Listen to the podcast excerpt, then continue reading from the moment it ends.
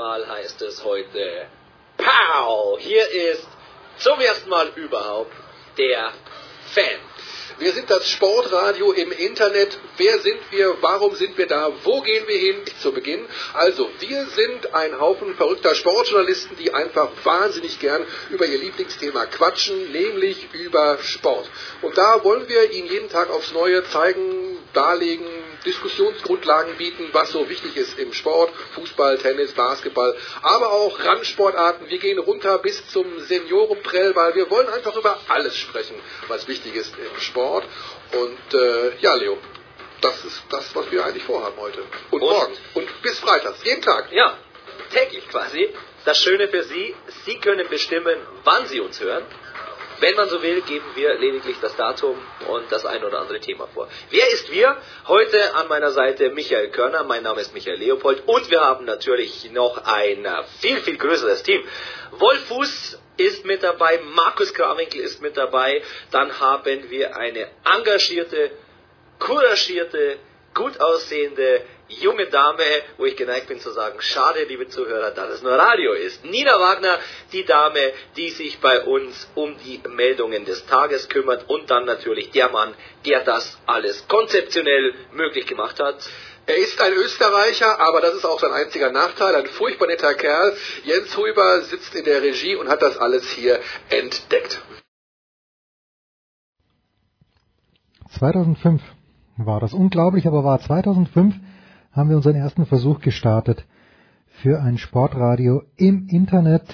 Der Fansportradio im Internet hat's geheißen. Ich erinnere mich, Markus Krawink hat sich immer umgedreht und hat geschaut, wie heißt man denn? Das hat er jedes Mal gemacht. Die Premierensendung haben Körny und Michael Leopold bestritten. Wolf Fuß war von Beginn an dabei, bisschen später dazugekommen der Enkermann und schon ganz früh Andreas Renner eigentlich auch, zumindest sein Telefonbuch. Nein, Renners war glaube ich der erste, den wir angerufen haben. Ich habe einen Telefonhybriden gekauft, um damals insgesamt alles hat glaube ich 6000 Euro gekostet. Und weiß ich noch, Wolfi ist da ins Büro gekommen von mir und hat sich das mal angeschaut, sehr interessiert und ich war dann ganz begeistert natürlich, dass die Fachkräfte da einfach mitgemacht haben, weil zu verdienen gab es natürlich nichts. Zu verdienen, das möchte ich nochmal sagen, gibt's auch für, auch gibt's jetzt nichts.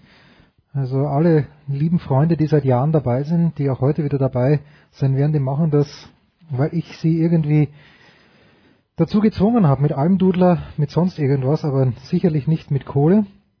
Bei Sportradio 360, 360. Big Show, erste Big Show im März 2011. Und warum? Naja, weil der Gaub plötzlich mir gegenüber gewohnt hat und wir gesagt haben, das probieren wir jetzt nochmal. Auch da wieder Markus Krawinkel zu Beginn dabei, Michael Körner, Renner, dann Buschi ist dazugekommen, Marco Hagemann schon sehr früh. Und so hat sich das halt immer weiterentwickelt und jetzt sind wir regelmäßig, naja, irgendwo zwischen 30, 40, zwischen 30 und 50 Leuten, die hier regelmäßig am Start sind bei Sportradio 360. Eine große Freude. Große Freude auch, dass wir viele Leute haben, die uns unterstützen, finanziell, großartig. Ich nenne einfach mal ein paar Namen. Peter Gliesmann, Andreas Daubitz, der ist sowieso einer der ganz Verrückten, der Andreas, zuletzt mit seinen Senfkrapfen im Stadion an der Schleißheimer Straße. Lars Dörr, seit Jahren einer der Unterstützer von uns, Christoph Gens natürlich, Thomas Schröder, Michael Wulff, Christoph Schreckenbauer, Roland Wingartz, Thomas Franke und, und, und. Ich äh, werde sicherlich ein paar oder viele vergessen. Bitte nicht böse sein. Thomas Bach, Stefan Ottmer, Manfred Bausch, Michael Klinge, Thorsten Gutzeit, äh, Paul Gutlatt. Das sind ein paar Leute, die uns unterstützen. Es sind einige, wenn natürlich mehr wären, dann wäre es noch besser, würde uns mehr freuen, noch mehr freuen. Wer es denn möchte, steilpass.sportradio360.de, da gibt's dann die Kontonummer, direkte Unterstützung, natürlich immer besser. Dre hat das vorgemacht, André Vogt, äh, was wäre ich ohne Dre? Der hat die ersten Hörer so richtig reingebracht, auf uns aufmerksam gemacht, weil mit God Next war er natürlich schon deutlich vor mir am Start und ja, ganz, ganz großes Dankeschön auch an Dre und eben an die Unterstützer. Wer uns unterstützen möchte, Patreon ist eine Möglichkeit. Lieber ist mir, wie gesagt, direkt. Wir zahlen natürlich auch brav unsere Steuern. Danke nochmal an alle, die das gemacht haben. Danke an alle, die es machen werden. Der Hinweis, Hashtag 12 Titelverteidiger, das ist unser WM-Magazin. Natürlich soll es heute sehr auch um die Fußball-Weltmeisterschaft gehen, aber nicht nur. Das ist auch immer der Plan in der Big Show, dass wir sagen, äh, andere Sportarten bitte auch. Im Sommer dann ganz sicherlich die Tour de France. Tennis ist immer am Start. Die amerikanischen Sportarten machen ja nur ein bisschen Pause. Baseball nach dem All-Star-Break werden wir uns das auch ein bisschen genauer anschauen. Gut, was ist heute der Plan? Wir werden auch zurückschauen, so nebenbei. Was hat sich getan bei Sportradio 360? Wo kommen wir her? Wen haben wir am Start gehabt? Wir haben tolle Gäste am Start gehabt. Ein paar werden wir heute auch nochmal so ein kleines bisschen hören aus historischen Aufnahmen in unserem Archiv. Das ist recht gut bestückt. Ich habe jetzt mit Schrecken festgestellt, Big Show 1 gibt's nicht zum Abruf, aber so ab 25, 30 sollte man am Start sein. Also irgendwie Anfang 2012.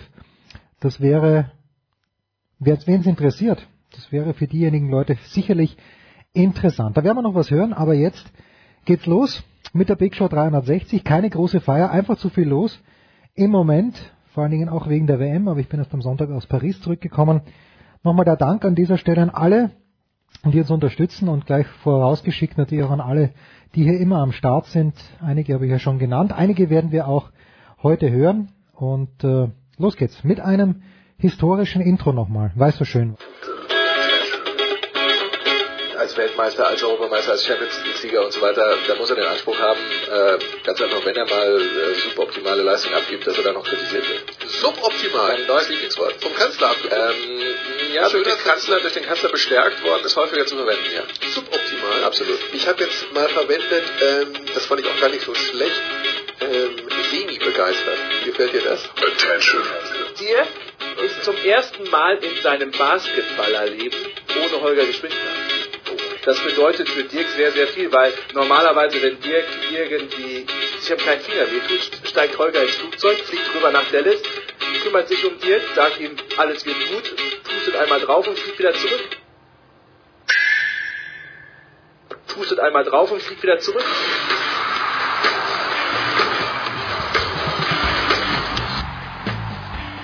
Wir, fahren, wir fahren extrem launig an, es ist fantastisch, denn zum einen ist der Günther jetzt im Studio, plaudern wir später mit Günther und später und am Telefon zwei Herrschaften, die schon eine Wohnung geteilt haben, das sage ich jedes Mal wieder, wenn wir sie gemeinsam bei uns haben. Zum einen Wolf Fuß von Sky, Servus Wolf. Servus. Und äh, der, der Banknachbar, nein, der Wohnungsnachbar war Thomas Wagner, Servus Thomas. Hallo, Grüße. Ich habe mir gedacht, Günther, worüber reden wir? Ehrlich, ehrlicherweise, ehrlicherweise muss ich sagen, ich war sein Nachbar, weil er mir Obdach gewährt hat. Das ist so Wahnsinn. Das Und ich-. Und ich muss ganz ehrlich sagen, es war eine der besten Entscheidungen meines Lebens. Wenn ich vermeiden könnte, jetzt würde ich tun. Jahre später, man denkt sich, man hat keine Themen und dann Wolf, Ja, wer, wer bezahlt wen für solche Kommentare? Ja, Wolf und dann kommt heute die, die Meldung rein am Nachmittag, dass die Spanier ihren Trainer rausschmeißen, weil der äh, frühzeitig oder weil bekannt geworden ist, dass der mit Real Madrid den Vertrag abgeschlossen hat. Äh, ich weiß nicht, ob du dir schon eine Meinung gebildet hast. Ja, also das Problem ist ja, glaube ich, nicht, dass er den, ähm, dass er einen Vertrag mit Real Madrid für nach der WM abgeschlossen hat. Das Problem ist, dass er seinen Verbandspräsidenten fünf Minuten vor Verkündung ähm, informiert hat. Und das würde ich sagen, ist ein bisschen knapp. Nichtsdestotrotz kann man sich äh, in die Augen gucken und kann sagen, wir spielen trotzdem jetzt noch äh, vier Wochen ein gutes Turnier, oder Julen? Und dann sagt er, ja, also meiner Meinung nach schon. Ich glaube aber, dass der Verbandspräsident in seinem Ego ein Stück weit ge gekränkt war und ähm, dass es dann auch um Eitelkeiten ging und dass er dann sagt, so lasse ich mich nicht übertölpeln und deshalb können wir es uns als Verband nicht leisten, so bloßgestellt zu werden, gerade wo wir im Mai seinen Vertrag erst bis 2020 verlängert haben. Da bellt sogar der Hund. Du, wenn er, so, wenn er sowas hört. Thomas, gibt es Präzedenzfälle für so etwas? Ich hätte einen. Äh, ganz, ganz ehrlich, ich weiß ja, dass der Birdmaster, also Ernst Happel, für eine Endrunde einfach nur praktisch eingesprungen ist, wenn man den holländischen Trainern das nicht zugetraut hat, zum Beispiel 78. Aber ähm, einen Tag vor dem WM-Turnier, ich kann mich, kann, ich kann mich mal erinnern, es gab irgendwie bei afrikanischen Mannschaften, dann hat der Trainer sich Ja. auf Seiten der Spieler gestellt. Ich glaube, beim Togo war es, da trat Otto Pfister zurück, Otto wurde Jawohl. Genau, genau. Genau. 2006. Er kommt, er kommt nicht, er kommt vielleicht. Genau, genau. Aber da gab es ja noch den Kollegen Herrn Karl-Heinz Machotzke. Der hat doch immer damals zu unserer Maskenbildnerin gesagt, der war afrikanischer Nationaltrainer. Ja, wo leben Sie denn eigentlich das ganze Jahr? Im Striege, mein Kind.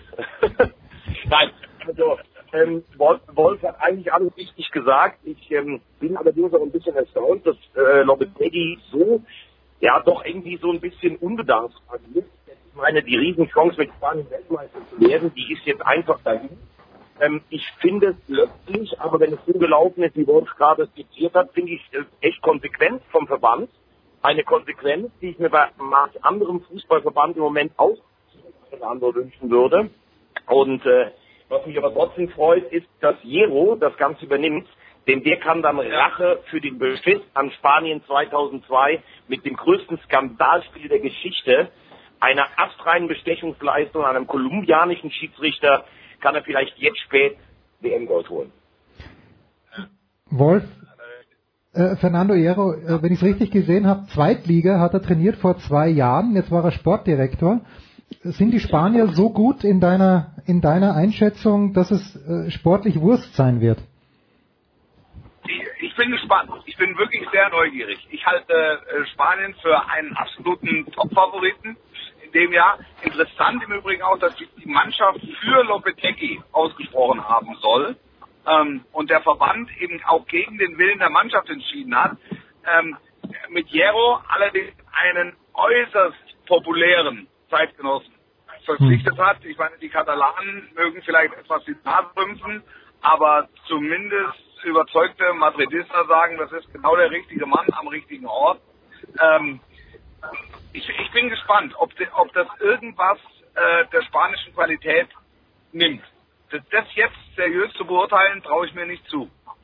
Günther, äh, Wolf, Wolf sagte. Ja. Achso, Entschuldigung. Nein, nee, sag nur, wollte Thomas, bitte. Sagen, wenn, wenn er jetzt trotzdem Weltmeister wird, dann muss man natürlich ganz ehrlich sagen, spricht das dann entweder für die Wahnsinnsqualität der Spanier oder spricht es, dass ein Nationaltrainer ein ganz anderes Aufgabengebiet zu erfüllen hat, wie wir das immer vom Vereinsfußball kennen. Musst du in diesen vier Wochen eine Wohlfühlatmosphäre schaffen und dann geht das von alleine? Oder würde er von Lopetegis Vorarbeit äh, profitieren? Also sollte Spanien Weltmeister werden, dann finde ich das eine sehr interessante, ähm, ja, einen sehr interessanten Aspekt in der Frage immer, was leistet ein Nationaltrainer eigentlich in einer täglichen Arbeit während so eines Turniers?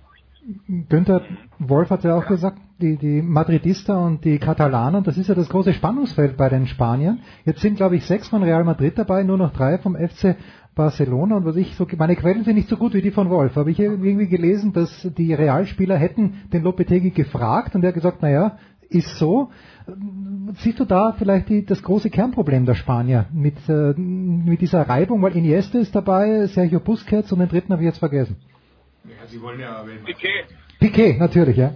Also die, die Reibungen, die sind ja bekannt äh, bei den Spaniern. Davon leben sie auch irgendwie, finde ich. Also das, das ist schon eine Qualität, die sie haben. Die Mannschaft ist, äh, Wolf hat es ja auch gesagt, die ist äh, stark genug, auch für mich äh, einer der absoluten Top-Favoriten. Ob dann Trainerwechsel die jetzt beflügelt oder, oder hemmt, das wird wirklich interessant sein zu beobachten. Kann man sicher jetzt nicht äh, beurteilen, aber generell glaube ich, dass der Zeitpunkt äh, einen Tag vor dem Turnier ist, ist nicht so unglücklich, denn die gesamte Vorbereitung ist gemacht, der Plan steht, die gehen nicht einfach rein und schauen von Spiel zu Spiel, jetzt stellen wir so auf und so, sondern da ist schon genereller Fahrplan da, da weiß jeder, wo er hingehört und von daher glaube ich eher, dass es äh, vielleicht so einen Erst-Recht-Effekt ausüben könnte für die Spanier. Wolf, wo ist denn die? Also dass der, also dass der, dass der Trainerwechsel, also oder dass dieses Ausscheiden oder die Entlassung beflügelt, das kann ich mir beim besten Willen nicht vorstellen. Also ähm, die, die, die, die Frage ist vielmehr, richtet er, richtet er Schaden an? Ähm, und und und ähm, da, da bin ich dann, da bin ich dann bei Thomas. Wie viel Einfluss hat ein Nationaltrainer? Ich behaupte, bei einer derart erfahrenen Truppe mit ähm, Realspielern, mit Barca-Spielern, ähm, mit Spielern von Atletico Madrid, ist, ist der grundsätzliche, der taktische Einfluss überschaubar. Ich kann nichts dazu sagen, wie weit hier Motivator äh, Lopetegui in Erscheinung getreten ist. Das, äh, das, das weiß ich tatsächlich nicht. Thomas, was ist denn deine Theorie? bist du eher der, der sagt, gute Laune August, was heißt gute Laune August, aber Klima oder braucht man hier noch taktische Richtlinien? Weil ich weiß aus Österreich, 2000, wann war es, wann wir gespielt? 2016, da war nichts mit gute Laune, der Alaba hat den Laden geschmissen und das Ergebnis war dementsprechend schlecht. Ja, deshalb seid ihr und in David Alaba Studios. ähm, ich glaube, dass äh, Spanien seit Jahren eine Philosophie hat. Alle Jugendmannschaften spielen so. Lopetegui war einer der Baumeister im Nachwuchsbereich, ist U21 Europameister, auch mit anderen U-Mannschaften kontinentaler Champion geworden. Ähm, man kann natürlich positiv formulieren, wenn man jetzt nach Deutschland guckt, Jogi Löw hat eine Spielphilosophie über zwölf Jahre mitentwickelt. Ich glaube allerdings, dass du als Nationaltrainer musst du situativ in einem Turnier entscheiden, du brauchst auch mal einen Glücksgriff, du musst auch mal einen Fehler korrigieren können. Wir haben letztes Mal darüber gesprochen, Mustavi 2014 Rechtsverteidiger gegen Algerien, das war äh, Harakiri und trotzdem hat es nachher ja. funktioniert. Aber ich glaube, dass sich manch Nationaltrainer im täglichen Geschäft ganz schön umschauen würde. Ich bin, ich bin aber auch bei Wolf, also es gibt keine Trotzreaktion bei den Spaniern. Wenn sie Weltmeister werden, dann werden sie Weltmeister trotz dieser Personalentscheidung. Also das ist schon auf jeden Fall ein Risiko, das muss man sagen. Ja. Die Spanier in einer Gruppe, Wolf, mit Portugal und wenn ich mich richtig erinnere, hattest du nicht, wurdest du nicht ausgezeichnet für deinen Kommentar des 2006er WM-Spiels Portugal gegen die Niederlande. Ich äh, versuche meinen Sohn zu Hause ja. zu beruhigen, weil ich sage, ähm, Cristiano Ronaldo ist so gut, der kann eine Mannschaft, wenn es zum Europameistertitel reicht, vielleicht auch zur bei der WM weit führen. Wie siehst du denn die Portugiesen? Ja. Ähm, ich, ich sehe die, seh die Portugiesen relativ stark. Die Portugiesen werden jetzt zum ersten Mal damit konfrontiert, dass sie als ähm, Europameister Mitfavorit sind, als Mitfavorit gehandelt sind. Wenn du dir den Kader anguckst, finde ich, hm, stehen sie das nicht. Ähm, wenn du aber die Art und Weise siehst, wie die Fußball spielen, nötigt mir das Respekt ab. Also wenn ich jetzt, wenn ich mir den Kader von denen angucke, sehe ich insbesondere ähm, äh, top ausgebildete Offensivstrategen. Und wie die auf einmal anfangen, ähm, unter, die, unter diesem Trainer Ergebnisfußball zu spielen, also wo, wo jeder Italiener sagt, Mensch, das haben wir ja so lange nicht mehr gesehen. Ähm, also so, so die Erben Otto Rehagels, ähm, dann, dann nötigt mir das Respekt ab. Sie tun nichts Verbotenes, sondern sie tun etwas sehr Zweckmäßiges. Und das, was sie tun, tun sie sehr gut. Und ich glaube, dass man mit einer 1 zu 0 Theorie durchaus auch bei der WM weit kommen kann. Und sie werden gegen die Spanier direkt auf allerhöchstem Niveau abgeprüft. Da wird viel portugiesischer Granit ähm, entstehen und vorne Cristiano Ronaldo und Konsorten. Das Einzige, was ich so, ich bin bei, bei Wolf, es gibt ja zwei Dinge. Du musst ja als so Generation, musst dich ja irgendwas zusammenschweißen. Die Sparta waren jahrelang, wurden die gehandelt und haben immer verloren. Und dann haben sie 2008 in Wien das Elfmeterschießen gegen Italien gewonnen. Das war wie die Befreiung einer Fußballnation. Wir können eine andere ja. große Nation schlagen. Und Portugal, wir können tatsächlich einen Titel holen. Und wir sind uns darüber einig, glaube ich. Europameister zu werden, ist ja in der heutigen Zeit eigentlich mindestens genauso schwierig wie Weltmeister zu werden. Das einzige, ja. Wolfi, was ich glaube, was dagegen sprechen könnte, wenn du eine Mannschaft hast, die schon eigentlich altersmäßig so im, im Spätherbst der Karriere ist, schau mal hinten, Bruno Alves, Knebel, ich glaube, die sind 36 und 35, ja, absolut, hast, absolut. hast einen Titel gewonnen vor zwei Jahren, mit dem du eigentlich schon gar nicht mehr gerechnet hast, dann hast du zwar einerseits die Gewissheit, wir können was gewinnen, auf der anderen Seite kannst du aber eigentlich schon über den Zenit drüber sein und bist nicht mehr ganz so hungrig ist dann noch nicht mehr ganz so schnell. Also das kann auch ein bisschen in die andere Richtung gehen. Interessant finde ich nur, wenn Spanien und Portugal sich durchsetzen, wovon ja beide durchgehen, treffen sie auf Russland ja. und Uruguay, würde ich sagen. Und das ist eigentlich ja. sicherlich ein machbares Achtelfinalding, weil auch Uruguay sicherlich ein Spätherbst der Entwicklung ist. Also, und wenn dann Portugal mal laufen sollte, ab Viertelfinale, und auch das hat Wolfi gerade richtig gesagt. 1-0-Taktik, erinnert sich an zwei Szenen. Spanien, acht Tore, sieben Spiele, Weltmeister. Also geht auch. Ja. Günther, ich bin noch nicht ganz so weit. In, Zusammenhang, in dem Zusammenhang die Frage, was macht eigentlich Ricardo Carvalho? Ricardo Carvalho springt ein, wenn die Portugiesen auch ihren Coach feuern. Gün Günther, ich bin noch nicht ganz so sicher bei der Gruppe A. Es geht ja morgen los, also 17 Uhr zwischen Saudi-Arabien und Russland und äh, Thomas sagt mit dem Brustton der Überzeugung, dass es Russland und äh, Uruguay werden. Äh, wir wollen den Wolf gleich fragen, der war ja beim Champions League Finale mit Mo Salah. Günther, siehst du das auch so? Ja, ja, auf jeden Fall. Also Ägypten, Saudi-Arabien zu schwach. Da würde ich auch. Aber ähm, haben wir ja erst bei der letzten WM gesehen, dass man sich völlig vertun kann. Mit Costa Rica zum Beispiel. Viertelfinale. England und äh, was da für, für Tipps waren. Aber ich sehe, also da sehe ich äh, Uruguay klar vorne. Äh, Wackelkandidat ist natürlich Russland. Da glaubt man, dass die, die, der Heimvorteil sie beflügelt, aber die sind einfach schlecht. Von daher müssen sie hoffen, dass sie die, die Spiele gewinnen, die sie gewinnen müssen, aber dann Achtelfinale ist auch gut. Kann Mo Salah, wenn Ricardo Carvalho, ich bin ganz ehrlich, ich habe hab ihn gerade gegoogelt, Wolfi, spielt mittlerweile in Ja. Shanghai. Aber ist Ja, nicht mehr bei der. Nationalmannschaft dabei. Ja, wer weiß, vielleicht kommt er noch. Wolf, nehmen wir, oder, ich, ich weiß nicht, ich kann die Ägypter überhaupt nicht einschätzen. Du bist wahrscheinlich seit drei Wochen nur in der Vorbereitung der Fußball-WM. Wo können uns die Ägypter überraschen? Sollte Mo Salah einigermaßen fit sein und sich von diesem Foto mit dem äh, Despoten erholt haben? ja, er ist ja da auf dem, also was, was die, was die Fotos betrifft, ist er über den Standstreifen an Gündogan Özil vorbeigekommen. also das muss man, da, da muss man ihm ja auch mal ein Kompliment aussprechen. Ähm, Mo Salah trägt in Ägypten das Klavier alleine. Und warum? Weil er es kann. Und ehrlicherweise, also ich weiß nicht, mit, mit, wo ihr die Überzeugung hernehmt, dass die Russen es auf jeden Fall schaffen. Also ich sehe die Russen ehrlicherweise, ich sehe die nicht so stark. Also ich glaube, dass die Probleme bekommen werden in der Gruppe. Ehrlicherweise. Ähm, also Da Wolf total recht. Ich korrigiere mich auch, gern. Ich meinte einfach die Russland-Uruguay-Gruppe. Also ich finde, äh, Ägypten ist auf dem Niveau zumindest von Russland.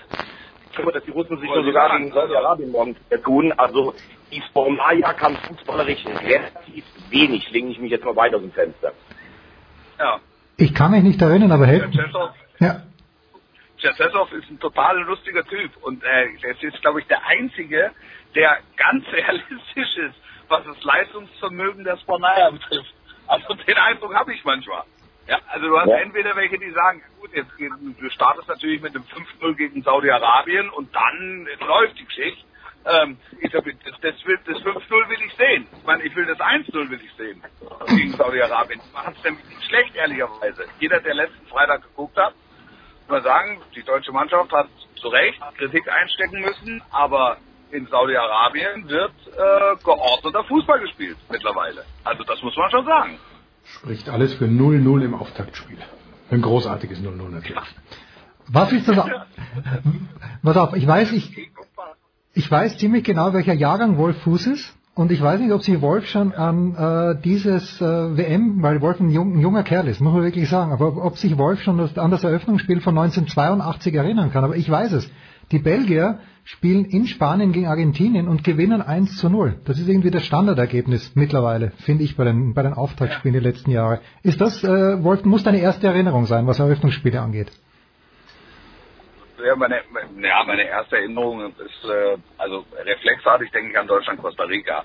Also ich habe Ja. ich hab sofort das Lahmtor vor Augen. Ah ja. Das ist so, wenn ich an Spiele denke, denke ich da dran. Ähm, und und, und äh, das konterkariert eigentlich so diese ähm, 1-0-Theorie, was Eröffnungsspiele betrifft. Aber für morgen bin ich komplett bei dir, halte ich ein 1 zu 0 für absolut realistisch.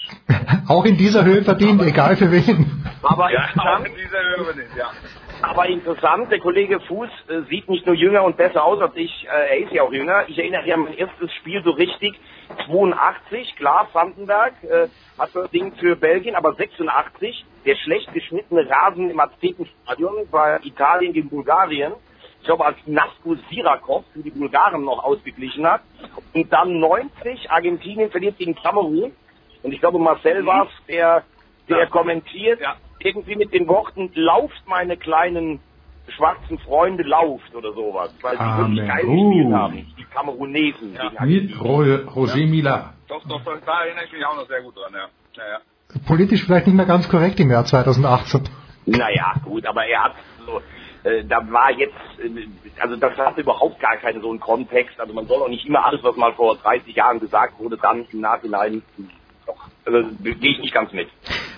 Eine Frage noch, äh, zwei oder drei Fragen, aber eine noch ganz schnell. Wer ist denn, also 2010, die Südafrikaner haben es nicht geschafft, äh, die Gruppenphase zu überstehen. Wolf, ich, ich habe keine Ahnung, wie die Stimmung sein wird. Ich habe keine Ahnung, wie viele Menschen nach Russland kommen werden.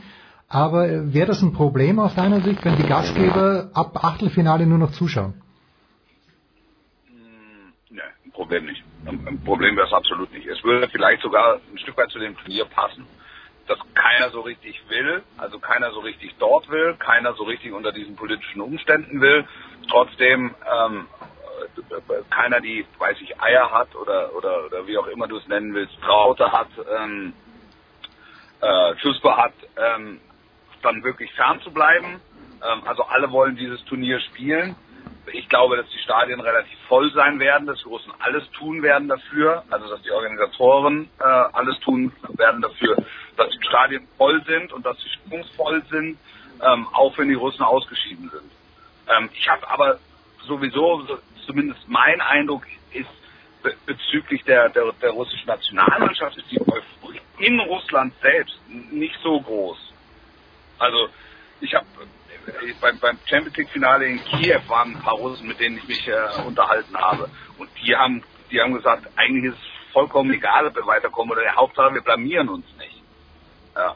Also das bedeutet im Grunde Achtelfinale und Tschüss. Und damit sind die Erwartungen eigentlich schon erfüllt. Ja, das wie Österreich 2008. Ivo Vastic schießt ein Elfertor in der 92. Minute gegen Polen war es, glaube ich, und wir waren ganz, ganz happy. Gut. Jetzt habe ich ja. Noch eine Frage an Wolf. Wolf, du wirst, äh, ich meine, für dich ist das, äh, das Wort Akkordarbeit erfunden worden. Denn Wolf, du wirst für Sky aber sowas von in die Bütt gehen. Ähm, Frage jetzt wirklich vom Sky-Abonnenten Hulber. Kann ich dich ganz normal auf Sky Sport News HD sehen oder ist es ein extra Kanal, wo man dich hören und sehen kann? Nein, es ist äh, UHD. Wir haben die UHD-Rechte. Äh, die Rechte wurden gezeichnet im März. Ähm, die Akkreditierungsfrist war zu dem Zeitpunkt schon abgelaufen. Insofern war klar, dass wir nicht von vor Ort berichten können. Hm. Ähm, das heißt, du brauchst einen Sky Plus Pro Receiver und einen UHD-fähigen Fernseher. Und dann kommen wir zusammen. Ja, bitte. Da ist ja noch Zeit bis, bis Donnerstag 17 Uhr. Und dann natürlich auf dem Wolf-Fuß-Kanal, ja. der extra eingerichtet wird. Ja, bitte schön. Der heißt dann Wolf-Fuß-Kanal. Ich habe ich hab übrigens gestern erfahren, dass dieser UHD-Kanal tatsächlich nur die WM-Spiele spielt. Ähm, und wenn dann drei, vier zusammengekommen sind, dann hast du zumindest drei, vier, die in Dauerschleife wiederholt werden. Es ist für, für vier Wochen tatsächlich mein eigener. Und ich muss ganz ehrlich sagen, ich habe mich darauf eingerichtet. Bei mir ist mein Wohnzimmer eingerichtet. Ich kann es nicht anders nennen. Es ist ein Wolffußtempel, ein Mausoleum des der Balltreter. Er hat äh, hier bei mir, ich habe von ihm Poster da, alles, was ich noch damals von ihm gefunden habe in der Wohnung, ich habe alles geschmückt hier. Also man kann, wird das nicht down, Downscaling geht da nicht. Also man kann es nur mit in UHD sehen. Ja, ja, genau. Man kann es nur in UHD sehen. Das ist ja, das ist ja die Besonderheit an dem Recht. Es ist ja kein klassisches Pay-TV-Recht, ja. sondern es ist tatsächlich ein UHD-Recht. Und Sky ist halt der einzige äh, Sender in Deutschland, der in der Lage ist, ähm, diese Bildqualität, und das ist ja vierfach höher als HD, ähm, zu übertragen. Da bin ich froh, dass ich mir einen UHD-Fernseher gekauft habe. Ja, absolut. Deshalb, ich habe mir, ich habe mir übrigens auch einen gekauft. Ich habe auch diese Sky ich habe jetzt auch den Sky Plus Pro Receiver und über SkyQ gibt es dann das UHD-Programm und da kann man es gucken. Jetzt wirklich letzte Frage. Wolf, äh, ich weiß, Markus Gaub hat sich das Guardian Sonderheft gekauft zur Vorbereitung. Du musst dich ja wirklich auf jede Mannschaft vorbereiten. Gib uns bitte deinen Geheimtipp. Wer jetzt für Spätentschlossene, wer sich noch vorbereiten möchte auf die WM, wie machst du das? Machst du es online oder greifst du auch auf Printprodukte zurück? Teils, teils teils, teils. Also ich habe natürlich den Kicker Almanach und das, äh, da, darüber geht eigentlich nichts, weil so das meiste an Datenwerk drinsteht. Ähm, ich habe äh, Transfermarkt, ich bin aber auch ähm, bei, bei den Guardian Curiosities, ich bin bei dem Independent, ich habe die Vorschauen gelesen in der neuen Züricher Zeitung. Herrlich. Ähm, ich bin teilweise bei bei diversen, bei diversen Blogs, wo ich mir inhaltlich versuche, was drauf zu schaffen und ja, also es ist, es ist wirklich sehr umfangreich. Aber es ist, wie du sagst, der Großteil der Arbeit ist nahezu getan, weil jeder, der sich ein bisschen mit der Materie auskennt, weiß, Vorbereitung ist alles, da schaffst du den Nährboden und dann hast du ja nur noch 90 Minuten in An- und Abflug nur. Ja, und das sehen wir dann so wie bei München TV, das Oktoberfest in Endlosschleife. Da sind es drei Stunden, jetzt äh, in den ersten Tagen bei, beim äh, Wolf-Fuß-Kanal aus Sky ist es halt mal ein Spiel. Thomas, haben wir dich schon danach gefragt, nach deinem äh, Überraschungshalbfinalisten? Ich meine ja, aber du kannst ihn gern nochmal wiederholen. Jetzt, wo wir die Spanier eigentlich vom Zettel nehmen müssen. Naja, die müssen wir nicht vom Zettel runternehmen. Es gibt, äh, es wird hier, glaube ich, keiner um die Ecke kommen, der jetzt sagt, Senegal kommt ins Halbfinale oder sowas. Ich habe gesagt, zwei Mannschaften, die nicht jeder am Zettel hat, die aber auch gar nicht so geheim sind. Das sind für mich England und Belgien. Ich hoffe einfach mal, dass die Engländer auch so ein Spiel haben, wo sie sagen, jetzt gewinnen sie mal und kommen kommen mal in diese Sphären, genauso wie die Belgier. Das würde ich mir wünschen. Ähm, ansonsten wird es aus dem Geist der üblichen Verdächtigen sein und ich werde das ab morgen die nächsten fünf Tage mit dem ehemaligen DSF-Fußballteam, seines Zeichens fünffacher Medienmeister in Deutschland und einfacher Medien-Europameister, werde ich das auf einer Finca in Talarajada schauen. Und wir haben UAD bestellt und deutsches Fernsehen, um Wolfi ähm, zu sehen und zu hören. Und die Frage an dich, lieber Jens, wer ist der letzte österreichische Torschütze bei einer Fußball-Weltmeisterschaft? Äh, das war gegen Italien 1998 und das Tor hat, glaube ich, Andreas Herzog aus einem Elfmeter geschossen. Ganz genau, 90. Minute.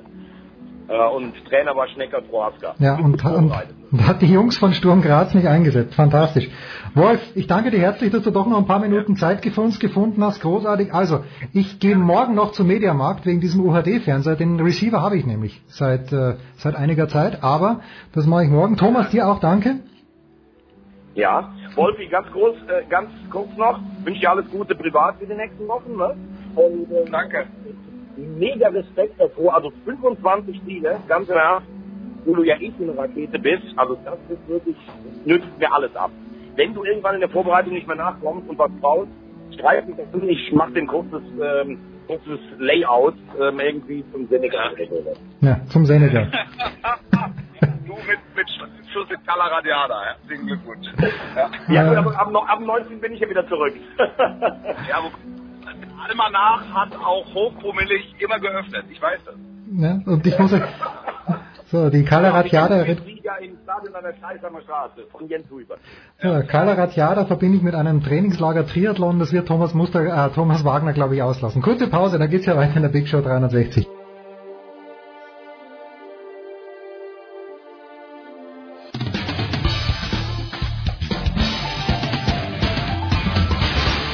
hier ist Roger Fedor, ihr hört Sportradio 360.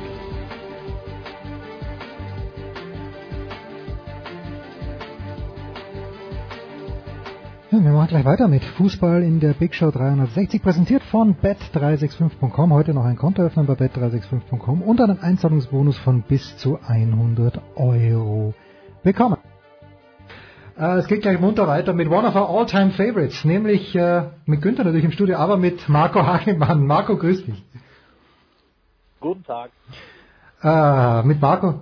Die größte Enttäuschung natürlich gleich, ich komme hier rein, 360. Sendung, keine Torte, also Marco, kein, muss dich nicht ärgern, dass du nicht da bist. Im Moment, Marco war hier bei der 300, Marco war hier bei der 333, da hat man glaube ich die, äh, die, was war das, die Mandarinentorte, die nicht ganz so gut war wie die Himbeertorte. Ja, Himbeertorte ja ungeschlagen. Ja, 250 war das. 250, genau. Ja, ja. Okay, ja. Also ich, also ich würde lieber Mandarine als Himbeer nehmen. Na schau. Kommt auf die Jahreszeit an. Wissen wir beim nächsten Mal, wenn wir Marco einladen. Das gab ja, da kann man sicher, da haben wir einen Apfelstrudel, ist alles gut. Marco, wir äh, haben die Spanier abgefrühstückt, die Portugiesen abgefrühstückt, aber weil der Zapf jetzt hier lustigerweise in einem grünen Deutschland-Trikot sitzt, übrigens auch lustigerweise das gleiche Trikot, das Mesut Özil anhat auf unserem, auf unserem WM-Magazin. Ist dir das zugegangen, das WM-Magazin, Marco? Ich habe es dir geschickt, ich hoffe, die Post war zuverlässig. Äh, ja, das stimmt. Ähm, äh, Nochmal vielen, vielen Dank. Die ist, äh, das ist alles angekommen. Vielen Dank dafür. Ja. Sehr schön. Aber weil wir es gerade sehen, ich habe jetzt äh, ein bisschen nachgeschaut nach dieser Spanien-Geschichte und äh, da in österreichischen Foren, wir haben natürlich keine Ahnung, ja, aber dann wird geschrieben, zwei der vier Top-Favoriten haben sich aus, selbst aus dem Rennen genommen. Ich denke mir, wer ist die zweite Mannschaft? Ja, die Spanier sehe ich ja. Und dann aber die Argumentation ist, durch diese ganze Gündogan-Özil-Geschichte, durch das Nicht-Mitnehmen von äh, Leroy Sané, dass die Deutschen auch geschwächt werden. Marco, du kennst die Deutschen wie, wie kein anderer, du hast sie durch die Qualifikation begleitet. Siehst du irgendwelche Probleme durch diese Sache? Boah, ich, ich weiß übrigens auch nicht, ob die Spanier sich rausgenommen haben. Also ähm, das ist, das ist wir sind ja, wir sind ja schon im, im Land der, der Spekulation dann. Ähm, das ist natürlich so ein Thema, was jetzt heute aufgeploppt ist, oder Özil Windoan, äh, was dann äh, große Wellen geschlagen hat in den letzten Wochen. Ähm, also ich, klar kenne ich die Nationalmannschaft, aber ich weiß natürlich jetzt nicht, wie, wie sie intern jetzt die ganzen, die ganze Sache aufgearbeitet hat ähm, sowohl im Trainingslager in Südtirol als auch jetzt, äh, ja, wobei sie jetzt ja gestern da sind, da in, in Russland, da in Babsutinki.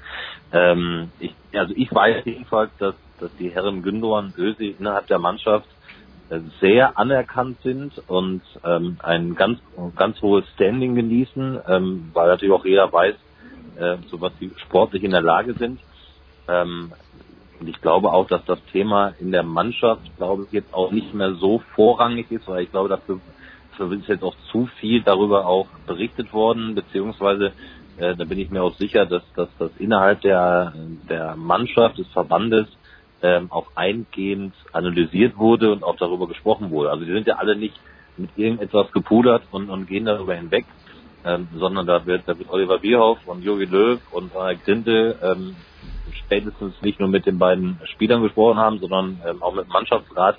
Also ich kann mir das beim besten Willen nicht vorstellen, dass das für so große Unruhe gesorgt hat, ähm, dass die Mannschaft nicht in der Lage ist, ihre Leistung abzurufen. Also das kann ich mir beim besten Willen nicht vorstellen. Und ähm, ich glaube immer noch, wir bewegen uns im Mannschaftssport und äh, vielleicht spielt Ölsiel von Anfang an. Ja, ja Gündogan glaube ich schon mal gar nicht, sodass das äh, aufgefangen werden könnte, wenn einer auch mal nicht Leistung bringen, bringen sollte ich glaube, dafür ist, dafür, dafür ist jetzt alles, alles noch gesagt worden. Und ähm, ich glaube nicht, dass es jetzt so große Unruhe bringt. Das glaube ich auch weniger in der Mannschaft. Außenrum wird da mehr getan. Äh, was mir generell fehlt, ist so ein bisschen das, das äh, Wohlgefühl, das wir vor Brasilien hatten und auch natürlich hängt jetzt auch zusammen mit dem äh, mit der Unterkunft. Das ist auch plötzlich Plattenbau, zumindest das, was man sieht, kommt so rüber. Man, man hört nichts von, von positiver Stimmung und das ist, glaube ich, in so einem Turnier entscheidend. Dafür sind die die Macher in Brasilien ja perfekt vorbereitet gewesen. Ja. Das für mich auch ein, ein Teil des Erfolgs, aber da ist momentan natürlich stört sowas schon, auch wenn die Mannschaft sich äh, hinter die beiden stellt. Trotzdem ist es ein Störfeuer von außen. Sané, auch unglückliche Geschichte. Also das, das ist eher das Problem, dass ich sehe, dass das vielleicht unbewusst, gar nicht mal gewollt, aber dass dieses wir fühlen uns wohl, wir sitzen auf einer Wolke und spielen ab und zu Fußball, das äh, vermisse ich momentan äh, völlig.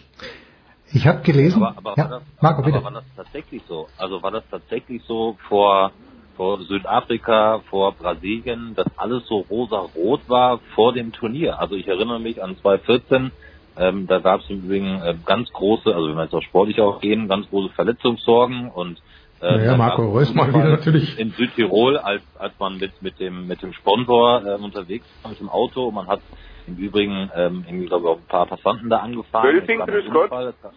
Ja, Wölfing, komm, hör mal zu, was der Hagemann sagt, Wölfing. Ja, mach weiter, Marco, also, bitte. Warte, warte, erst leg noch mal auf, ruf dann jetzt an. Ähm, das mache ich also, seit 15 ja Jahren, oder 20? Ja. 20, stimmt. Also gab es ja auch ganz großes Trara ähm, vor dem vor dem WM-Turnier in Brasilien. Also wir hatten die Mercedes-Benz-Nummer da, Autounfall und so weiter. Das hat ja jetzt auch nicht gerade für Ruhe gesorgt und für rosa-rote Stimmung. Und dieses Campo Bahia, also ich wehre mich einfach davor, ähm, dass man dass man solche Situationen miteinander vergleicht. Die Stimmung im Campo Bahia wurde im Übrigen im Verlaufe des Turniers immer besser. Es war ja nicht so, dass ähm, bei Ankunft der deutschen Nationalmannschaft da 10.000 Menschen gejubelt haben und, alle haben gesagt, so, das kann nur der kommende Weltmeister werden. Auch das hat sich entwickelt und dass natürlich die Länder, äh, in denen man jetzt Weltmeisterschaft austrägt, äh, nicht miteinander vergleichen kann, dürfte ja klar sein. Aber ähm, das ist ein Gündogan-Özil-Fall, der ist natürlich wieder ein anderer Fall, über den man sich gerade allen voran auch in den Medien beschäftigt. Aber ich äh, ähm, bin mir sicher, dass es vor vielen anderen Turnieren ähm, immer wieder Unruhe gegeben hat und eben keine rosarote Stimmung gegeben hat, weil Testspiele nicht so gelaufen sind. Äh, die Sponsornummer mit dem Autounfall habe ich gerade erläutert. Ähm, es gab große, ähm, ja, große, große ja, auch, auch, auch, immer sportlich natürlich, Korani und so weiter.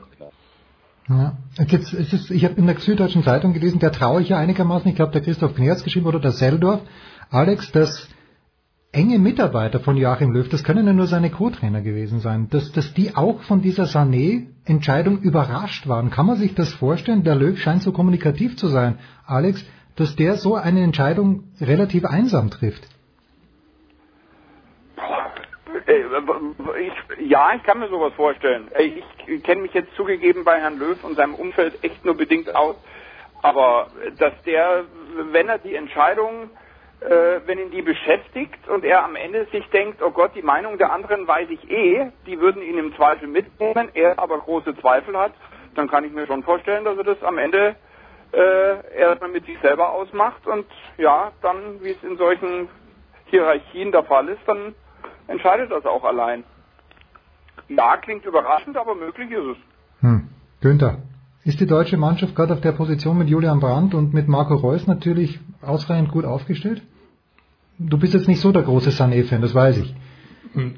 Naja, das, ist, das betrachte ich völlig neutral. Ich finde, Julian Brandt ist ein, ein, wirklich guter Fußballer, der sich auch durch den Confed Cup verdient hat, dabei zu sein. Und äh, da vertraue ich jetzt mal auf den Weltmeistertrainer, der ja nun mal ist, dass er weiß, was er will. Es gab ja immer wieder in der Vergangenheit äh, Namen, die aufgetaucht sind, mit denen keiner gerechnet hat und welche, die rausgefallen sind. Das ist nun mal so. Klar, Sané, wie er in England spielt, ist ein anderer als in der Nationalmannschaft und dann kann ich das absolut nachvollziehen. Ist ja keiner, der jetzt seit, seit äh, vier, fünf Jahren oder lass es zwei Jahre sein, äh, eine Stütze der Nationalmannschaft ist, hm. sondern er hat halt unter einem neuen Trainer äh, glänzt er da in England durchaus in einem System, das auf ihn zugeschnitten ist, aber er wird halt für das deutsche System, für diese Mannschaft ganz offensichtlich nicht mal für Ausnahmesituationen gebraucht. Ja. Mexiko.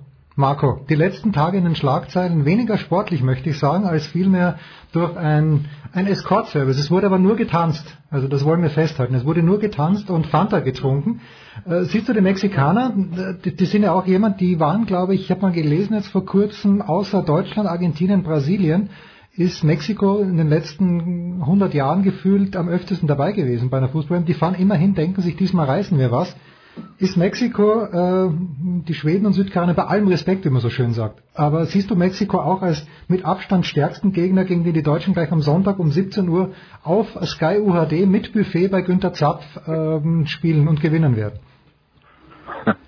Also Asche über mein Haupt. Ich habe mich tatsächlich mit allen WM-Teilnehmern jetzt gar nicht so dolle beschäftigt, auch allen voran nicht mit den Gruppengegnern der deutschen Mannschaft.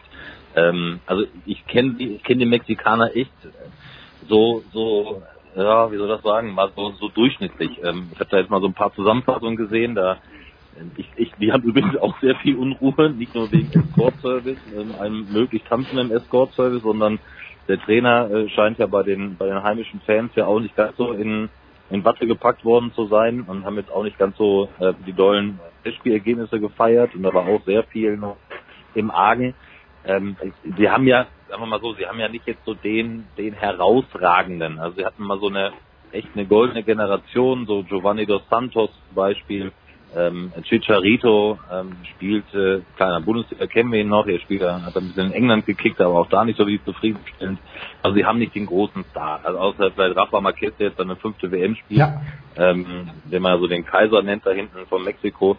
Ähm, ich, ich, ich glaube schon, dass das eine Mannschaft, wie die Mexikaner immer sind, die, die sind technisch gut, ja, die, die spielen ähm, aggressiv nach vorne, aber das dürfte jetzt noch im, im, Normalfall jetzt nicht der große Stolperstein sein. Also ich weiß nicht, wie sie jetzt die ganzen WM-Turniere äh, abgeschnitten haben, die die fernab der der Höhe in Mexico City stattgefunden haben, haben eine gute Quali gespielt, aber ähm, ich glaube nicht, dass Mexiko zu den ganz großen ähm, im Moment im Weltfußball zählt. Dafür haben sie, ähm, ich glaube, ohne ich glaube, es ist ganz dünnes Eis, auf dem, auf dem ich mich gerade bewege, Mach aber es ist nicht so die, die Generation, die da so durchsticht.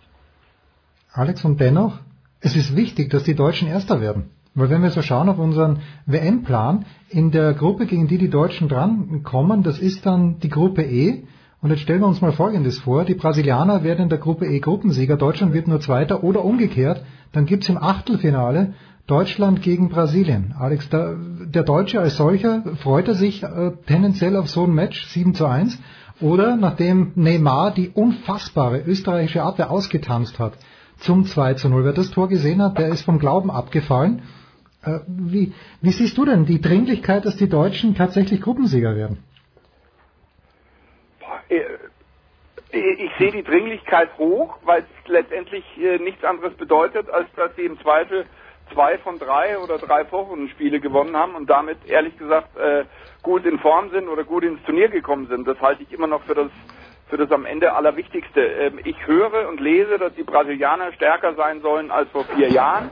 Äh, ich weiß es ehrlich gesagt äh, nicht besser, also glaube ich das alles mal und äh, ohne den Druck, die WM zu Hause zu spielen, äh, kann ich mir das auch bei, bei der Generation ehrlich gesagt auch gut vorstellen.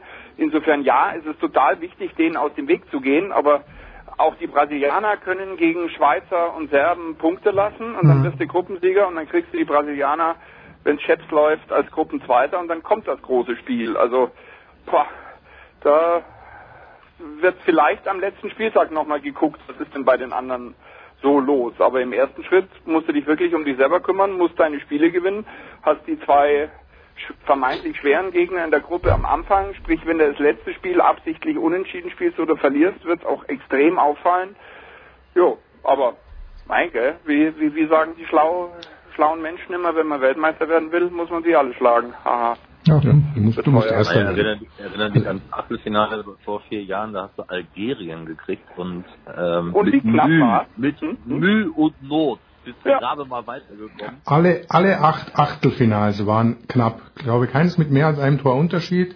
Äh, mehr als die Hälfte in die Verlängerung, Elfmeterschießen, alles war dabei und achtmal hat sich der Gruppenerste durchgesetzt. Es waren alles Gurkenspiele eigentlich. Aber darum sollte man Erster werden. Der Günther hat die Statistiken hier mitgebracht, das ist Wahnsinn. Und er liest sie nicht ab, sondern er hat sie im Kopf. Das ist, das ist ja vier Jahre her. Das, weiß man noch. Es, aber Hast du das Panini-Album von vor vier Jahren noch dabei, oder was? Na, jetzt schon das Neue. Ein paar Bildchen bräuchte ich noch. Bist du schon voll, oder? Nee, 45 noch, aber anderes Thema. Na, das ist mir mittlerweile zu teuer geworden. Der, Jetzt sammelt weiterhin Panini. Ne? Das ist schon stark euch, würde ich sagen. Das ist echt großartig. Ist nicht aber doch mit diesem Algerien-Spiel, ich versuche mich auch zurückzuerinnern, Marco, aber ich finde dieses Algerien-Spiel, natürlich, die haben die Deutschen gequält, aber gab es auch nur eine Minute, wo irgendjemand daran gezweifelt hätte, dass es Deutschland am Ende doch noch gewinnen wird. Ich nicht, weil die haben ja, die haben ja zu keinem Zeitpunkt wirklich die Chance gehabt, dass sie das Match gewinnen. Oder haben die, na, geführt haben sie nicht immer ausgeglichen, oder? Sehe ich das richtig? Ich kann mich erinnern, Marco, aber im Nachhinein betrachtet, wird mir das ein kleines bisschen, ja, so, so, das, das ist mir zu hoch gehängt. Ich kann mich nicht mehr ganz genau erinnern, aber du bist viel jünger. Manuel der Libero, das war das Spiel. Ah ja, das stimmt. Wo er rausgerannt ist auf 40 Meter und die Kugel gerettet hat. Okay. Ja, also auch das Spiel, wo Mustafi sich verletzt hat und alle haben aufgeschrieben, haben gesagt, Gott sei Dank, also dass man dieses Lahm wieder hinten rechts verteidigen konnte. Ähm, also ich, ich habe da schon geschwitzt. Also bei solchen Nummern, auch wenn da einige Chancen waren, ich habe da, ähm, also ich glaube, das war auch so ein, so, ein, so, ein, so ein Spiel, was durchaus so eine Initialzündung hatte, denn ich glaube, danach kam ja Per Mertesacker Interview, ne, und hat äh, da Kollegen mal kurz auf links gedreht und so weiter. Also ähm, das war, war schon das nicht so ganz unwichtig. Ja, war das glaube, das Spiel ne? das mit dem unfassbaren Freistoßtrick von Herrn Müller? Ja. Ja, genau. Ja, ja, ja genau. Ich meine, das wäre es gewesen. Also ich habe das schon gespitzt. Also das, das ist, äh, ich habe das nicht so, nicht so ähm, dahin getan, so nach dem Motto, also gewinnen wir dann eh. Also gerade wenn du dann in die Verlängerung musst und äh, du mühst dich da und und es hat dann irgendwie so einen Tag, der an dem es nicht so funktioniert, äh, bist du auch mal ganz schnell bei so einer äh, Weltmeisterschaft raus. Und das kann schnell auch mal passieren, wenn wenn du so einen unangenehmen Gegner kriegst, der der sich sagt, komm, wir spielen mal ein bisschen Fußball und gucken, was rauskommt. Und äh, du musst eigentlich im Grunde genommen weiterkommen. Also das kann immer passieren. Günther, wir freuen uns. Wir müssen natürlich jetzt aber schon noch ein paar entscheidende Fragen stellen, denn ich habe hier drei Leute jetzt gerade A in der Leitung oder B im Studio, die an unserer großen Big Senf Extravaganza, ich möchte sagen, tragend mitgewirkt haben. Und äh, wir haben das Viertelfinale bei Wölfings zu Hause ausgespielt. Bei Günther waren wir im Achtelfinale. Oder war es auch ein Viertelfinale? Ich, kann mich, was ein Viertel, ich glaube ja doch, bei dir war Viertelfinale 1 und 2. Bei Wölfing zu Hause mit Hagemann war es Viertelfinale 3 und 4. Was haben wir alle gelernt daraus, Günther? Was, wenn ich am Sonntagabend bei dir aufkreuzen sollte und äh, keinen eigenen Senf dabei habe, welchen Senf werde ich bei dir zur Wurst bekommen? Sicher nicht ein Siegersenf, das, das, das, ist schon mal klar. Nee, wenn du fragst, du weißt, bei mir steht immer Dijon im Kühlschrank, es steht immer Händelmeier, das ja. ist, also bei anderen darf Salz nicht ausgehen, bei mir darf Händelmeier nicht ausgehen. Du kriegst nicht einen mittelscharfen, wenn du möchtest, von ja. Ja. Und es gibt auch einen ganz scharfen mit Chili gewürzt. Äh, Mehr gibt's aber dann nicht. Auf jeden Fall Löwensenf geben, der sich ja nicht qualifiziert hat, weil nicht anmeldet. Stimmt, den habe ich auch noch äh, irgendwo rumliegen. Das, das, das, das werde ich in meinem, meinem ganzen Leben nicht verstehen weiterhin. Also da wird es gar keinen anderen Senf geben.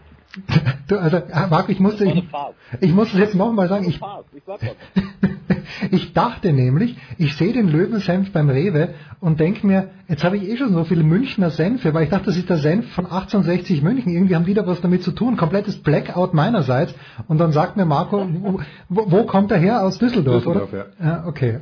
Ja. ja. Ganz schwierig. Äh, Marco, jetzt, wir haben vorhin gehört von Thomas Wagner, er wird sich absetzen nach Mallorca für vier, fünf Tage. Äh, wirst, bist du ein Public Viewer oder bist du, schaust du dir die, Spiel, die meisten Spiele zu Hause an? Wie wird deine WM ausschauen, Marco? Wie muss man sich das vorstellen, dass Thomas Wagner sich absetzt nach Mallorca? was, was, tut er dann? Er hat sich eine Finca gemietet.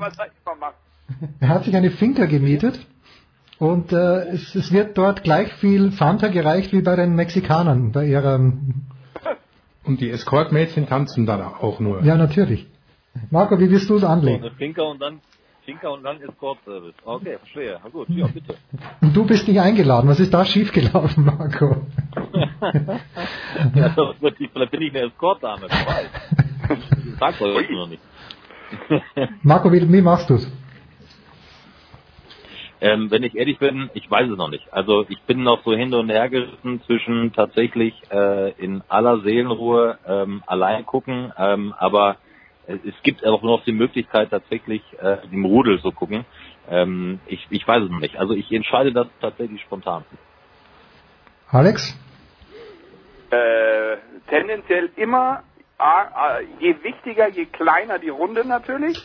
Ähm, ich bin, also Public Viewing ist bei mir maximal Nachbarschaft zu viert, sechs oder acht im Garten gucken. Größer äh, darf es nicht sein, außer bei Panama gegen Iran oder irgend sowas. Dann, dann darf die äh, Meute auch größer sein. Aber ansonsten will ich wenig Unruhe, wenig äh, Gequatsche äh, äh, und will gucken. Brasilien gegen Deutschland vor vier Jahren, weiß ich noch, haben wir zu zweit auf der Couch geguckt. Und äh, ohne jetzt Aberglauben, aber ich, ich bin beim wichtigen Fußball gucken ein Freund kleiner Runden. Das heißt also. Das, wenn du, wenn du schon Richtung Panama, Iran guckst, dass du jedes Spiel gucken wirst, oder? Nein, ich, es ist nur so, äh, äh, es gibt so ein paar Spiele, wo ich in meiner momentanen äh, äh, noch nicht existierenden Fußball-WM-Fiebrigkeit, äh, mir fehlen so die, die Spiele, auf die ich mich jetzt schon freue quasi. Also deswegen bin ich ein großer Freund, wenn es dann endlich in zu K.O.-Spielen kommt. Und wenn es zu Deutschland und Brasilien kommt, auch herzlich willkommen. Also du freust dich nicht tu mir noch schwer. Saudi-Arabien. Ja, zum Beispiel. Russland. Saudi-Arabien morgen. Boah. Freitag um fünf ist was? Iran, Marokko. Ja. So Spiele, wo ich zugebe, boah, weiß ich gar nicht, ob man da äh, den Live-Ticker bemüht oder einfach irgendwann mal sagt, so, so ist es ausgegangen und das trage ich jetzt in meine Tippliste ein. Also kann keiner was dafür, aber ich tu mir, tu mir mit solchen Kicks echt noch sehr schwer. Ja, aber, aber, wahrscheinlich ist es wie immer, äh, das Nein, erste Spiel läuft und man freut sich aufs zweite. Man ist absolut angefixt dann und Freitag wird man entschädigt mit Portugal gegen Spanien. Je wichtiger die Spiele, umso ah, kleiner die Gruppe. Das heißt, Wölfing wird mich einladen dann zu Senegal, Kolumbien. Da, da bin ich bei Wölfings herzlich willkommen. Da dürfen wir alle kommen. Ja. du weißt doch sicher schon, wann das wieder ist, oder? Na, ich habe hier den fantastischen WM-Plan. Das ist am 28.06. Ich weiß gar nicht, das ist ein Donnerstag, glaube ich, äh, um 16 Uhr. Also ich wäre dann, ich wäre dann soweit. Zwei Wochen. Ja, ich wäre dann soweit. Fantastisch.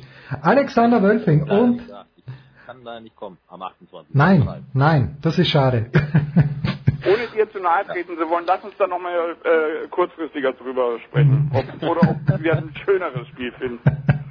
Großartig. Alexander Wölfing von RAN mittlerweile und der große Marco Hagemann, RTL und ab nächsten Jahr sehr, sehr oft im Einsatz. Günther, ein Kollege von uns. Wer hätte das gedacht, ah. dass ich jemals sagen darf, Kollege von Günther Zapf und von Marco Hagemann bei der Zone. Kurze Pause, dann geht's ja weiter der Big Show. Habe ich übrigens, habe ich übrigens, wenn ich das mal sagen darf, habe ich übrigens gelesen, dass du demnächst auch Bowling kommentieren wirst. Nein. Wo? Ich hoffe, es ist Baseball. Es ist Baseball, ja. Ich hoffe, es ist Baseball. Am Baseball. 8. Juli, Baseball. Dann bin ich verrutscht. Also. Dann ist es Baseball. Okay, dann, ich hätte irgendwie, da ist nicht Weber Cup oder so. Aber Ja, ist ja, auch Bowling. das ist Bowling, ja. Wer macht Bowling? Du, Günther? Nee, ich glaube Vogel. Ach, Gogel macht Bowling. Ich sollte es mal machen, aber Großartig. Der Herbert. keine Zeit und dann ist Herbert da reingeklatscht. Was Herbert alles kann. Was, was, was, was es nicht alles gibt. Ja, bei für Bowling muss man sich ja King Ping anschauen mit äh, Woody Harrison und mit äh, äh, wer ist der zweite Hauptdarsteller? Egal. Dankeschön, Herrschaften. Kurze Pause, dann geht's hier ja, Der große Marco Hagemann, mit dem wir natürlich hier ganz viele Stunden noch in den David Alaba Studios verbracht haben und auch interessante Leute zu Gast hatten mit Marco. Zum Beispiel am 19. Juli 2012, das war die Big Show 59. Tony Polster, ganz kurz mal reingehört, Marco Hagemann und Tony Polster, das war zu einem sehr speziellen Zeitpunkt in der Champions League Geschichte von Red Bull Salzburg. auch so ähm, überrascht, negativ überrascht gewesen, dass Salzburg ähm, in Düdelingen, ähm, eine Mannschaft, die man jetzt nicht unbedingt auf dem Zettel hat, ähm, verloren hat. Ja, da braucht man nicht lange herumreden. Das ist eine riesengroße Blamage. Das darf einer Mannschaft wie Salzburg nicht passieren. Und äh, leider Gottes wurde ich bestätigt, dass äh, äh, wir äh, in, der, in der Europa-Liga unsere Spielwiese haben, die Champions League für uns äh, leider eine Nummer zu groß ist. Salzburg wird das vielleicht äh, oder ziemlich sicher im Rückspiel nochmal drehen können und und äh, ja, dieses 0 zu 1 aufholen, aber trotzdem bleibt die Euroliga unsere, unsere internationale Liga. In der Champions League haben wir im Moment in keiner Mannschaft was verloren. Hm.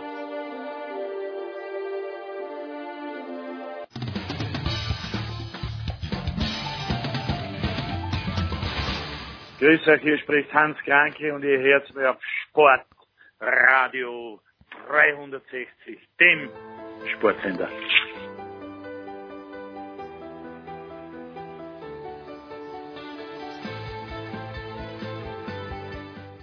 Ja, Günther macht mal eine kurze Pause, fantastisch, aber wir haben, wir machen im Dreierpark weiter und das ist zum einen aus äh, Wolfsburg zugeschaltet, wie ich hoffe, denn jetzt ist die, äh, die NBA-Saison vorbei, der Sohn macht kurz Pause, was die NBA angeht, ist André Vogt von der Five. Hi Dre.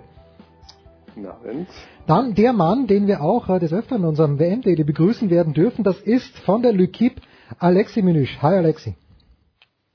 Hallo zusammen. Und dann noch äh, auch der Sohn, auch Sport 1, auch alles, Telekom Sport, Franz Büchner. Hi Franz. Hallo.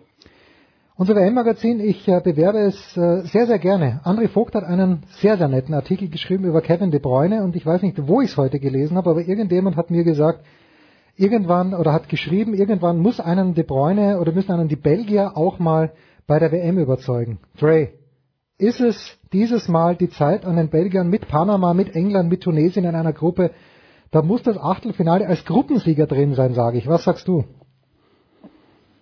Auch gegen England weiß ich nicht. Ähm, sicherlich sind sie da vielleicht sogar leicht favorisiert, aber wir haben jetzt eine Mannschaft, die, genau wie gesagt hast, noch nie wirklich irgendwo mal richtig überzeugt hat. Ähm, die vielleicht auch gar nicht immer wusste, wie, wie gut sie eigentlich sind, weil waren sie auch zu jung äh, bei der letzten WM. Ähm, aber wenn sie es, glaube ich, mal schaffen, dann dieses Jahr. Ich weiß halt nur nicht genau, ob der Trainer, ich bin natürlich nicht der Riesenexperte, was das angeht, aber ich so gelesen habe, ob, ob das alles so, so passig ist und stimmt, bin ich mal gespannt. Ähm, aber wenn, wie ich geschrieben habe, dann denke ich, dann muss Kevin De Bruyne das richten für Belgien. Ist er denn stark genug, Franz, dass er das richten kann für Belgien? Kann das über, gibt's diese Zeit noch? 1986, Diego Maradona hat es irgendwie ab dem Viertelfinale allein, allein gerichtet, äh, teilweise mit Gottes Hilfe sogar. Ist der Fußball äh, immer noch so, dass einzelne Spiele vielleicht, aber Weltmeisterschaften, ich glaube Xabi Alonso hat das auch gesagt in der Süddeutschen Zeitung, Weltmeisterschaften gewinnen keine einzelnen Spieler mehr. Also es gibt nicht mehr diesen überragenden Spieler. Siehst du das auch so, Franz? Im Prinzip schon, wobei sich daran ja immer die Geister irgendwie scheiden. Ähm, das äh, hört man ja auch, wenn man mit entsprechenden oder wenn man die Aussagen von entsprechenden Spielern hört. Ähm, äh, klar ist so ein so ein Top-Spieler sicherlich durchaus mal hilfreich in der einen oder anderen Situation. Allerdings, ähm, da könnte man jetzt natürlich auch wieder die WM vor vier Jahren anführen, wo man sagen kann, naja, da ist auch eine Mannschaft Weltmeister geworden, ohne den riesen Superstar im Team. Hat es da eben als als äh, ja als Truppe so an sich hinbekommen Deswegen finde ich das, ich, ich würde das auch mal, ich finde es auch mal schöner, wenn, wenn sich deine Mannschaft als Einheit präsentiert und man nicht vielleicht zu sehr sich auf einen Spieler verlassen muss, weil wenn das tatsächlich so ist und der Spieler halt nicht funktioniert, na, dann hast du ein Problem. Deswegen ähm, sehe ich das dann auch eher so, dass das eher eine, eine Teamleistung sein muss. Sicherlich dann auch im Falle von Belgien, wobei die natürlich äh, noch ein paar andere haben, finde ich, die neben De Bruyne da ein bisschen herausstechen können. Äh, von daher, ja, mal schauen, wenn die sich tatsächlich als Einheit präsentieren, dann haben sie gute Chancen, was zu reißen. Alexi, du hast vorhin, äh, als die- die Sprache auf Belgien kam, äh, gefragt, was wir fangen mit Belgien, Gel Belgien an. Was weißt du über Belgien, das wir nicht wissen? Auf jeden Fall habe ich äh, Belgien als mein Geheimfavorit äh, aus der Korn schon seit äh, etlichen Wochen. Es wird davon abhängen, wie sich die zwei äh, Ausnahmespieler, die in der belgischen Nationalmannschaft spielen, De Bruyne und Eden Hazard drauf sind. De Bruyne hatte eine richtig lange Saison, wo hatte den Vorteil in der Champions League relativ früh auszuscheiden, um dann ja, die zweite Hälfte April, um dann komplett Mai richtig entspannen zu können. Er war auch äh, inzwischen zweimal im Urlaub. Und äh, bei Eden Hazard bin ich mir nicht so sicher, weil er zuletzt angeschlagen war und nicht mehr frisch wirkte, auch eine schwere Saison hinter sich hat bei Chelsea, nicht mal die Champions erreicht. Äh, natürlich muss es äh, muss auch Belgien als Mannschaft funktionieren. Man hat jetzt äh, mit Martinez einen Trainer, der äh, nicht äh, eine riesen Erfahrung hat auf dem höchsten Niveau, aber mit Thierry Henry als Co-Trainer vielleicht der Mann, der Belgien zum Weltmeistertitel bringen kann. Als Stürmertrainer, als Co-Trainer, äh, das wissen nicht viele, aber Thierry Henry, wenn es Belgien schafft, ist er vor allem äh, daran beteiligt. Ähm, Alexi, ich muss doch bei dir bleiben. Wie zum Henker, warum ist Thierry Henry in Belgien gelandet und nicht in Frankreich? Gab es irgendeine Beziehung zu Thierry Henry? Warum ist er nicht in Frankreich und macht dort irgendwas? Antoine Griezmann hat nie in, Frankreich Fußball gespielt, ja. Die Dessen, die sind einfach nicht in Frankreich. Eric Cantona, für mich der größte aller Zeiten, äh, ist auch in Frankreich unerwünscht äh, gewesen, weil die Franzosen einfach blind sind. Das habe ich doch immer gesagt, jetzt musst du es auch wissen. Ja, das weiß ich schon, aber allen den Jahren, wo wir bei die ganzen Sendungen machen. Und äh, ja, Griezmann äh, ist momentan der beste Franzose. Er hat sein Glück in Spanien gefunden, äh, Cantona in England und äh, Thierry Henry auch in England bei Arsenal, obwohl er auch bei Monaco äh, sich bekannt machen konnte mit Trezeguet damals unter Arsene Wenger. Aber ähm, ja, warum Henry auch seine Chance als Trainer nicht kriegt, ich habe das Gefühl, dass man in Frankreich ein bisschen sich öffnet, dass Patrick Vieira, auch ein ehemaliger legendärer Spieler für Frankreich, jetzt bei Nizza anheuert, ist auch ein gutes Zeichen. Aber äh, Henri, glaube ich, hat darauf gepocht, einfach der Nachfolger von Arsene zu werden. Bei Arsenal ist nicht geworden.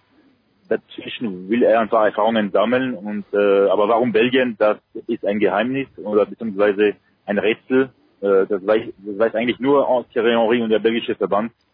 Aber äh, ich glaube nicht, dass es auch eine lange Geschichte sein wird, egal wie es für die Roten Teufel in äh, Russland äh, läuft. Trey, jetzt ist es so, du, du bist ja auch in, in der NBA natürlich, ich weiß nicht, ob gesegnet oder geschlagen mit diesen Power Rankings. Und Spiegel Online hat einfach, und ich, ich, ich weiß, es ist Clickbaiting, aber ich habe mich halt mal durchgeklickt. Und als Favoriten hat äh, Spiegel Online tatsächlich die Franzosen. Alexi darf jetzt nicht laut auflachen, aber mh, ich glaube, die Franzosen waren eins, Brasilien war nur vier, Spanien war zwei und Deutschland war drei. Äh, Aus deiner gepflegten Erfahrung mit den Power Rankings, äh, wenn eine Mannschaft favorisiert in eine Meisterschaft geht und wenn das nicht die Golden State Warriors sind, was gibst du denn auf solche Power Rankings, Dre? Ach, ich glaube auch aus eigener Erfahrung und ähm, auch mal die Kollegen in den USA machen. Was, was heißt denn Power Ranking? Setzt sich einer mit einem Bier hin und, und äh, rankt die ganzen Teams so, ne? Hm. Ähm, und äh, macht es halt subjektiv nach, nach gut dünken. Und es äh, kann die Stärke von Power Rankings sein, dass sie halt ja, einen, einen guten Experten da haben, der das halt macht. Und kann ja die Schwäche sein, wenn da jemand sitzt, der einfach, ja, je nachdem, welche Biersorte er an dem Abend gewählt hat, äh, dann demnach halt auswürfelt, wer da halt an 1, 2, 3, 5 steht. Ich sag mal so, ähm, diese, äh, die Cluster, die sind ja, glaube ich, vorher relativ klar, so wen man so als Top-Favoriten sieht, wenn man so als Geheimfavoriten dahinter sieht, wen man vielleicht als äh, ja, Teilnehmer einer K.O.-Runde sieht und wen man sieht, äh, wer direkt ausschaltet. Das ist, glaube ich, relativ klar. Das weiß, glaube ich, jeder, der sich ein bisschen mit beschäftigt. Dafür braucht man, glaube ich, kein Power-Ranking. Ähm, und klar gibt es wieder Überraschungen, sicherlich. Aber, glaube ich, gerade bei der Fußball-WM gibt es ja selten diese ganz, ganz, ganz große Überraschung. Und wurde jetzt dann in dem, was ich, im Top-Favoriten-Cluster, wurde die deutschen Rankings, wo Spanien und Frankreich ja, das ist im Endeffekt dann individuelle Vorzug, glaube ich, den du dann da gibst. Von daher das Clickbait, genau wie du sagst, kann auch ein bisschen äh, Infotainment sein, aber im Endeffekt kann man da gerade in so einem Turnier, wo ja auch nicht jeder gegen jeden spielt, eigentlich nichts geben. Franz, jetzt haben wir aber so, 2004 in Portugal wird Griechenland Weltmeister, äh, Europameister, 2016 in Frankreich wird Portugal Europameister. Man sagt ja immer, dass äh, bei einer Europameisterschaft mittlerweile schwieriger zu gewinnen ist als eine Fußballweltmeisterschaft. Äh, warum dann, in diesem Fall, Portugal haben wir schon abgefrühstückt, aber warum, wenn Alexis sagt Belgien Außenseiter, ist es diese eine Runde mehr, dass wir bei Weltmeisterschaften eigentlich, wenn ich mich zurückerinnere, und äh, meine Erinnerung geht bis 1930 zurück, so einen richtigen Außenseiter, vielleicht 1950 in Brasilien mit Uruguay, aber okay, das waren andere Zeiten, so einen richtigen Außenseiter bei der WM haben wir eigentlich noch gar nicht gehabt, bei der Europameisterschaft schon. Die Theorie von Franz Büchner, warum das so ist, lautet wie? Haha. Ah, du. Da, da müssten wir jetzt äh, die tiefe Philosophie einsteigen. Ich habe ehrlich gesagt äh, keine, keine Lösung parat, aber ja, vielleicht ist es die eine Runde mehr, wer weiß, vielleicht äh, ist es dann doch die Nervenstärke der, der ganz großen Mannschaften. Du, ich habe da wirklich äh, Schwierigkeiten, auf diese Frage jetzt eine gute Antwort zu finden. Ähm, ja, schieben wir es doch einfach mal auf, auf die Dimensionen des Turniers und sagen, da sind dann einfach Überraschungen nicht erwünscht. Ich weiß es nicht. Ja. Lass uns noch eine Fußballfrage. Wir müssen natürlich mit Franz ganz kurz über die Capitals, äh, wobei er das eh schon ausführlich gemacht hat und mit Ray auch ganz kurz über Basketball sprechen. Aber Alexi, ich muss dich schon auch noch ich muss dich ein bisschen rügen, denn ich habe dir ja am letzten, wann war es? Am Samstagabend war es, glaube ich, mein letzter Abend in Paris und äh, TF1 hat äh, Frankreich gegen die USA übertragen. Und die USA schießen mit dem ersten Angriff überhaupt das Tor. Nicht ganz unglücklich, möchte ich sagen. Und äh, ich, ich schreibe Alexi so zur Halbzeit rein, ein bisschen flapsig, naja, wenn es nicht mal gegen die USA reicht. Und schaue mir aber das ganze Spiel fertig an und Alexi, ich muss sagen, die haben richtig, richtig gut gespielt. Irgendwann in der 80. Minute ist, glaube ich, die Einblendung gekommen. 19 zu 1 Torschüsse für Frankreich. Äh, also die, die USA haben mit dem einzigen Torschuss das Tor gemacht. Bist du der Einzige, große Pessimist. Weil ich kann natürlich kein Französisch, ich habe es nicht einschätzen können, wie die Stimmung in Frankreich ist. Aber du scheinst mir sehr pessimistisch zu sein. Trifft das so die Stimmung in Frankreich? Oder wie ist es denn, Alexi? Ja, erstens bin ich realistisch und nicht pessimistisch. Ich bin ja für Deutschland nicht für Frankreich, deswegen ist mir eigentlich egal, wie die Franzosen abschneiden. Es geht darum, dass die einfach keine Balance haben, keine, keine Stabilität in der Mannschaft. Du hast auch keinen, keinen Leader. Ein bisschen wie in der deutschen Nationalmannschaft äh, nach dem Abgang von Philipp Lahm. Du hast keinen, der auf den Tisch schauen kann, der die Mannschaft zusammenfalten kann. Äh, Hugo Loris ist, glaube ich, der ruhigste Kapitän aller Zeiten. Ähm, Griezmann ist einfach zu nett. Äh, Pogba ist mit seiner Frisur beschäftigt. Also wer soll da der Chef werden? Das ist schon ein Problem. Äh, dann hast du auch viele Spieler, die die DD schon nominiert äh, hat, die zuletzt lange, richtig lange verletzt waren, wie die zwei Außenspieler in der Defensive mit CDB und äh, Benjamin Mendy. Äh, Pogba war auch immer wieder angeschlagen. Der einzige, der richtig gut drauf ist, ist der Bayer Corentin Tolisso, der wohl von Anfang an spielen wird gegen Australien und auch Usman Dembele, der Ecktortsunder, der wohl äh, Olivier Giroud verdrängen soll äh, vorne.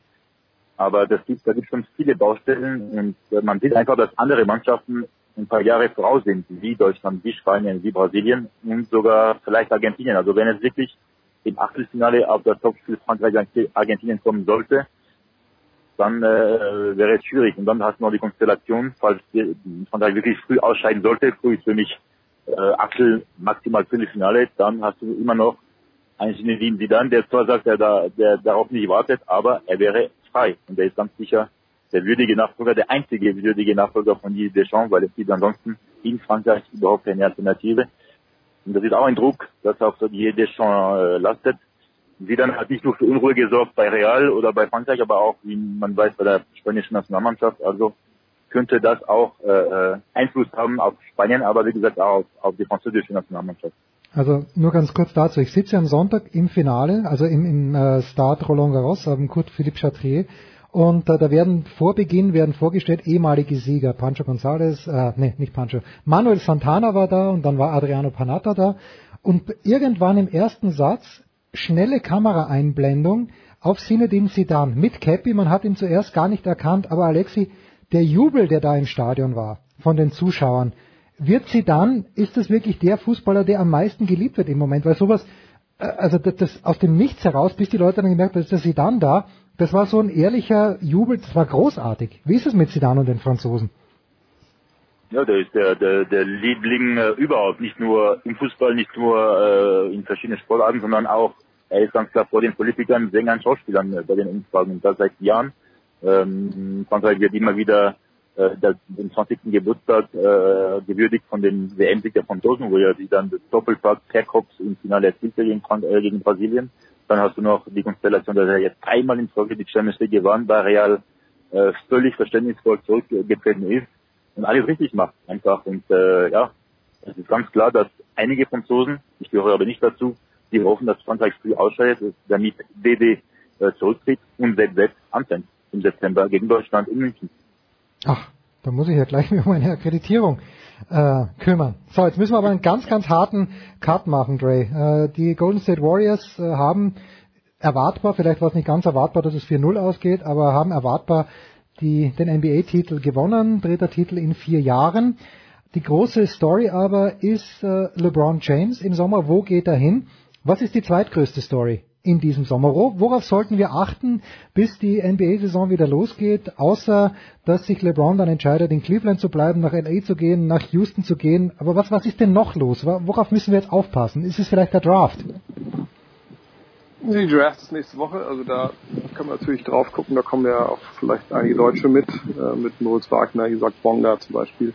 Ähm, Luka Doncic natürlich vielleicht das größte europäische Talent, das wir je hatten, äh, zumindest. Geht er nach Sacramento? Oder, oder geht er dort also, garantiert nicht hin?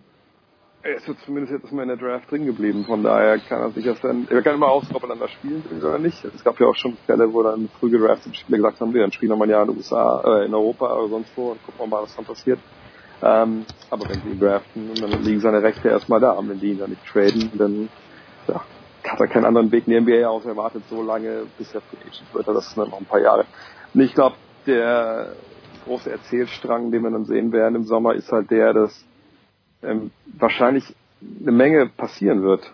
Ähm, einfach. Warum? Ähm, weil Teams haben kein Geld für Free Agents. Also hm. eine Menge Teams sind dagegen unzufrieden mit dem, was sie da haben in der Mannschaft ähm, und werden sicherlich kreativ sein, äh, zum Beispiel Portland, ähm, äh, New Orleans wahrscheinlich auch vielleicht, ähm, um ihre Teams umzubauen. Und äh, das heißt wahrscheinlich eher ein bisschen mehr Trades, als dass jetzt irgendwelche Free Agents äh, großartig die Teams wechseln werden, weil es eben kaum Mannschaften gibt, die denen das Geld, äh, oder hochgerätige Free Agents soll ich sagen, die denen maximale Gehälter anbieten können. Also da darf man sehr gespannt sein. Selbst LeBron James ist nicht klar, dass der als Free Agent geht, wenn er denn geht. Er könnte genauso gut wie Chris Paul das vergangenes Jahr gemacht hat, sagen, äh, ich ziehe meine Option auf mein letztes Vertragsjahr, mhm.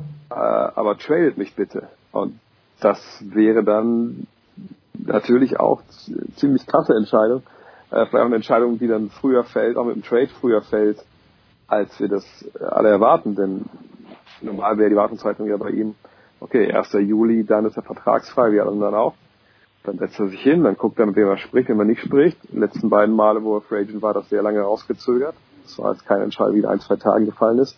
Aber wenn jetzt die Entscheidung natürlich quasi vor der Free Agency fällt, äh, dann wirft das alles hier über den Haufen. Mhm. Überhaupt werden, glaube ich, viele äh, Teams warten, was macht LeBron James. Und äh, wird sicherlich eine Menge Härtefälle geben, die mehr Geld verdienen sollten aufgrund ihrer Leistung. Aber wenn das Geld nicht da ist, die irgendwann unterschreiben werden, dann für weniger Geld. Also das wird, glaube ich, ein ziemlich wilder Sommer, auch wenn wir jetzt nicht gewechselt sehen werden, der vertragsfreien Spieler.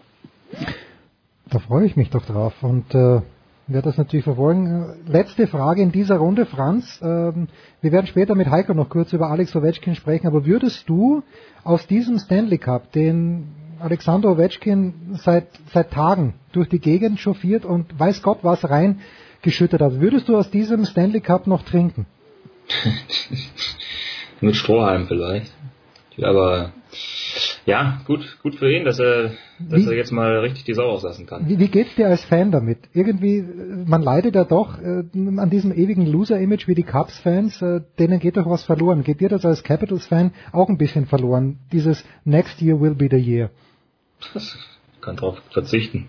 Tatsächlich. Also wenn man, äh, gut, in meinem Fall natürlich nicht 44 Jahre, aber die, die Franchise 44 Jahre lang auf, auf diesen Triumph gewartet hat und man selber jetzt auch seit vielen Jahren immer wieder äh, die Enttäuschung miterlebt hat in den Playoffs, dann ist einem äh, das ja durchaus recht, wenn es dann mal funktioniert. Also ich sag mir so, die nächste Saison ist eigentlich die entspannteste Saison aller Zeiten wahrscheinlich weil du hast jetzt diesen Cup gewonnen und du musst eigentlich niemandem mehr was beweisen, auch wenn man jetzt schon äh, auf der auf der Meisterfeier, die jetzt am Dienstag erst war, ähm, sich schon der ein oder andere dort hingestellt hat auf die Bühne und ähm, kleine Back-to-Back-Chants angestimmt Ja, ja. hat. Also Ja, man äh, nimmt sich was vor, auch für die nächste Saison und äh, warum auch nicht. Ja, gut. Beruhigen wir uns erstmal. Nächste Saison ist wieder Pittsburgh dran. Fantastisch. Ich bedanke mich nicht nur für heute, sondern für die letzten Jahre. Dre ist jede Woche dabei, Alexi und Franz gefühlt jede Woche, vielleicht maximal jede zweite Woche. Danke.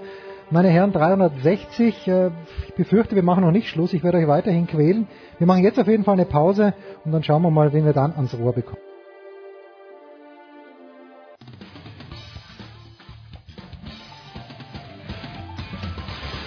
Servus, das ist der Felix Neureuter und ihr hört das Sportradio 360.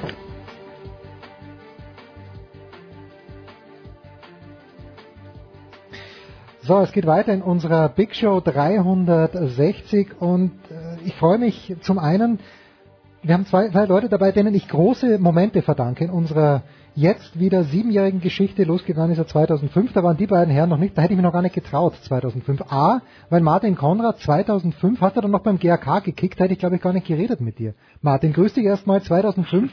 Wo warst du da? Warst du schon in, in Medienbusiness tätig oder warst du da noch aktiv für die, für die Roten Grazer unterwegs? Äh, Danke für die Blumen. Äh, Das, für die Grazer hat sich 1991 äh, aufgelöst und für die Medien tätig war ich eigentlich schon seit 1990. Also das Ach hat sich überschnitten. Wie ich gemerkt habe, es wird dann doch nichts mit der Profikarriere, habe ich mich eher für das Reden darüber entschieden. Ja, gut. Und äh, ein Meister des Redens darüber und wahrscheinlich früher auch aktiv auf dem Platz ist natürlich Oliver Fasnacht. Oliver, ich grüße dich. Hallo. Wie das klingt früher. Naja, na, na, ja, früher aktiv, früher aktiv. Also jetzt natürlich Ah, immer noch. Ja. Ich habe bisschen Damals. damals, ich habe ein bisschen in unserem Archiv gekramt und wir werden dann noch ein Leckerli hören, nämlich gleich im Anschluss, wenn wir, äh, na, nicht gleich im Anschluss, bisschen später, aber mit Oliver haben wir fantastische Gäste gehabt. Zum Beispiel äh, mit Oliver gemeinsam Toni Innauer. Aber natürlich das Oh ja. absolute Highlight für mich, äh, weil ich auch ein Fan bin, war Harald Schmidt und da werden wir dann später noch ein paar Minuten reinhören. Oliver. Sehr schön. Wir müssen aber natürlich mit dem Martin beginnen, denn die Österreicher sind schlagbar. Ich habe es nicht für möglich gehalten, Martin. Jetzt mal ganz ehrlich, ich war während dieses 2 zu 1 Sieges unter irregulären Bedingungen in Frankreich und die österreichischen Kollegen waren sich teilweise nicht zu schade, die deutschen Kollegen ein bisschen zu händeln. Es war ein Probespiel, es ging um nichts, es war schwierige Bodenverhältnisse, wenn nicht sogar irregulär. Hat man das bei uns wirklich so ernst genommen? Also was heißt, es ging um nichts. Österreich gegen Deutschland, da geht es immer um sehr viel. Und das Zweite ist, für Manuel Neuer ist es auch um einiges gegangen. Also insofern, er war glaube ich auch der Beste, würde ich mal sagen. Ähm, und für den äh, Leroy Sané war es vielleicht auch ein wichtiges Spiel. Also ich finde, es ist schon um etwas gegangen. Natürlich hat es nicht den Wert, den, den sich die Österreicher gewünscht hätten, nämlich ein Bewerbsspiel, ein Pflichtspiel. Aber ich finde so vom Spielerischen her war das, war das ansehnlich, was die Österreicher gezeigt haben, dass die Bedingungen nicht die besten waren, ist auch klar, wobei das galt ja für beide Teams und dass Deutschland nicht die Bestbesetzung angetreten ist, das ist natürlich auch äh, festzustellen gewesen. Also es war ein, ein Achtungserfolg auf einem, auf einem Testspiel, nicht mehr, nicht weniger. Und ich finde, der, der, der Humor darf nicht zu kurz kommen. Im Übrigen, weil du Paris angesprochen hast, das haben wir ja mitbekommen, dass der Producer über Twitter immer wieder sehr aktiv war, aber auch nur bis zu dem Tag, als das Duell Österreich-Deutschland dann plötzlich für den Österreicher ausgegangen ist. Mhm. Äh, dann habe ich von dir nichts mehr gehört. Kann das so sein? Also Zverev war dann irgendwie für dich auch dein K.O., oder? Nein, um Gottes Willen. Also ni- nichts, nichts lege mir ferner, als im Lager von Alexander Zverev zu stehen. Ähm, natürlich schon gar nicht, wenn er gegen Dominik Thiem spielt. Äh, aber ich weiß nicht, habe ich dann das, das Twittern eingestellt. Ich weiß es, dann muss ich, boah, dann, dann muss ich, Ja, es war eingestellt. Du hast ihn als Nummer eins schon fast erkoren, irgendwie im Laufe der, der ersten Woche in Paris und dann auf einmal war es vorbei. Also dann hat, ich machte mir kurzfristig Sorgen um deinen Gesundheitszustand, aber offensichtlich ist alles in Ordnung. Es ist alles in Ordnung, aber der Oliver bremst mich ja immer, wenn ich sowas sage. Aber es ist, Was denn? naja, wenn ich sage, dass der Zverev Nummer eins wird und dass er ganz viele Grand Slam Turniere gewinnen wird, dann ist der Oliver immer derjenige, der sagt, lass dem Jungen Zeit, ganz ruhig erstmal. Aber, Genau. aber, Aber zurück zum Fußball. Ja, na, dann ein, ein Wort noch dazu. Also ich äh, schaue natürlich jetzt, äh, ich kenne mich nicht so gut aus wie der Oliver und wie andere Leute, die, die das länger machen als ich, aber wenn man sieht, was Zverev jetzt schon kann, dann ist es ein- erstens eine mathematische Unausweichlichkeit, weil Nadal und Federer einfach nicht mehr so viel spielen und irgendwann wird der Zverev auch mal bei Grand Slam Turnieren was reißen, dass der vielleicht schon in diesem Jahr Nummer eins wird. Und der Harald Ottawa von äh, vom Kurier in Österreich. Ich weiß nicht, kennst du den Harald Ottawa, m, Martin? Also zumindest vielleicht namentlich, äh, nicht persönlich. Der Nein, nein, persönlich, persönlich, persönlich, der hat zum Beispiel auch, um das noch kurz abzuschließen, nicht so bedeutend, den SK Sturm betreut, als die noch aktiv waren, äh, international, dann war er immer vom Kurier der Mann, der von Wien nach Graz reisen musste. Durfte in dem Fall. Der hat durfte. mit Sturm auch was am Hut. Ja, zu, vielleicht kommen wir noch zu Sturm. Aber der Harald Ottawa kommt zu mir und sagt, ja, was weißt du denn über, über den Zverev und da, da, da. Und meine Quintessenz war, ich habe zu ihm gesagt, kannst schreiben, er fährt als Nummer eins der Welt zu den US Open. Und zwar 2018. Und das glaube ich immer noch. Weil ich glaube, er wird ein sehr gutes Wimbledon-Turnier spielen. Ich glaube, der Federer wird es nicht gewinnen. Und dann sind die Unterschiede nicht mehr so groß. Zurück zum Fußball. Weil über Tennis reden, wir, reden wir ein bisschen später. Oliver. Ja, zurück zum Fußball. Ja, äh, ich würde auch gerne nochmal sagen, dass ich die zweite Hälfte von Österreich ausgezeichnet fand. Also natürlich kann man immer sagen, es ist nur ein Testspiel und es ist schlechte Bedingungen und der ganze Blödsinn.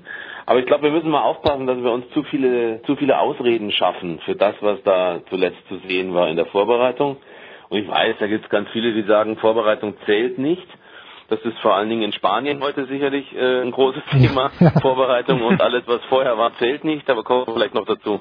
Nur ich finde, dass also der ganze Auftritt der Deutschen in diesem Spiel in der zweiten Hälfte zwar von sich aus jetzt, also von den Deutschen aus gesehen, jetzt nicht sonderlich äh, engagiert ausgesehen hat. Aber was man nicht vergessen darf, ist, dass wirklich die Österreicher eine tolle zweite Hälfte gespielt haben.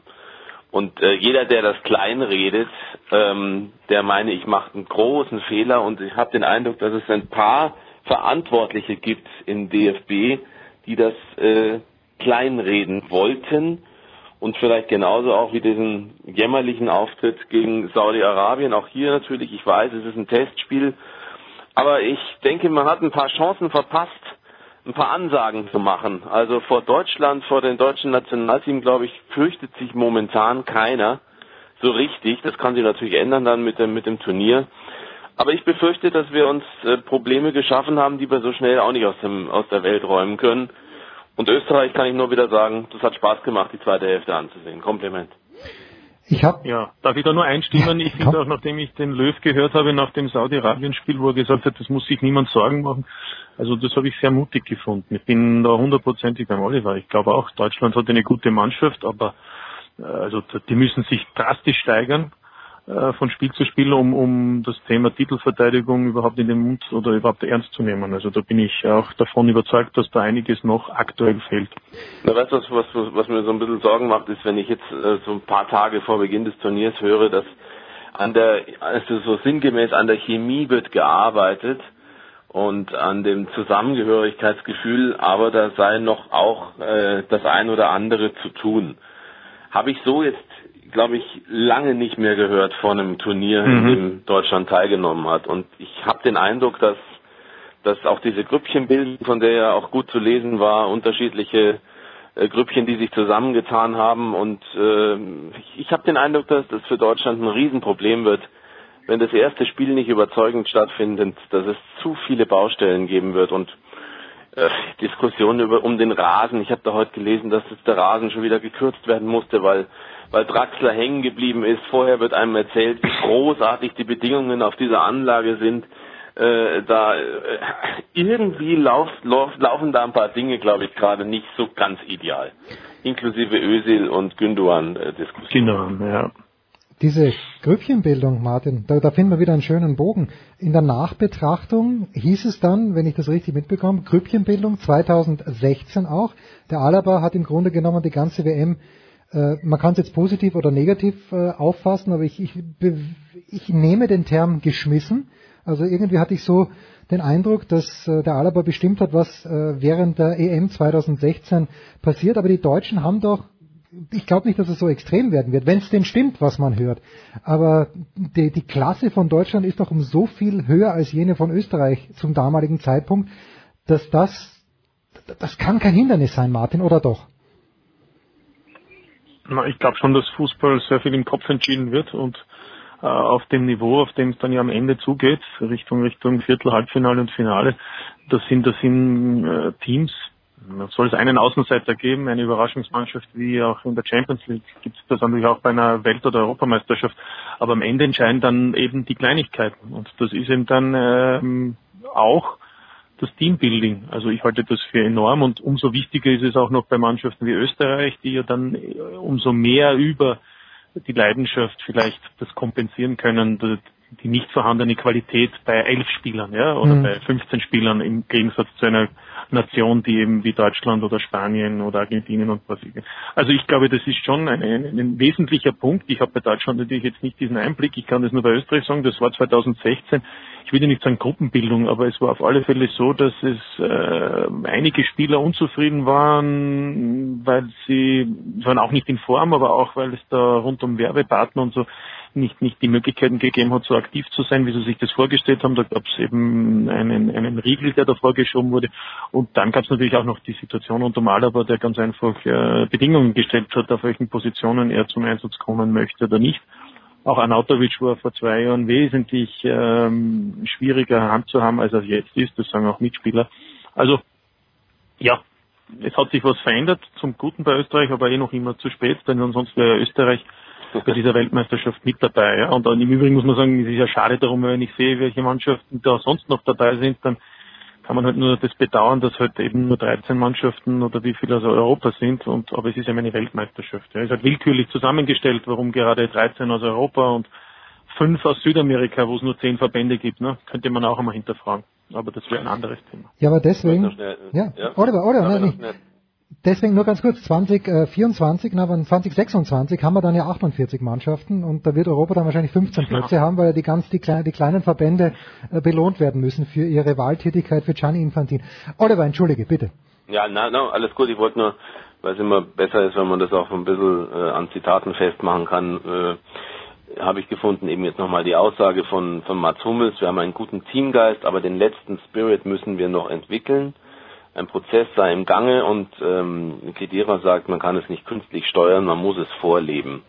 Solche Sprüche äh, habe ich vor großen Turnieren aus deutschen Nationalmannschaften nie gehört. Da war mhm. immer die Rede von großartigem Zusammenhalt. Und dass heute diese Geschichte mit dem Rasen, ich weiß nicht, ob, es, ob ihr es mitbekommen nee, habt, Danny musste ja verspätet anfangen. Ähm, da war der, der neue Rasen auf dem Gelände von ZSK Moskau verlegt, dort wo sie ja trainieren. Und zu lang, zu stumpf. Hm. und Verletzungsgefahr. Und ist tatsächlich auch tats äh, Draxler da äh, ein bisschen umgeknickt. Und deswegen hat man also dann entschieden, dass man den Rasen nochmal kürzen muss. Es bestünde keine Gefahr, dass Julian ausfällt. Aber das sind einfach so Sachen, mir wird ein bisschen zu viel, zu schön geredet. Dazu gehört auch die Art und Weise, wie man die Gündogan, äh, Gündogan und Özil-Geschichte verkauft hat oder verkaufen wollte nach außen hin. Ich habe den Eindruck, wir schaffen uns, wir schaffen uns zu viele Probleme momentan und äh, ich will, bin auch nicht ganz sicher, ob das mit Neuer jetzt unbedingt in allen Mannschaftsteilen und bei allen Spielern so viel an Zustimmung erhält, wie es nach außen hin dargestellt wird. Und da, auch da darf man jetzt gerne sagen, natürlich hat er zwei tolle Paraden gezeigt, zum Beispiel gegen Österreich. Also muss man schon sagen, ist aber auch sein Job. Ja, ich habe auch Situationen gesehen, in denen er ähnlich schwierige Situationen auch heraufbeschworen hat durch ein Abspiel, das nicht sinnvoll war, durch einen Abwurf, der nicht sinnvoll war. Also der hat weiterhin seine, sein riskantes Spiel und ich bin halt da auch nicht sicher, ob es unbedingt richtig ist, auf ihn als Nummer eins zu setzen und halte es auch für, als ziemlich krasse Entscheidung äh, in Richtung Ter Stegen zum Beispiel, der sich wahrlich verdient gehabt hätte. Und da weiß ich halt nicht, ob da wirklich auch der Konsens in der Mannschaft bei 100 Prozent liegt oder eben hauptsächlich im, im Lager der Bayern. Nächstes Stichwort im Lager der Bayern, Martin. Äh, wenn ich wenn ich die Gazetten verfolge, und äh, das mache ich bei weitem nicht so umfassend wie Oliver, aber dann wird dieser Block mit Neuer, Hummels und Boateng als die eigentliche Stärke der deutschen Mannschaft gesehen. Da muss ich sagen, wenn ich mir das äh, DFB-Pokalfinale in Erinnerung rufe, wo der Sportkamerad, helft mir bitte, wie hieß er nochmal, von Frankfurt dem Hummels davongelaufen ist, als ob es keinen Morgen gäbe. Und wenn ich mir überlege, wie schnell die Franzosen sind, dann äh, Rebic, den meine ich natürlich. Äh, dann, äh, Martin, habe ich meine große, meine, ich habe Probleme damit zu glauben, dass das der stärkste Mannschaftsteil der Deutschen ist. Wie siehst du das? Ja, also bei Neuer bin ich ganz der Meinung, das ist halt unverständlich für mich, wenn jemand zehn Monate nicht spielt und die alte Regel, die, die ja besagt, dass wenn jemand äh, ausfällt, dann muss man ungefähr doppelt so lange ähm, daran arbeiten, hm. insgesamt dass man wieder zurückkommt und matchfit ist. Und hier wird, also, also halte ich, der kann noch so gut gewesen sein, aber im Fußball zählen nur die aktuellen Leistungen. Ja, das hilft mir nicht, dass, dass man vor einem Jahr vielleicht der Beste war. Ähm, also ich halte es für, noch dazu, wo es diese Alternativen geht, halte ich für eine gewagte, äh, gewagte Nominierung, aber bitte. Äh, das heißt, es ist ja völlig ergebnisoffen, wie ja. er sich dann tatsächlich in ernsthaften Situationen beweisen kann oder eben nicht. Und was die, die Jungs vor ihm betrifft, also gut, ja, Hummels und, und Boateng haben ihre Stärken, aber die haben auch genauso ihre Schwächen. Also das ist sicherlich nicht unüberwindbar. Ich halte bei der deutschen oder der deutschen Nationalmannschaft generell eher das, das zentrale Mittelfeld für eigentlich äh, zu den stärksten äh, Formationen, aber, aber das äh, wird dann auch gefordert sein, nämlich auch defensiv eben zu arbeiten, groß oder so. Ansonsten wird es äh, wird's möglicherweise unangenehm werden, ja. Ich lasse es einfach mal so sitzen und dachte, dass der Oliver noch was sagt zu, zu Hummels und zu Boateng. Aber mhm. dann, dann andersrum gefragt, die große Stärke der deutschen Nationalmannschaft, äh, Oliver, aus deiner Sicht? Ah ja, Hummels und Boateng ist ein, ist ein Riesenproblem. Der eine ähm, hat eine Freigabe bekommen.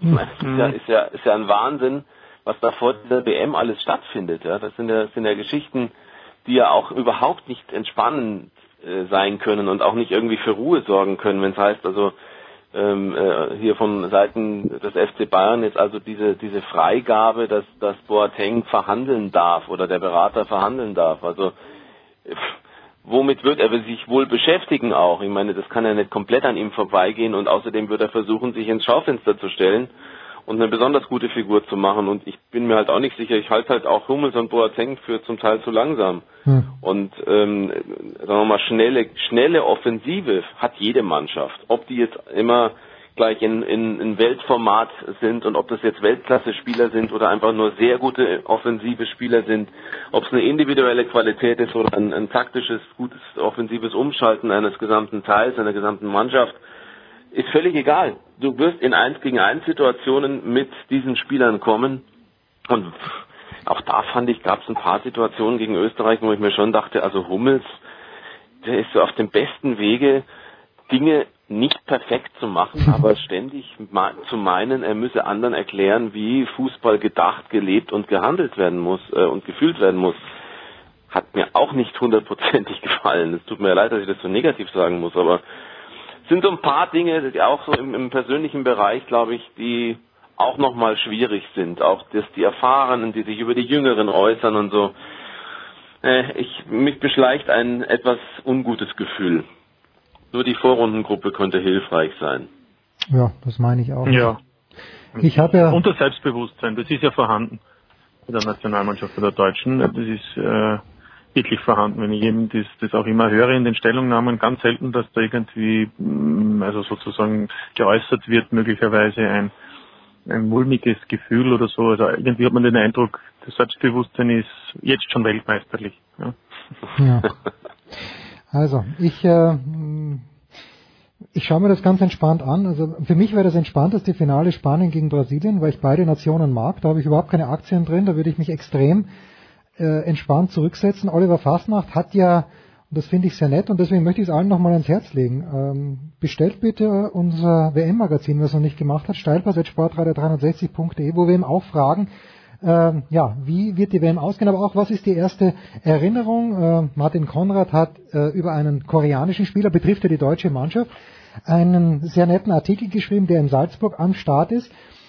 Äh, ich selbst, wie gesagt, denke, Spanien, Brasilien ist eine Möglichkeit, wobei die vielleicht sogar früher aufeinandertreffen könnten. Ich möchte auch nicht verraten, was der Oliver gesagt hat. Oliver, du wirst auch noch äh, länger am Start sein hier in der Big Show 360. Denn Martin, müssen wir zwei Sachen zum Abschluss fragen. Martin, dein Finale mit dem Stand jetzt, neuer spanischer Trainer. Boateng sucht sich einen neuen Verein. Lewandowski geht vielleicht doch nicht zu Real Madrid. Was wäre denn dein Finaltipp ein Tag vor Beginn der Fußballweltmeisterschaft 2018? Ja, ich habe jetzt nicht hundertprozentig auswendig im Kopf die Raster. Alles ist möglich. Weil, Alles äh, ist möglich. Ja. ja, natürlich, aufgrund dessen, weil ja, also bei uns ist alles möglich, ja. Hier im Gespräch.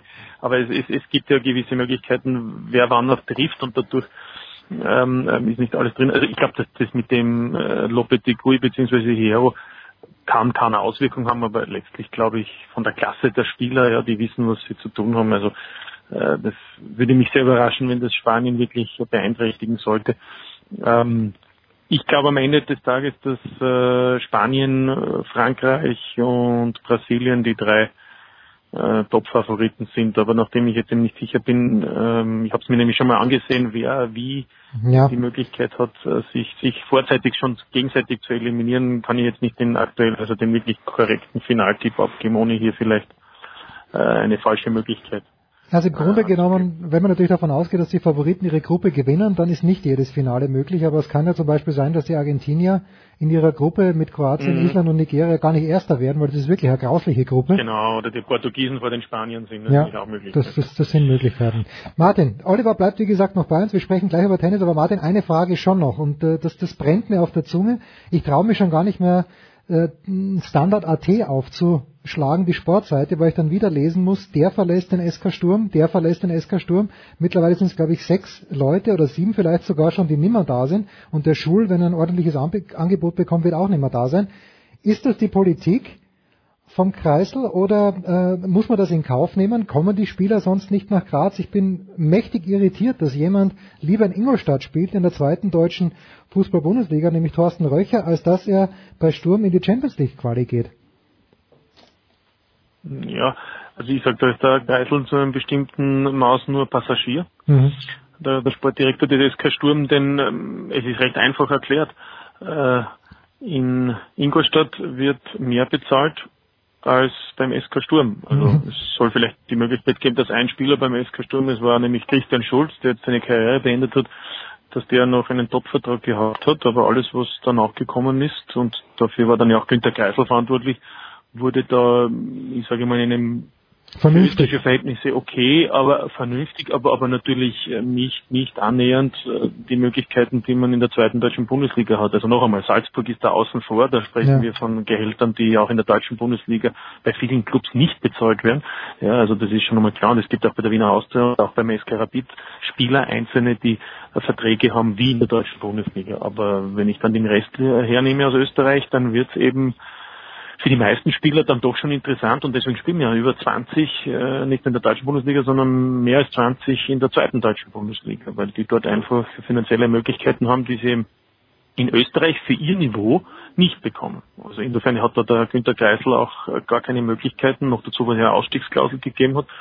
Und weil du das ansprichst, ja, also ich würde dann die nächste Zeit äh, vorsichtig nur ab und zu diese Seiten öffnen, denn Danny Aller ist in der Ziehung und äh, Peter Schul, der ja, finde ich, auch gegen Deutschland ganz gut gespielt hat, ähm, der hat zwar einen Vertrag noch, aber ich sag mal so, wenn den jemand haben möchte, dann werden die vier, fünf Millionen, die er dann vielleicht kosten sollte, auch kein Problem darstellen. Und ähm, ja, das ist, liegt natürlich jetzt am Kreisel, aktiv zu werden in den nächsten zwei, drei Wochen auch den ein oder anderen Spieler zu holen. Es wird eben schwieriger, weil du kannst zwar mit Champions League Quali und, und sozusagen mit 10.000 Zusehern Minimum im Stadion locken, aber am Ende des Tages entscheidet dann eben auch die Kohle, ja. Und, und da muss er vielleicht auch einmal mehr Risiko gehen. Das ist mein Eindruck.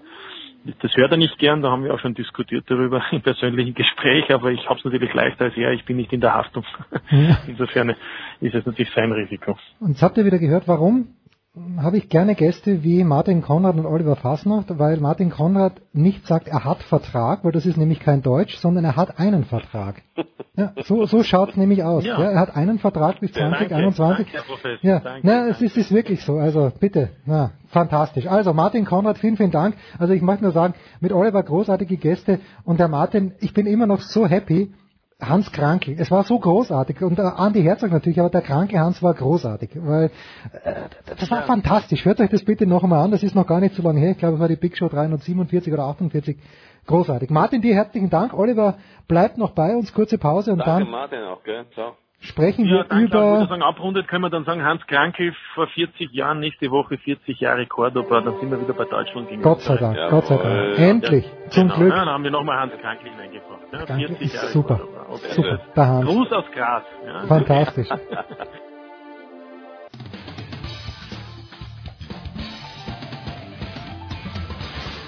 Ja, hallo, hier ist Josef Haber, auch wenn Sie mich nicht kennen. Sie kennen sicher Sportradio 360.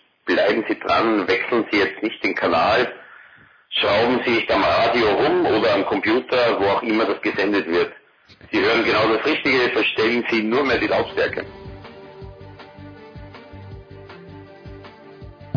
So, es geht weiter in der Big Show 360 und auf einen Mann wollen wir natürlich überhaupt nicht verzichten, nämlich der Mann, der bei der Süddeutschen Zeitung zum einen jene Sportart betreut, in der ich einigermaßen firm bin und äh, aber natürlich extrem interessiert, selbst wenn ich nicht firm wäre, das ist der alpine Skisport und der war im Sommer sich auch um die Leichtathletik und um die Tour de France kümmert, der große Johannes Knut. Servus Johannes. Grüß dich, hey, grüßt euch. Johannes, wir haben äh, Michaela Schifrin ja interviewt vor zwei Jahren und ich habe sie just an diesem So lange Wo- schon wieder. Ja, und, na, vor zwei Jahren war es, genau. Und ich habe sie jetzt bei den French Open gesehen und äh, du hast ja immer gesagt, na, weil ich gesagt habe, die ist eigentlich zu dünn für eine Skifahrerin und sagst du, na, der hat schon Muskeln, sie hatte ein kurzes Kleid an und sie hat eine sehr, sehr, sehr, sehr sportliche, gute Figur und du musst sagen, ja, die Muskeln, das stimmt tatsächlich. Also sie, äh, die, die arbeitet, das ist nicht nur Genius, das die hat, sondern die arbeitet auch dran. Ich weiß gar nicht mehr, welcher Trainer das gesagt hat. Ich glaube, es hat Wolfgang Meyer mal gesagt äh, im Gespräch, dass äh, der ihr, einer ihrer ehemaligen Trainer hat gesagt, diese Frau arbeitet, arbeitet sich kaputt. Die macht Okay. sich als Trainer schon äh, äh, fertig quasi mit, mit ihrem Arbeitspensum. Die äh, ist da wirklich unerbittlich äh, und äh, ist, hat sie dann irgendwann ja auch gesagt, dass sie eigentlich nicht glaubt, dass sie Talent hat oder dass es sowas wie Talent gibt. Das ist natürlich auch so ein bisschen Naja, ein bisschen kokettiert ist das schon. leicht untertrieben, aber aber es ist natürlich schon so, dass sie einfach von einem frühen, sehr sehr frühen Zeitalter Zeitpunkt an einfach sehr sehr konsequent vorbereitet wurde und das sehr konsequent umgesetzt hat und dann bist du natürlich einfach besser als der Rest, weil sie auch und ich glaube, das kann man schon vergleichen. In dem Fall das einfach ein Stück weit mehr und konsequenter umsetzt als viele Konkurrentinnen, einfach auch über die Wiederholung und die, und die Vorleistung und dann gewinnt man eben halt auch mal äh, ein paar Gesamtweltcup-Titel und Slalomrennen mehr als die anderen. Tja, und das wird äh, auch weiterhin so sein. Äh, For my money, beste Skifahrerin aller Zeiten. Also sie wird auf jeden Fall die erfolgreichste werden, da bin ich mir eigentlich ganz sicher, wenn sie nicht den Spaß verliert. Wir wollen aber natürlich mit dem Johannes und so viel Fußball haben wir besprochen. Und natürlich ist der Johannes auch interessiert an äh, diversen. Mega. Naja, na das schon. Und du musst wahrscheinlich auch dienstlich äh, aushelfen in der Hulschener Straße. Es gibt äh, wahrscheinlich eine Urlaubssperre bei der Süddeutschen Zeitung. Aber wir wollen über die Leichtathletik sprechen, denn es gab ein paar Golden League Meetings, auch mit deutschen Erfolgen. Aber mal, Johannes, davor, für uns Österreicher, Götzis, da wirst du dich nicht dran erinnern. Aber Götzis äh, Dr. Georg Zeilbauer war mal Olympia-Vierter, meine ich, 1980 in Moskau. Gut, das war ein bisschen, äh, ja, nicht ganz fair, nicht ganz fein, weil viele Nationen nicht am Start waren. Aber Götzis war was Besonderes immer für uns. Jetzt hat, glaube ich, äh, die Ilona da, wie heißt die, wie heißt die, Daric mit Vornamen? Da, Dutch, ja, ja. Ja, genau. Die hat gesagt, nee, passt mir nicht rein, äh, mache ich nicht mit. Äh, es gab auch deutsche, aus deutscher Sicht auch ein, zwei Aufreger in Götzis Mehrkampfmeeting, Damen-Siebenkampf, Herren-Zehnkampf. Vor allen Dingen ein deutscher Zehnkämpfer hat dort seine Saison beendet. Du hast drüber geschrieben, äh, elaboriere doch ein kleines bisschen. Also erstmal muss ich sagen, dass Götze schon immer noch einen ganz schönen äh, Reiz ausübt, glaube ich, auf die meisten, beziehungsweise man merkt einfach, da, das ist so eines dieser Spezialmeetings in Anführungszeichen, dadurch, dass äh, Mehrkampf ist natürlich deckt alle Disziplinen oder fast alle Disziplinen ab, aber es ist doch so eines dieser kleinen äh, Kraftzellen, sage ich mal, der Leichtathletik, die dadurch, dass sie so spezialisiert und, und lange das schon machen und natürlich auch diese, diese, äh, dieses kleine Stadion das irgendwo äh, da in, in, in den, den Bergen da versteckt, fast ein bisschen versteckt ist, wie in so einem kleinen Märchenwald, kommt man sich manchmal vor. Ähm, da hat natürlich auch schon unfassbar viele ähm, Erfolge, unter anderem auch ja, den Weltrekord von Roman Scherbeler gesehen und da ist wirklich noch, äh, kommt jedes Jahr einiges zusammen und man merkt auch, dass da eine sehr, sehr tiefe natürlich Fachkundigkeit und Hingebung von den, äh, ähm, ja, von den Zuschauern und den Begleitern da ist und äh, das, das ist schon, hat schon einen großen Reiz. Ähm, ich weiß nicht genau, was bei der Ivana Dadic das Problem war, vielleicht auch äh, mit, mit Hinblick auf Berlin natürlich, das merkt man jetzt auch bei den Deutschen, es wird alles auf dieses riesengroße Ereignis, also natürlich aus deutscher Sicht diese, diese große EM ausgerichtet und bei jeder kleinen Verletzung dann natürlich gleich große Vorsicht walten lassen, was ja auch gut ist und deswegen sind da natürlich die Leute sehr sensibel. Ja, Rico Freimuth hat äh, so zwischen äh, Diskuswurf und Stabhochsprung äh, entschieden, dass dass äh, jetzt Das äh, doch irgendwie mü- müde ist und keine Lust mehr hat auf die ganze Saison. Ähm, der, der Bundestrainer hatte mir danach gesagt, es sei auch gar nicht so unwahrscheinlich gewesen oder war vor kurzem auch mal auch durchaus eine Option, dass er vielleicht ganz aussteigt. Also das, das, man muss bei ihm wissen, er, er ist jemand, der äh, sehr, sehr, sage ich mal, von einem psychische Extrem ins andere auch so ein bisschen fallen kann jetzt auch. Ähm, das einerseits, dass er sich an einem Wettkampf wahnsinnig berauschen kann in diesem Wettstreit und, und dass sich wahnsinnig reinsteigert, aber auch dann sehr schnell, wenn was nicht klappt, oder zumindest war das früher so, dann gerne mal so ein bisschen die, die, die Lust und, und die Spannung verliert. Und ich glaube, diese, diese Motivationsprobleme, wenn er sagt, ich bin müde im Kopf und kann mich eigentlich nicht mehr so richtig motivieren, das, das war eigentlich schon vor der Saison. Das ist ja nichts, was, was dir plötzlich einfällt, sondern das ist was, was äh, dir über Wochen, Tage und Wochen davor und eigentlich auch schon vor der Saison, das hat er auch schon angedeutet, dass äh, er ihm so ein bisschen die Motivation fehlt und er hat das so ein bisschen überspielt, glaube ich, dann und dann einfach gemerkt, das funktioniert nicht. Und wenn du natürlich mit nur noch mit 87 Prozent Schubkraft dabei bist und äh, nicht mehr mit mit 100 Prozent, die du einfach brauchst für diesen unfassbar zehrenden Betrieb, dann dann ist es vielleicht sogar gar nicht so schlecht, wenn du sagst, bevor ich jetzt beim Stabhochsprung noch irgendwie neben den Einschichtkasten äh, ziele und dann mir irgendwie das Genick breche, es gab ja leider auch schon aus österreichischer Sicht da die schlimmsten äh, Oh ja. äh, Beispiele, dann dann mache ich ich dann, dann steige ich lieber aus. Also unter dem Aspekt finde ich sogar noch äh, ehrlicher und, und, und besser als äh, zu, zu sagen, ich quäle mich da jetzt noch bis zum Ende durch. Und man muss natürlich auch sagen, und da wiederum fand ich die Reaktion eigentlich in der Szene, auch wenn glaube ich viele gegrummelt haben, so ein bisschen doch sehr positiv, dass das Verständnis dafür, dass jemand sagt, ich bin jetzt seit 2011 bei jedem Großereignis gewesen und die europäischen Leichtathleten haben ja wirklich jedes Jahr ein Großereignis. Mittlerweile, dadurch, dass auch im Olympiajahr noch eine EM ist und es immer alle zwei Jahre eine WM gibt äh, und, und dazwischen entweder eine EM oder, oder dann halt Olympia. Ich war jetzt seit 2011 überall dabei, ich kann jetzt einfach nicht mehr. Und das in einem in der Disziplin W10-Kampf, wo du jeden Tag eigentlich ständig immer irgendwas trainieren musst und immer fast am Ziel bist, aber nie so richtig, weil wenn du irgendwas im Diskuswurf äh, be- behoben hast, dann hast du woanders wieder ein Problem. Also das ist wie so bei einer Leitung, bei so, bei so einer undichten Leitung, die, sobald du eine Stelle gefixt hast, äh, spritzt bei der anderen wieder raus und ist irgendwas kaputt. Also du bist eigentlich nie fertig und, und das über so eine lange Zeit, das ist schon eine extreme mentale Belastung auch, vor allen Dingen, weil du ja im Wettkampf, du kannst ja sowas nicht simulieren. 100 Meter Lauf kannst du Meeting ein Meeting jetzt rein und auch richtig gut, äh, oder, oder auch stark Hochsprung kannst du ganz gute Antritts- und, und Gagen auch teilweise kassieren immer noch. Und das, das geht ja im Zehnkampf nicht. Du hast zwei, maximal drei Möglichkeiten. Und da weißt du nie, wie es dann klappt, ob diese ganzen Trainingseindrücke zusammenpassen. Und da habe ich schon auch Respekt davor, auch wenn es vielleicht ein bisschen überstürzt kam, aber ähm, gerade auch was so diese mentale Belastung im Profisport angeht, da ist doch ein bisschen größeres Verständnis mittlerweile da, glaube ich, und da war der Freimut in Anführungszeichen, glaube ich, so gesehen auch vielleicht sogar eine bisschen ermutigende Analyse, auch wenn vielleicht manche unter der Hand ein bisschen gegrummelt haben. Wie ist denn die allgemeine Gemengelage im Moment an der Weltspitze? Wir hatten ja ähm, über Jahre eine amerikanische Dominanz während der letzten Jahre. Dann du hast Roman Schewerl angesprochen, der die Sportler dominiert hat. Gibt es im Moment äh, klare Führende im Zehnkampf oder ist es gerade ein bisschen, bisschen Open Business? Also es gibt schon recht klar für Kevin Maillet, den Franzosen, der ja auch Olympiagold gewonnen hat in Rio und äh, diese Lücke von, äh, um Gottes Willen, äh, Zweiter geworden ist in Rio hinter Ashton Eaton natürlich, der aber seine Karriere beendet hat. Und Maillet, der letztes Jahr Weltmeister. Ja, ganz kurz, ganz kurz. Äh, Ashton Eaton hat natürlich den Olympia erreicht, weil er ein Selfie mit Heiko Olderb bekommen hat. Er hat dann, hat dann gesagt, was, was muss ich noch weitermachen? Äh, besser wird's nicht mehr. Nee, das, das ist absolut richtig. Und einen kleinen Weltrekord, aber das äh, mit Heiko, das, das, das zählt natürlich drauf auf jeden Fall. Ähm, er hat übrigens auch gefragt in die Runde ähm, bei seiner Pressekonferenz, wer überhaupt schon mal einen Zehnkampf gemacht hat. Und äh, ich habe mich dann halt gemeldet und dachte, melden sich auch noch zehn andere, aber hat, hat sich keiner gemeldet. Und ähm, aber also das war mein Highlight mit Ashton Eaton. Und da, danach konnte es wahrscheinlich noch mit Heiko und dann war alles getoppt. ja. Nein, also Ashton war schon natürlich eine, eine, eine sehr, ein sehr stiller König, äh, ganz anders als Usain Bolt, der ja quasi mehr oder weniger parallel mit ihm aufgehört hat. Aber das, das, das haben schon einige dahinter genutzt. Also Maillet war ja schon in, in Rio sehr gut.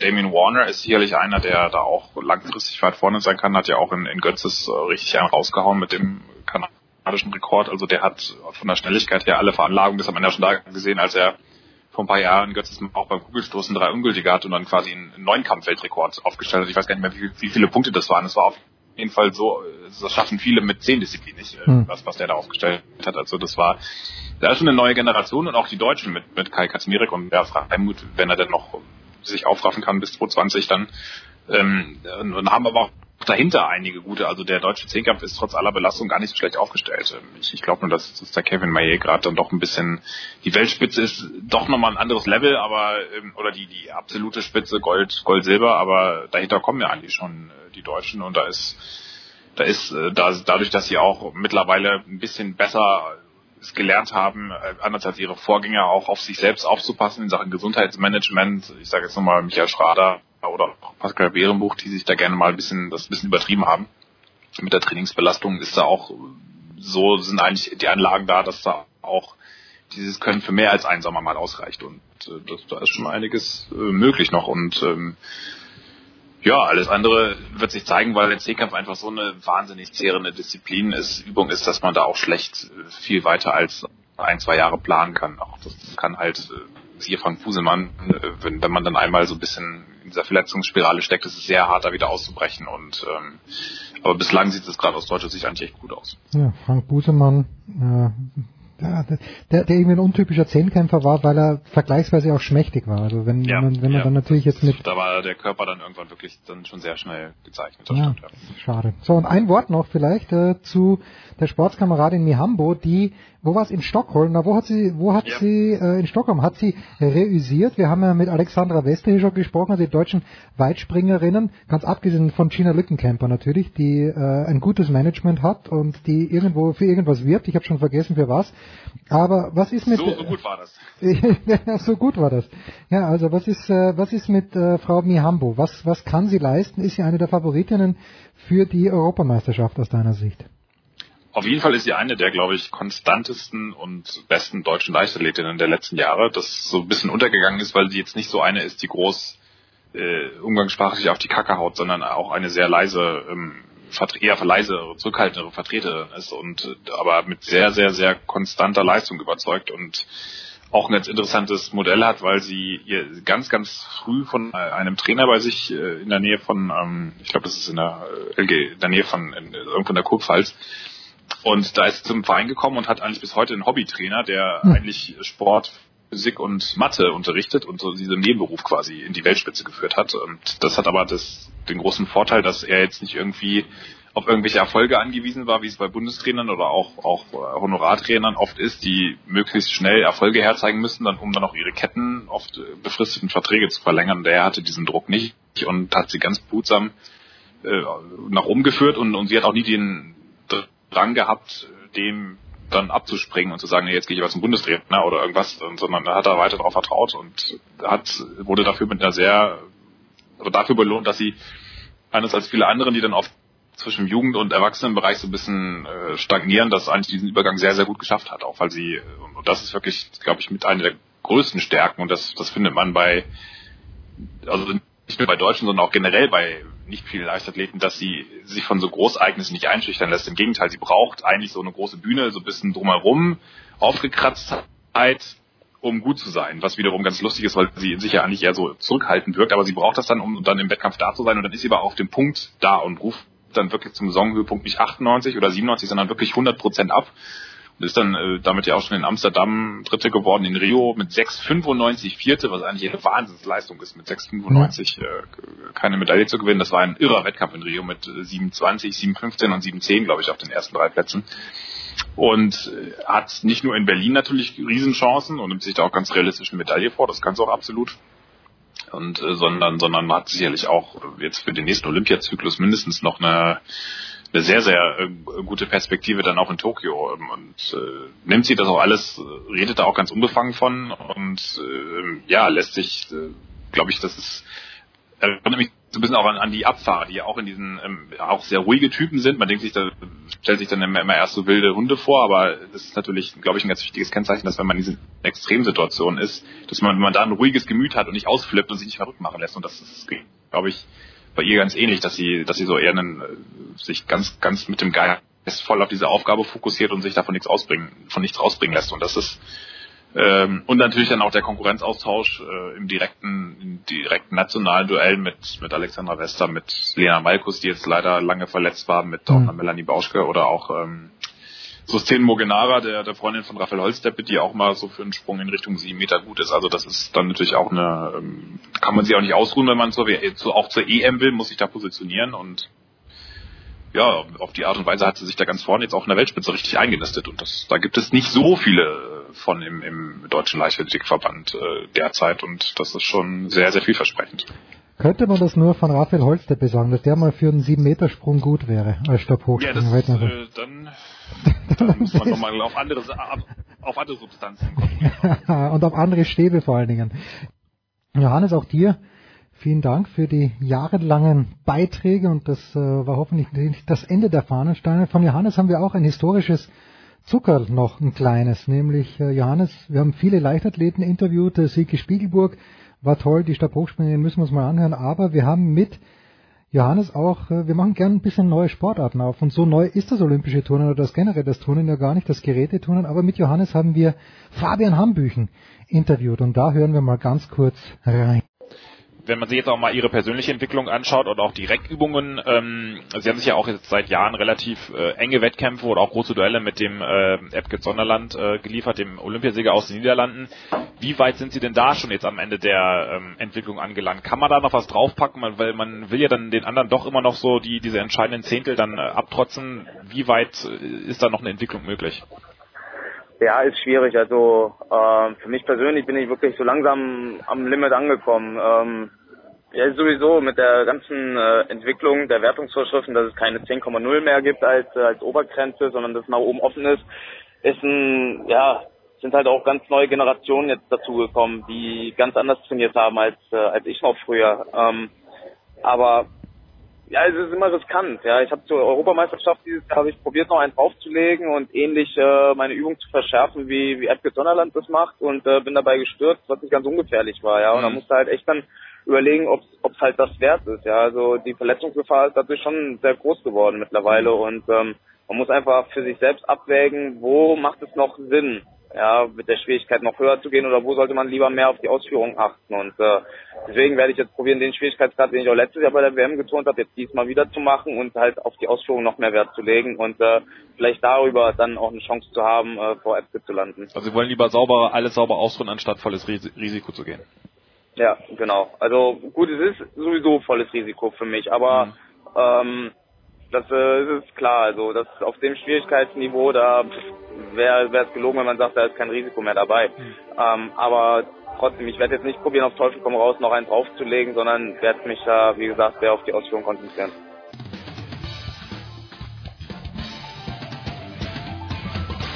Hey guys, it's Michaela Schifrin and you're listening to Sport Radio 360.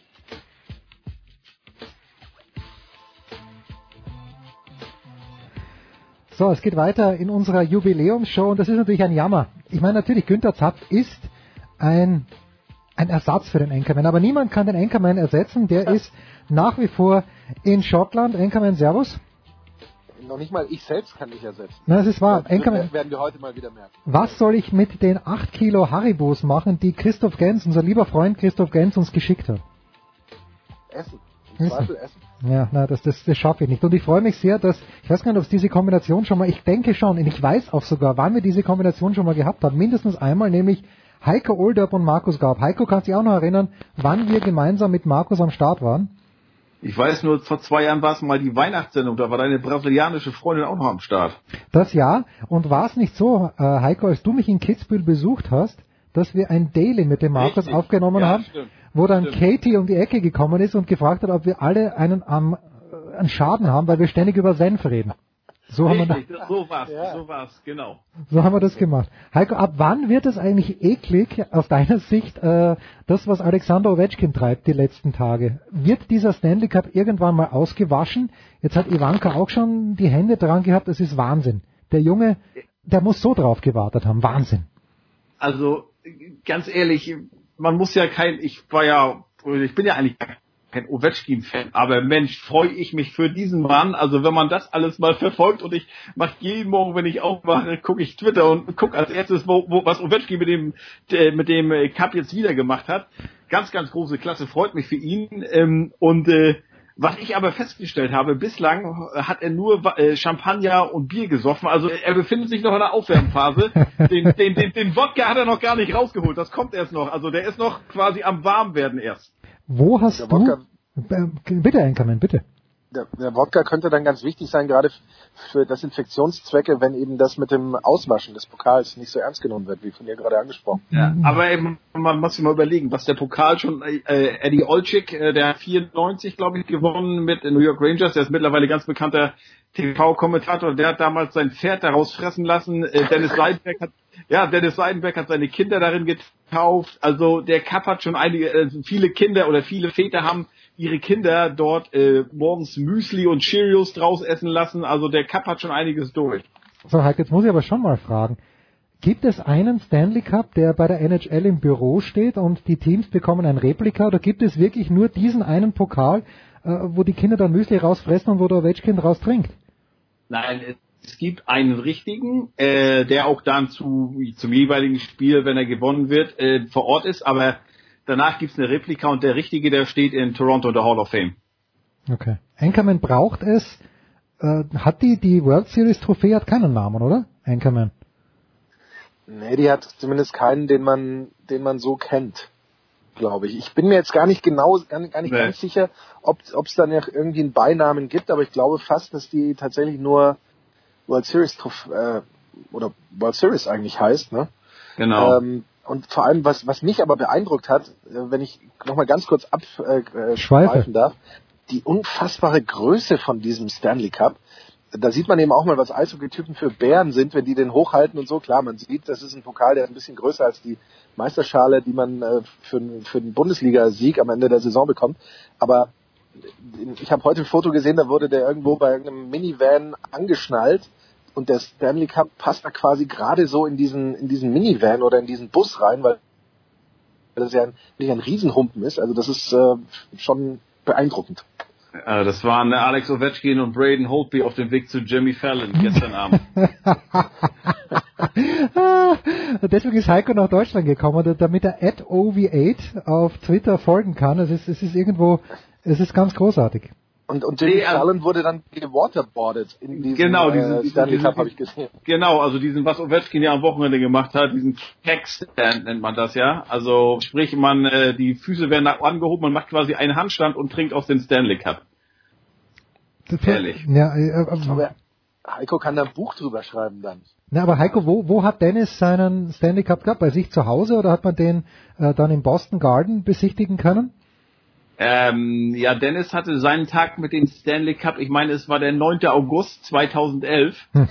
Ähm, Natürlich. Jetzt, jetzt, jetzt muss ich mal etwas äh, ausführlicher werden. Ich weiß gar nicht, ob meine Frau das so gut findet. Und zwar ähm, war es, es war der 8. oder 9. August und wir hatten eigentlich gehofft, dass Dennis ihn ein bisschen später äh, bekommt, äh, weil der Stichtag von Ryan Olderb sollte, ich glaube, 13. August sein. Habe mich noch so gefreut, der Tag des Mauerbaus und da wird dann unser Sohn geboren. Ähm, und dann äh, an jenem 8. oder 9. August 2011 saß ich am Flughafen, war bereit nach ähm, nach äh, Philadelphia zu fliegen. Nee, er hatte ihn in Jersey, nee, Ent- Entschuldigung, Atlantic City. In Atlantic City hatte Dennis den Cup, weil da an der Nähe äh, kommen seine Schwiegereltern und seine Frau her und da ist er den Sommer immer. Und äh, deshalb war er da, der war im Casino. Und meine Frau war morgens noch beim Frauenarzt. Eine Freundin aus New York ist extra hochgekommen. Und äh, jetzt wird's ganz intim. Wie sagt man, die Gebärmutter meiner Frau war dreieinhalb Zentimeter, glaube ich, geöffnet. Ja, und für, das für, war noch für die, die noch keine Kinder haben, noch keine Gefahr im Verzug. Genau, und das heißt, also wir war, hatten, hatten es so vereinbart, ich sitze am Flughafen, wenn der Doktor sagt, jawohl, ich dürf, darf fliegen, ich bin nächsten Tag zurückgekommen, aber den Abend wollte ich halt hin, dann fliege ich, wenn nicht, komme ich vom Flughafen sofort zurück. So, der Anruf kam, dreieinhalb Zentimeter, Olderb kannst in Flieger steigen, bin ich runtergeflogen nach Atlantic City, ähm, hab da mit Dennis dann den Tag verbracht, beziehungsweise war, er hatte seine Party halt da und da waren viele ehemalige Spieler, auch von den Adler Mannheim, mit denen er damals deutscher Meister geworden war, die jetzt halt in Nordamerika wohnen, viele Kanadier, Amerikaner. Ähm, und seine Frau und seine Mutter waren natürlich da, seine Frau auch hochschwanger. Äh, und das war in einem Casino. Und äh, da habe ich auch ein Foto mit Dennis gemacht. Da hatte er den, den weiß. da hatte er da hatte er den, äh, da hatte er den, äh, den Cup morgens bekommen vom, vom äh, Cupkeeper. Das heißt, der bringt den ja immer hin. Man kann sagen, man muss eine Liste machen, ne? Okay, wo will ich den, meinen Tag mit dem Cup verbringen? Und äh, dann, dann wird das so koordiniert und hat ihn morgens bekommen, als dann aufs, aufs Meer rausgefahren, auf so einem Schiff, hat er seine beiden Kinder drin getauft und danach ist er ins Casino gekommen, hat da die private Party gehabt. Das war, das war echt schön und äh, da unter anderem, also ich habe ihn nicht angefasst, ich hatte mich, glaube ich, doch für ein Foto kurz gegengelehnt, aber ich selbst wollte ihn nicht in die Höhe nehmen, weil da habe ich überhaupt nichts mit zu tun. Aber das war äh, der Tag mit dem Cup und abends meine ich noch, haben die noch eine, versucht, eine Flasche Champagner, eine riesen Champagnerflasche, hat das Casino noch gesponsert und das stand aber auf so einem wackeligen Tisch, da ist der Tisch noch zusammengebrochen und der, ich glaube, die Flasche hatte 150.000 Euro gekostet. Der ganze teure Champagner war dann über dem Boden des Casinos. Markus, wenn ich jetzt Party höre in diesen Tagen, denke ich an die mexikanische Fußballnationalmannschaft. Es dünkt mir aber, dass die Eishockeyspieler der Boston Bruins das ein bisschen anders gefeiert haben. Gaub. Da gibt's keinen Escort-Service, wenn Mutti und die Frau am Start sind. Also äh, ich, es sind ja alles unbestätigte Das stimmt, das stimmt. und Ja. Gerüchte, die uns da irgendwie zu Ohren gekommen sind. Äh, dass man natürlich am Ende ähm, ein, ein Fest dann nie so heiß kommuniziert, wie man es feiert, ist dann äh, letztlich auch klar, äh, dass immer so ein Stückchen Wahrheit dran ist. Auch, aber dass man, äh, das, das weiß Heiko besser als, als wir alle, in Amerika, glaube ich, ähm, mit sowas lang nicht so gut durchkommen würde, wie, wie das die Mexikaner dann am Ende machen ähm, ist, glaube ich, auch äh, dann klar. Auch wenn natürlich, klar, es gibt in Amerika auch diese berühmte Doppelmoral und sowas, aber ich glaube, da könntest du dir es wirklich nicht leisten, dass du da irgendwie so eine Party unter Ausschluss deiner eigenen Familie ähm, mit, äh, ich sag mal, einer äh, gekauften Ersatzfamilie äh, feiern. Schön. Ähm, das, glaube ich, würde nicht so funktionieren. Tja, werden wir mal sehen, ne, ob sie schwere Beine haben dann am Sonntag. ja, das, das werden wir auf jeden Fall sehen. Vielleicht hat Heiko ja auch ab und zu Zeit, dass er in unserem WM-Daily dazukommt. Ich habe schon noch, Heiko, du kennst, hast mit Ovechkin mal ein Interview gemacht? Äh, äh, ja, sogar völlig überraschend mal drei oder vier Fragen One-to-One. Also da war Okay. ich plötzlich, ich wartete in Boston und äh, alle anderen waren schon weg. Mal kam er raus und ging direkt auf mich zu. Und dann sagte der Medien, Mensch, so, jetzt hast du, jetzt kannst du fragen. Also Hm. da war ich eigentlich völlig überrascht, dass ich dann äh, mit ihm ein 1 zu 1 machen konnte da. erscheint mir, also wenn ich die Bilder jetzt sehe, äh, ist der wirklich noch, äh, war der nie hundertprozentig, ich weiß schon, der die Eishockeyspieler, die sind nicht so, äh, ja, ni- nicht so klar definiert wie die Basketballspieler. Warum auch? Die brauchen mehr Gewicht, aber wenn ich den so sehe, mit seinem Playoff-Beard, den er da gehabt hat, was extrem ungepflegt ausgeschaut hat, äh, aber gut, Zähne hat er auch keine und er hat mir ein bisschen dicklich gewirkt. Oder ist das ein Ja. riesen, riesen Bär? Nee, nee, der ist, also ich bin 1,86, glaube nicht, dass er größer ist. Ähm, die, die haben natürlich alle schon Masse, aber ich muss auch sagen, im Vergleich zur NBA, und ich habe schon viele Hockeyspieler nackig oder halbnackig gesehen, mit freiem Oberkörper, sagen wir so. Michael Ryder hatte einen unglaublichen Sixpack, ähm, aber ansonsten äh, selbst Dennis Seidenberg hatte kein, hat kein Sixpack. Also viele haben ein, äh, nicht viele haben ein Sixpack. Und wenn man ganz ehrlich ist, den, den brauchst du ja so auch nicht. Du brauchst Ja. also brauchst natürlich schon so ein, so ein bisschen bisschen Masse, ne? Und du brauchst jetzt sag ich mal eigentlich keinen, der acht acht Prozent Körperfett hat. Hm. Naja, gut, das, Das ist zwar, das ist zwar, die kommen in so einem Spiel auf jede Menge, ich weiß nicht, wie viel so ein, so ein Schlittschuh, Eishockeyspieler da zurücklegt an Strecke, aber ich habe mich mit Dennis mal unterhalten, als ich so sagte, na ja, ich laufe so gerne 10 Kilometer, sagt er, mache ich nie. Ich mache maximal 400 Meter äh, Sprint, Mhm. weil mehr brauche ich eh nicht. So eine, so eine Eis, so eine, so eine, so eine Eiszeit dauert 30, 40 Sekunden. Einmal hoch, einmal runter, einmal den Gegner gegen die Bande knallen und, und dann wieder, wieder auf die Bank. Also da, du musst kein Marathonläufer sein, auch wenn du letztlich eventuell in den Playoffs dritte und vierte Overtime spielen musst, aber dann werden die Einsatzzeiten eher noch kürzer, dann bist du nur 20 Sekunden auf dem Eis. Also da brauchst du keine, du brauchst, äh, äh, wie sagt man, also äh, Sprint, eher, eher so Spritzigkeit und, und eher Sprintstärke, äh, kurzzeitige Ja. Ausdauer als diese, diese, diese langen, da, da weißt du ja besser Bescheid als Marathonläufer als ich, aber, ja, Oh. aber, aber du, du, du musst halt keine, keine 5000 Meter am Stück laufen können. Ich bin nur einen Marathon gelaufen im Rahmen eines Ironmans und da bin ich wirklich mehr gegangen und mehr gekrampft als sonst irgendwas. Jetzt muss ich den Baseball-Experten Gaub wieder mit reinholen. Jetzt, die, die Cubs gewinnen vor zwei Jahren, die Red Sox gewinnen 2004. Die Cubs haben vor eineinhalb Jahren gewonnen. Und Ovechkin gewinnt jetzt auch seinen Cup und irgendwie dieser, dieser Mythos des Unvollendeten, irgendwie hat er schon auch Charme, finde ich. Was ist, wenn Messi jetzt nicht Weltmeister wird? Ich meine, Robin wird es verkraften. Es wird zwar schwierig sein und ich glaube auch nicht, dass Messi Weltmeister wird, weil Argentinien ohne Verteidigung antritt und das ist keine gute Voraussetzung. Und ohne Torwart, ne? Ja, es kommt noch dazu. Ja, nix, nix dahin. Aber die Engländer ja auch ohne Torwart. Das ist interessant, dass so viele Mannschaften großzügig auf den Torwart verzichten. Ja, aber der Engländer fährt ja seit 66, ne, seit 70. Da war Gordon Banks um Tor, ohne Torwart zu werden. Ja, aber, aber die, der, der Charme des Unvollendeten, Markus, du dem fast abgewinnen? Aber ich denke mir irgendwie, ich meine, Franz Büchner ist natürlich total happy als Capitals-Fan, von dem wir mal später wahrscheinlich auch noch hören. Aber äh, Charles Barkley, ja klar, er hat keinen Ring gewonnen, aber irgendwie ist er trotzdem ein geiler Typ. Ja, aber wenn wir jetzt mal so in die Sportwelt generell gucken, ähm, es ist nichts mehr so, wie es mal war. Früher konntest du dich eben darauf verlassen, dass die Red Sox ähm, dem, dem Fluch von Babe Ruth hinterherlaufen, dass äh, in Chicago dieser Fluch des GOAT ähm, zählt, dass der HSV immer in der ersten Liga spielt äh, und so weiter. Das gab es früher, darauf konntest du dich verlassen. Das ist jetzt alles ähm, gestürzt und alles nicht mehr der Fall. Und wir haben ja auch schon häufiger darüber gesprochen, gerade so ein ähm, auch so, ein, so eine Identifikationsmöglichkeit, wie man sie oder wie, wie manche sie eben mit den Red Sox hatten, manche sie mit den Cubs hatten, äh, dass du sagst, ja, das sind, das sind eben nicht die Erfolgsverwöhnten, sondern das sind die, die immer so knapp scheitern und so weiter.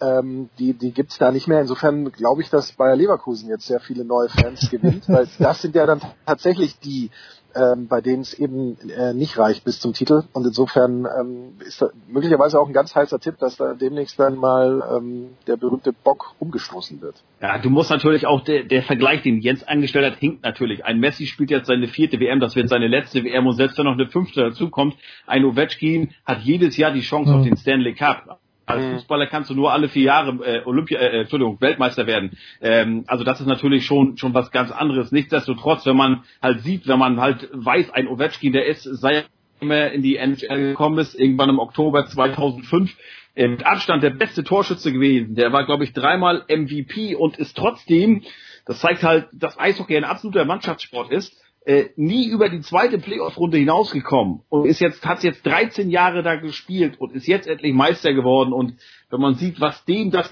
bedeutet, also ich hoffe, der feiert den ganzen Sommer noch, noch, noch, noch durch, soll er auch, also ich habe auch gelesen, ähm, Ovechkin mit dem Cup, das müsste ein Twitter-Handle sein, also äh, ja, das ist so schön, diese Freude, also da soll niemand sagen, ne, ja, der spielt, der war ja, glaube ich, der Erste, der damals einen, einen, ich glaube, waren es zehn Jahre, waren zwölf Jahre bei den Capitals und der, der war der erste Spieler, der die 100 Millionen Dollar Grenze durchbrochen hat. Von wegen, ja, ne, satte Profis und spielen nur fürs Geld, gucken nur auf ihr Konto etc. Wenn man die blanke, echte Freude sieht, dem ging es nur um, um, um den Cup und der ist der einer der glücklichsten Menschen der Welt derzeit. Und äh, ne, der hat auch vorher schon, der ist Weltmeister geworden. Sicherlich, wenn er zu Hause 2014 mit Russland Olympiasieger Mhm. geworden wäre, das wäre auch noch was für ihn gewesen vor den Augen seines Freundes äh, Putin. Ähm, aber alle Trophäen, die er bisher gemacht hat, äh, die würde er locker für diesen einen äh, Stanley Cup Sieg eintauschen. Aber glaubst du denn jetzt, dass der, der Jubel von äh, Messi, wenn er jetzt die WM-Trophäe gewinnen würde, vergleichbar wäre mit Ovechkins Jubel? Meine, Inter Jubelwochen, Jubeltagen, was auch immer. meine interessante Beobachtung war ja folgende, und ich habe das schon mal gesagt, aber ich wiederhole mich ja generell gerne. 2014 bei der WM, wer sich erinnern kann, ich meine, dass war es Angel Di Maria, der den entscheidenden Elfer gegen die Holländer im Halbfinale geschossen hat. Ich meine ja. Aber jedenfalls der Argentinier, der ihn geschossen hat, bei dem war das pure Erleichterung. Das war gar nicht so viel Freude. Und als der Götze das Tor macht für die Deutschen im Finale, das war echte Freude. Und ich glaube, bei Messi wäre das jetzt nicht diese wahnsinnige Freude, sondern es ist eher die Erleichterung, dass, dass er es geschafft hat. Äh, ich, weiß Ja, ich glaube, bei ihm, bei ihm wäre es auch so dann, ich glaube, er bekommt schon von vielen zu hören, naja, du bist ein großartiger Fußballer, Ja. aber Maradona hat uns zur WM geführt, Ja. äh, zum WM-Titel. Und das ist das, was ihm mit der Nationalmannschaft halt noch so ein bisschen äh, hinterherhinkt, wo er noch quasi lief muss. Ähm, und wenn man mal zurückdenkt, also ich war damals elf, aber ich erinnere mich sehr gut an die äh, WM 86. Das war wirklich Maradona, der Ja, ja, Argentinien klar. zum Titel geführt hat. Ne, und das konnte Messi jetzt bislang nicht. Und so viel er auch äh, mit dem FC Barcelona erreicht hat und was er für die alles getan hat. Ähm, ich weiß, 2 2014 zum Beispiel, da hat er, glaube ich, drei Tore geschossen, aber in der K.O.-Runde war nichts mehr von ihm. Ne? Also das heißt ja nicht, dass er schlecht war oder so.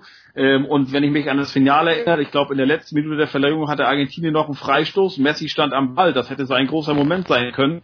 Da ging der Ball zwar weit rüber, ähm, aber nicht, äh, nichtsdestotrotz, da haben auch die Deutschen den Atem angehalten, weil du halt wusstest, da steht ein Messi beim Freistoß äh, und das war eine aussichtsreiche Position.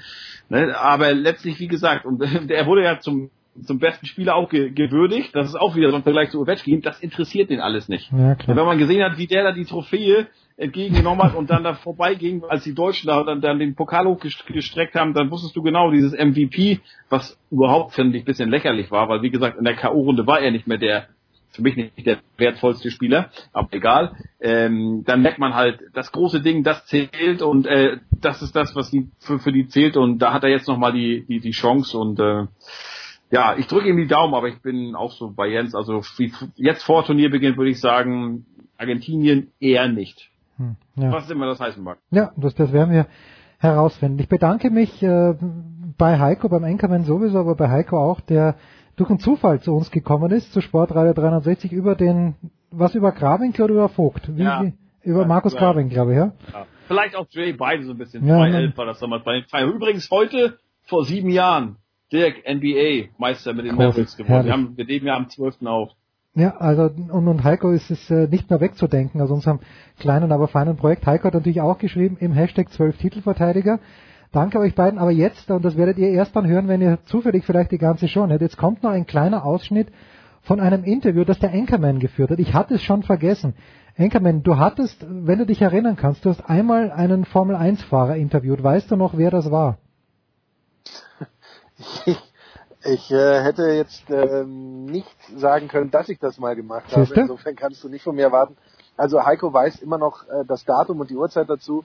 Ich weiß noch nicht mal, dass das stattgefunden hat. Du hast am 6. Könnte also eigentlich, glaube ich, könnte ich da nicht, äh, qualifiziere ich mich da nicht direkt eigentlich als Trainer von Costa Rica, aber das ist dann möglicherweise das, Thema das andere. Nee, für, für. Anderes Thema. Du hast am 6. Juni, nein, die Aufnahme war wahrscheinlich am 5. Juni 2013 mit einem, War ja ähm, noch gar nicht auf der Welt. das ist wahr, mit damals noch nicht Weltmeister, du hast aber in Montreal mit Nico Rosberg gesprochen.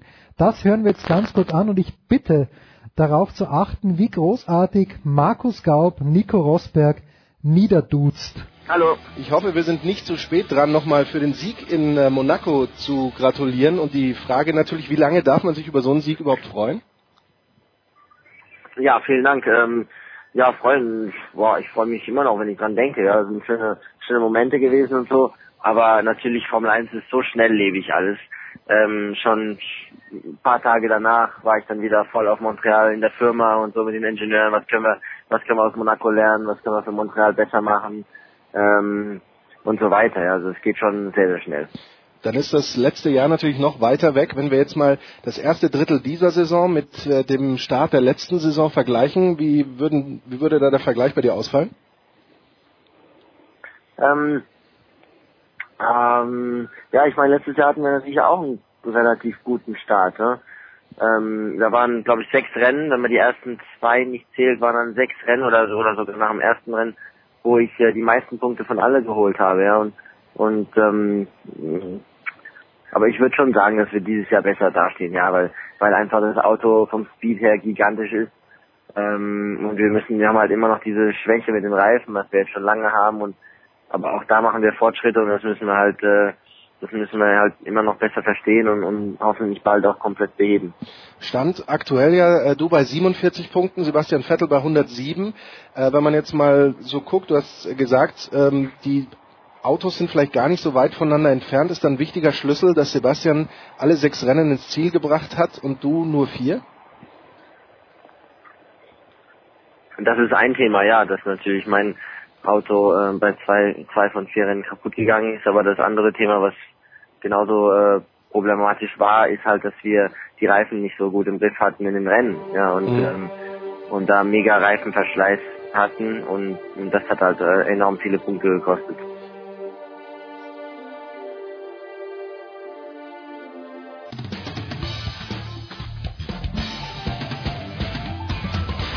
Hallo, hier ist Thorsten Lieberknecht und ihr hört Sportradio 360 und vor allen Dingen hört es immer.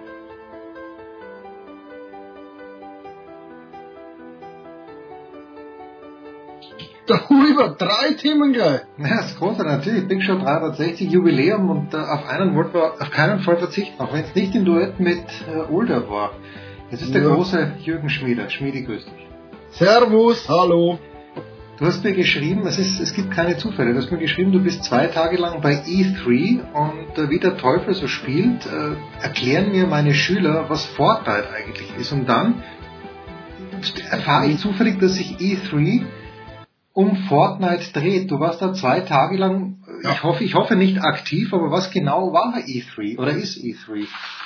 Ja, naja, das ist die, ja gut, die Leute in Tokio und Köln mögen mir verzeihen, aber das ist schon die wichtigste Videospielmesse der Welt. Hm, okay. Und wenn man, wenn man jetzt dann sich so die Zahlen anschaut, 2,8 äh, Milliarden Menschen auf der Welt zocken Computerspiele, ähm, weil da natürlich auch Handyspiele dazugehören. Ähm, und, und jeder zockt ja heutzutage irgendwie. Aber dann merkt man, was das für eine, eine wahnwitzig große Industrie ist, ähm, dass dann Sport draus wird. Also die haben gestern in dem, in dem Fußballstadion von LAFC, dem neuen, neben Coliseum, mhm. haben die so ein Fortnite-Turnier gemacht. Äh, weltweite Zuschauer im Internet zwei Millionen. Mhm. Ähm, Preisgeld von drei Millionen. Okay. Äh, der, der, der gewonnen hat, Ninja, äh, den habe ich dann getroffen und, und selten hat ein Bild mit irgendjemand so viel Begeisterung bei Kindern hervorgerufen. Also ich, ich mache ja manchmal so Fotos mit, mit irgendwelchen Promis oder keine Ahnung, wo du dann drauf bist. Ähm, Ninja, also, die, die, mein Bub wäre beinahe in Ohnmacht gefallen und alle schreiben mir so, du hast Ninja getroffen, das gibt's ja gar nicht. Äh, der Mensch verdient sechs Millionen Dollar im Jahr. Wahnsinn. Mit Fortnite. Also damit sind wir auch in dem Bereich bei, würde ich jetzt sagen, Fußballprofi. Ähm, und, und wenn man sich so die, die Begeisterung anschaut und auch wie die das schaffen, dieses Spiel taktisch interessant und spannend werden zu lassen, ähm, denkt man sich, Leute, also da, da entsteht ein Sport, ähm, und da müssen sich vielleicht jetzt nicht Fußball, aber andere Disziplinen, ähm, ich sag jetzt mal Ringen, mhm. Oder irgend also was, was eh so auf, auf, irgendwie so auf der Kippe steht aus dem olympischen Programm zu fallen, ähm, die müssen sich da ernsthaft Sorgen machen, weil die jungen Leute sich für genau das interessieren. Also mag es jetzt Fortnite sein oder, oder andere Spiele, also Call of Duty, was weiß ich, PUBG. Ähm, das ist nicht nur Zeitvertreib und Spaß und nicht nur eine wahnsinnige Industrie, sondern das ist auch Sport. Und, und das wurde mir gestern dann so als Zuschauer so richtig immer Fieber kann so mit und sagt, das gibt's ja jetzt nicht. Also ich spiele das Spiel so ein bisschen mit meinem Buben, mhm. aber plötzlich bist du so als Fan dabei, denk, also machst jetzt, also taktisch müsste das jetzt nicht so machen. Und dann denke ich, wow, also wenn, wenn die mich als Fan begeistern können, ähm, jetzt bin ich aber ein alter Sack äh, mit, mit fast 39. Ich wünschte, ich wäre fast 39. Ja, aber dann, dann merkt man schon, hier entsteht Sport. Hm. Ähm, und ich glaube, als Sportradio 360 äh, in der Jubiläumsausgabe, äh, äh, ich glaube, wir müssen uns bald verbreitern. Wir müssen eine Rubrik äh, äh, einführen, die sich tatsächlich mit E-Sport beschäftigt, ähm, weil, weil das wird, das ist schon groß. Das ist ja das Schlimme. Also man sagt dann immer so, ja, ja da spielen jetzt hier ein paar Leute und spielen eine Weltmeisterschaft. Ähm, der Fortnite-Hersteller Epic hat gerade ausgerufen, in den kommenden zwölf Monaten ein Preisgeld von 100 Millionen Dollar zu verteilen. Ähm, ich ich, ich habe ich hab versucht, also wenn man jetzt die vier Grand Slam Turniere beim Tennis nimmt, kommt man glaube ich auch auf, auf 100 Millionen. Ja? Also das sind riesige Zahlen. Und damit lockst du Leute an, die das können. Ja? Und, und wenn man dann sieht, Hand-Augen-Koordination, die, die Leute sind erstaunlich fit auch. Also dieser Ninja äh, ist nebenbei Halbmarathonläufer, Mhm. ähm, weil ihn, äh, das sagt er, das gehört für ihn zum Training, also auch körperlich fit zu sein.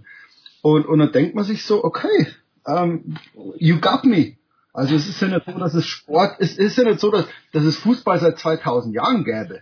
Also wenn man so überlegt, wie, wie alt sind denn Sportarten, äh, seit wann wird nicht kompetitiv Ski gefahren, ja, oder Tennis gespielt, ja, der Tennis ist keine 150 Jahre alt, wenn man, also als, als Sport, ja, als Zeitvertreib, klar haben die Leute Ball über die Schnur und so, aber so als wirklichen Profisport und keine Ahnung, ist das noch nicht so alt.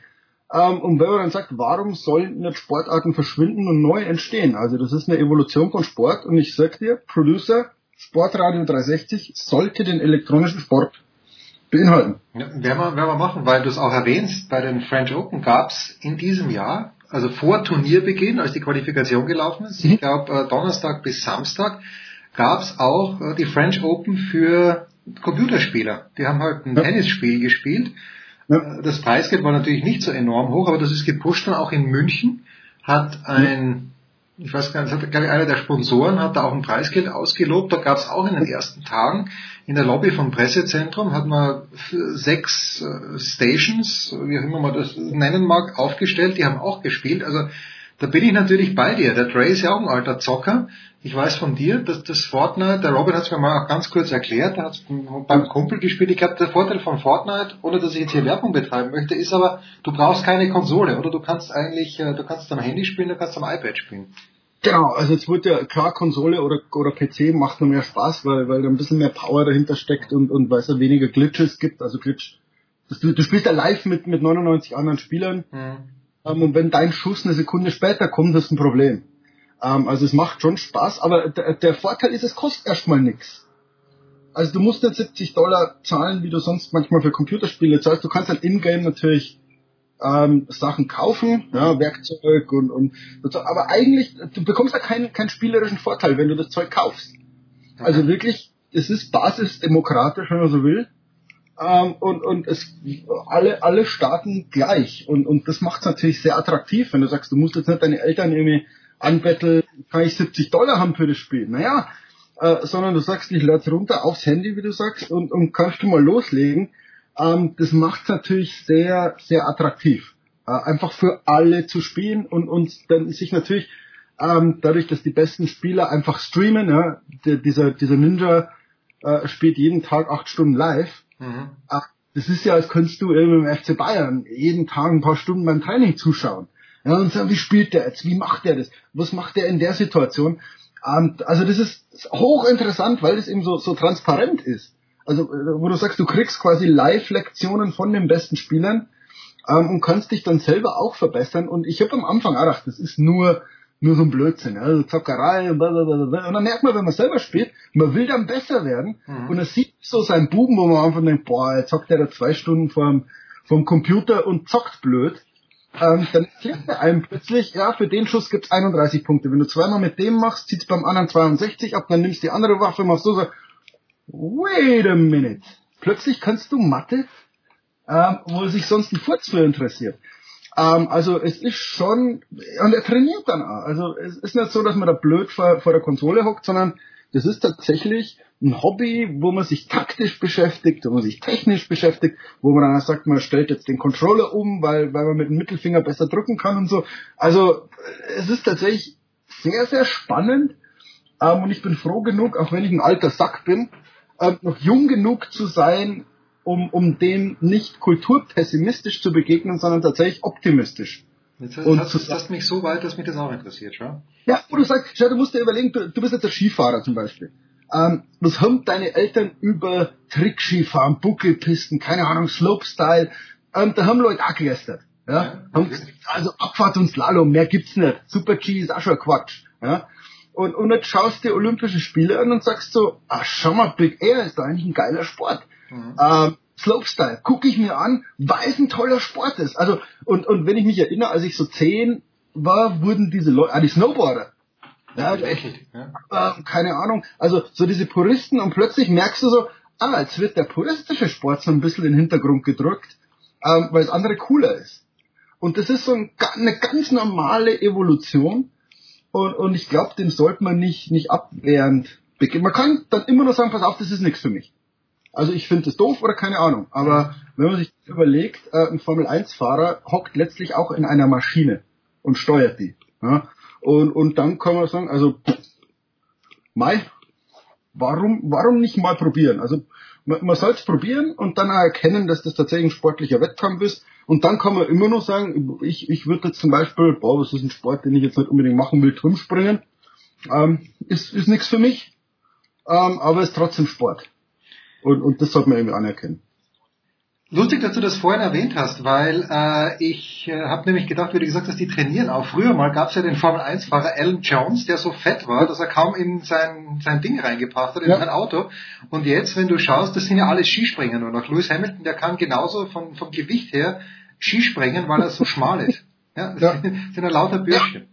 Es gewinnt ja dann vielleicht auch nicht der, der am besten fahren kann, sondern so der, der klein genug ist, um ins Auto zu passen. Ja. Also Michael Schumacher war ja damals schon recht großer.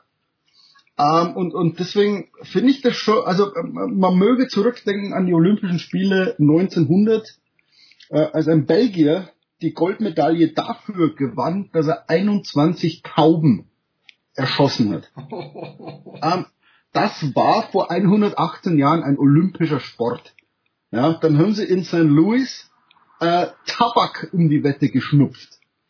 Auch das war ein olympischer Sport. Es gab mal Tauziehen, ähm, es gab einen Pferdehochsprung, war olympisch, ähm, es gab ein Langstreckentauchen, äh, war mal olympisch. Ja, und, und so muss man sich halt sagen, schau mal, also der Sport entwickelt sich und, und man kann jetzt nicht davon ausgehen, dass es in 50, 100 Jahren äh, noch Sport, ah, wer, wer weiß, ob es Fußball noch in 100 Jahren gibt. Weiß man nicht. Also wie, wie lang gibt's denn Fußball? Es ist jetzt nicht so, dass die alten Griechen ähm, eine Fußball-WM ausgetragen hätten. Also wir tun halt immer so, wenn wir über Tradition und so reden, als, als gäb's Fußball, als hätten die in den Höhlen schon Fußball gespielt. Ähm, das stimmt ja nicht. Also im, im, im, wenn, man, wenn man sich das mal so anschaut, wie, wie lang es den Menschen gibt und wie lange der spielt und was der alles getan hat, ist Fußball ja trotzdem ziemlich jung. Ähm, und, und es gab bestimmt vor 50 Jahren Leute, die über Fußball die Nase gerümpft haben. Ja, und, und so rümpfen halt jetzt Leute die Nase über Computersport. Ähm, ich, ich, Mai, kann man tun. Ich, ich will da nicht dazugehören, sondern wirklich sagen, probier's doch mal vorurteilsfrei aus und, und du wirst tatsächlich erkennen, das ist eine, eine körperliche Leistung, die die erbringen und es ist ein Wettkampf. Nein, also probier's aus und du wirst sehen, du wirst dann besser. Du, äh, du merkst, ah, mit Daumen und Dings, ah, hier muss man konzentrieren und so. Also und, und du merkst dann, auch, wenn du die Besten anschaust, ähm, fieberst du so mit, wie du beim Fußball so ein bisschen, Alter, der müsste doch jetzt hier abspielen und so. Also und, und das finde ich so faszinierend, dass du nicht nur als Spieler, sondern auch als Zuschauer so mitgenommen wirst. und sagst, ah ja, also ich, ich, ich bin auch als Zuschauer dabei. Wir reduzieren auf zwei Themen. Aber das zweite Thema liegt mir auch noch am Herzen. Das, wenn wir den Jürgen am Start haben, dann ist es auch immer so, dass wir über andere Dinge sprechen. Und Jürgen, wer es gelesen hat in der Süddeutschen Zeitung, es war einfach großartig. Ich habe so Lust gehabt, nach Seattle zu fliegen. Jetzt nicht wegen des zweiten Beitrages von Jürgen, den er über Seattle geschrieben hat, der natürlich auch großartig war, dass diese reiche Stadt halt auch die Probleme hat, die viele reichen Städte haben, nämlich dass auch nicht jeder mitkommt mit dem Die Fortschritt. München Mittlerweile, also, also im, im Kleinen hat ja München dieses Problem auch schon. Ja, ne? ich weiß nicht, ob es so klein ist. Also auch die Wohnungsnot natürlich äh, ist, ist, ist äh, auch in München eminent. Aber was ich, äh, das positivere Thema war dieser Bericht von dem Kreuzfahrtschiff, das sich von Seattle aufmacht nach Alaska. Und ich habe so Lust bekommen. Jürgen, äh, um es zusammenzufassen, du hast, glaube ich, geschrieben, das ist wie wenn man ein Casino in Las Vegas zusammenpackt und auf ein Schiff packt. Ja. Man muss sich darauf Das- einlassen. Was, was, kann, kann man überhaupt mal unbeaufsichtigt sich zurückziehen, ist, glaube ich, meine Frage. Das kann man schon. Also das Erstaunliche ist ja, also es ist, es ist quasi Druckbespaßung. Ähm, es ist immer was los auf engstem Raum und das Faszinierende ist, wie die die Leute auf dem Schiff verteilen, ähm, ohne dass, dass die sich irgendwann mal schocken. Also von den 4000 Gästen, wenn da 800 schon beim Musical im Theater hocken, sind mal 800 verräumt. Wenn, wenn du Nummer 800 dabei beim Abendessen hast, dann schon 1600, denen du nicht begegnest. Ja. Ja, dann hast du so viele Decks, so viele Möglichkeiten und es wird halt auch dauernd getrunken irgendwie. Also man hat so das Gefühl, morgens, es ist, es ist völlig, also was die nicht mögen, sind, sind schon Besoffene. Ja. Also die Verachtung, die Verachtung, die Kreuzfahrer für Besoffene haben, die ist absolut. Ja, ist wirklich absolut. Aber, aber so ein, so ein, so ein beschwipster Zustand, so immer, immer so gut, ge- den, den du ja nüchtern erreichst. Das finde ich ja so, so faszinierend. Du, du bist ja quasi dauer angeschickert, aber völlig nüchtern. Ähm, der wird auf so einem Kreuzfahrtschiff gefördert. Ähm, also da gibt's einen Barcrawl mit, mit sechs Bars und acht alkoholischen Getränken um 1 Uhr mittags.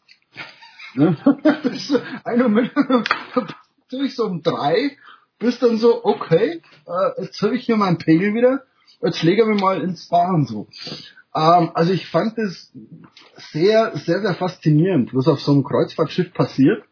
Ähm, und, und man hat da keinen, also weder, weder Platzangst noch irgend sowas, sondern ich fand es tatsächlich, ohne jetzt Werbung machen zu wollen, ähm, tatsächlich einen ganz spannenden Urlaub. Also und auch du, ähm, das war dann so Informationskasten auch dabei bei diesem Artikel in der Süddeutschen am letzten Freitag war es glaube ich oder Donnerstag. Und es war es ist gar nicht so teuer. Natürlich ich meine erstmal muss man nach Seattle kommen aber dann wenn ich es richtig auf dem Zettel habe die eine Woche kostet irgendwie 1600 oder 1700 äh, und was mir dafür geboten kommt all inclusive du hast mir ein paar Bilder vom Essen geschickt was hervorragend ausgeschaut hat. Äh, aber es gibt glaube ich auch genug Sportmöglichkeiten dass du nicht total verfettest. Du kannst, du kannst, die haben ein Fitnessstudio, das, das dich mit den Ohren schlackern lässt. Die haben, ähm, du kannst ja äh, Lasertag spielen, du kannst Go-Kart fahren, du kannst, die haben oben sogar so Joggingstrecke, ähm, so 200 Meter Runde. Also du kannst da oben sogar joggen, äh, du kannst da spazieren. Ich glaube, ich habe an einem Tag 25.000 Schritte gemacht, Hm. ähm, was ich am Land niemals schaffen würde. Also äh, man hat tatsächlich so Möglichkeiten, weil du dauernd, es gibt da Bowlingbahn und keine Ahnung. Also man, man kann dauernd irgendwas tun und man ist tatsächlich aktiv und du kannst ja dann an Land gehen. Wir waren dann in, in Victoria in Kanada im Botanischen Garten, da gehst du auch wieder eine Stunde spazieren. Also du bist tatsächlich dauernd unterwegs. Ähm, und wie du sagst, du kannst, schon- also ich habe jetzt keine Ruhe gefunden, aber es gibt natürlich schon so Räume, die Bibliothek zum Beispiel oder den Zigarrenraum gibt's ja, auch. Ähm, da sitzt man dann, ich war mit meiner Mutter mal auf so einer Kreuzfahrt Ja, ja. ähm, und meine Mutter, äh, die hat sich dann mal fünf Stunden in diese Bibliothek gesetzt, äh, hat da ein Buch gelesen und abends kam sie und gesagt, also so, so eine Ruhe, rausschaust du aufs Meer. Ähm, also, die hat gesagt, so ruhig war es in dem ganzen Leben noch nicht. Ich dachte jetzt für einen Moment, dass du gesagt hast, deine Mutter hätte sich für fünf Stunden in den Zigarrenraum gesetzt und hätte sich dort eine angepafft. Aber ich, ich kenne deine Mutter nur äh, spurenweise. Ich habe sie, glaube ich, mal zwei Minuten gesehen. Ich stelle mir deine Mama nicht so vor, dass sie sich in den Zigarrenraum setzt. Früher schon, mittlerweile Ah, nicht mehr. Ah, okay. Mittlerweile ist sie gesund, aber, aber früher hätte die da schon eine mitgeraucht, glaube ich. Großartig, der Schmieder. Das ist wirklich die Abschlussfrage, Jürgen. Äh, Oldap hat ja getweetet, während wir, äh, während er ja angerufen hat, aber Oldap hat ja getweetet, dass ihr absolut beschäftigt seid. Los Angeles, Olympische Spiele und vor allen Dingen auch Fußball-WM 2026. Los Angeles ist in der Verlosung. Ich habe gelesen, drei Städte, Dallas, New York City und eben Los Angeles für das WM-Finale. Dein Tipp, Jürgen, wirst du lobbyieren, dass es Los Angeles wird oder ist 2026, bist du da vielleicht schon nach Las Vegas umgezogen? Das ist die Frage. Also vom Stadion spricht natürlich vieles für, für diese Wahnsinnsarena, die sie gerade in, in äh, LA bauen. Ähm, aber natürlich, wenn du jetzt das Stadion in New York oder Dallas kennst, äh, na, Wahnsinnsstadion. Also das ist natürlich der Vorteil dieser, dieser gigantischen WM mit 80 Spielen, Ja. glaube ich, 48 Mannschaften, ähm, dass die Amerikaner fast ausschließlich sagen können, gibt Ja. schon alles. Ja, ja. Also Stadion, Hammer. Sucht euch eins aus. Also das ist faszinierend. Es ist natürlich schrecklich für den Fan. Ähm, der, der natürlich, wenn, sagen wir mal, die Deutschen in, in, in äh, Estadio Azteca in Mexico City spielen, danach spielen sie in LA und irgendwann spielen sie oben in Toronto. Ähm, das sind natürlich wahnwitzige Entfernungen. Hm. Also, wenn man sich diese Karte mal anschaut, dieses Nordamerika war ja 94 in Amerika schon ein Wahnsinn. Also da, da, da berichten ja so Klaus Hölzenbein vom Sport berichtet immer noch, was das für ein wahnsinniges Turnier war, weil du eigentlich nur im Flugzeug gelebt hast. Ja. Als Fan oder als Journalist und, und jetzt erweiterst du das um dieses riesige Kanada, um das nicht viel kleinere Mexiko. Ähm, und, und es ist ja nimmer so, dass die Deutschen dann so ein Lager oder deine Mannschaft, die du gern anfeuerst, so ein Lager hätte. Oder dass es dann eine Stadt gibt, in der es halt dann sechs, sieben Spiele gibt, wo du sagst, okay, dann bleibe ich halt in Chicago, mache ein bisschen Urlaub, äh, schau ein paar Spiele, sondern jede Stadt kriegt ja dann letztlich ab bloß drei, vier Spiele. Ähm, so, pff, es ist halt alles ausgelegt auf den Fernsehzuschauer. Also letztlich, die werden die Stadien verfüllen, das schaffen sie immer. Ähm, aber es ist logistisch für, für den, der diese WM tatsächlich verfolgen will, ein Wahnsinn. Also äh, wissen wir, wie man sich das dann als Fan leisten kann, seiner Mannschaft zu folgen oder so. Das werden wir uns anschauen. 2026. Das ist wichtig, ne? Bitte? Das ist heutzutage oder künftig wahrscheinlich nicht mehr wichtig. Na eh nicht. Das ist ja auch seit, äh, und ich glaube 2006 hat es begonnen, seit es nicht das Stadion in Gelsenkirchen war, äh, aufge oder in oder auf, wo auch immer, sondern das WM-Stadion Gelsenkirchen, wo die Banden alle gleich ausgeschaut haben, wo du keinen Unterschied gesehen hast, haben die jetzt äh, in Dortmund, na gut, Dortmund vielleicht schon noch einen Unterschied, aber es gibt ja keine Alleinstellungsmerkmale. Alle, alle Stadien schauen gleich aus, so wird es in Russland jetzt auch sein. Außer in Ekaterinenburg mit den Ja, das ist was anderes. Mit dieser Tribüne hinterm Tor. Das ist großartig, die Tribüne. Unglaublich. Unglaublich. Ja, habe ich jetzt, äh, ich glaube, was in der New York Times, äh, ich weiß nicht, wo ich es gelesen habe, aber Höhenangst sollte man keine haben. Jürgen Schmieder, fantastisch. So schön, dass es geklappt hat, noch Jürgen mit unserer Big Show 360 gemacht. Ich hatte kurze Pause. Und apropos Older, mit dem und mit dem Anchorman haben wir gesprochen, schon am Dienstag, das hören wir uns jetzt.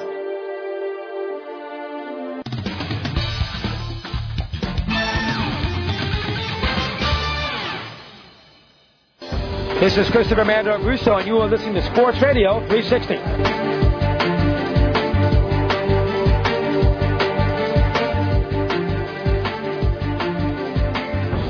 So, und einen Mann, den wollen wir natürlich auch nicht vermissen hier in unserer Jubiläumssendung Big Show 360. Mit Götzi kann man sich im Grunde genommen über alles unterhalten, aber nie wird er emotionaler, als wenn es um den VfB Stuttgart geht. Grüß dich, Götzi. Das ist äh, äh, gleich wieder eine wunderbare Beschreibung von dir, Jens. Ich bin dir sehr dankbar für die freundlichen Worte und wollte natürlich zunächst mal gratulieren. 360, bockstark. Und äh, sag mir nochmal, wann war die erste Sendung? Die erste Sendung war 2011 am 18. März mit Krawinkel und mit Gaub, Länge 22 Minuten. Was hat euch bloß gerissen damals? Naja, äh, die allererste Sendung war im August 2005. Ja, gab's da überhaupt schon einen Podcast? Nein, da gab's eben, ja, wir waren in Deutschland ohne Scheiß die Ersten und zwar, ich habe äh, ganz zu Beginn dieser Big Show, hört man ja, und zwar waren, habe ich da für Christoph Gottschalk gearbeitet am Frankfurter Ring und das war ein Bürogebäude und im vierten Stock war ein Büro frei und da habe ich einfach mal so gefragt, Wolfi Fuß, Michael Leopold, dann Michael Körner und den Markus Grawinkel, ob sie, ob sie sich vorstellen könnten, dass sie das machen. Ich habe mir gedacht, die werden sagen, ja, wenn du uns viel Geld gibst, aber alle haben gesagt, das schauen wir uns an. Und dann sind die, dann sind die wirklich für fünf Wochen, haben wir eine tägliche Sendung gemacht, Montag bis Freitag, sind in der Früh um neun dort hingekommen, immer zwei Menschen. Und damals waren wir einfach noch zu früh. Da gab es das Internet noch nicht so, es ist Internet gab es, aber noch keine Podcasts. iTunes gab es vielleicht in Anfängen, aber ne, gab es noch gar nicht. Und so lange gibt's uns schon, Götzi. Und dann war allerdings sechs Jahre Pause und was war dann der Auslöser, dass ich umgezogen bin und zufällig, absolut zufällig, gegenüber vom Gaub einziehe. Das ist mir bekannt mittlerweile und das ist, also wenn das keine Vorsehung war, Irgendwie schon, gell? total Schicksal. Es gibt keine Zufälle, wie man so schön sagt. Es gibt keine Zufälle, ja. Und mir kann man quasi über alles reden. Meinst du das jetzt äh, nur auf den Sport bezogen, sondern oder oder auch äh, menschlich, weltlich, gesamtheitlich?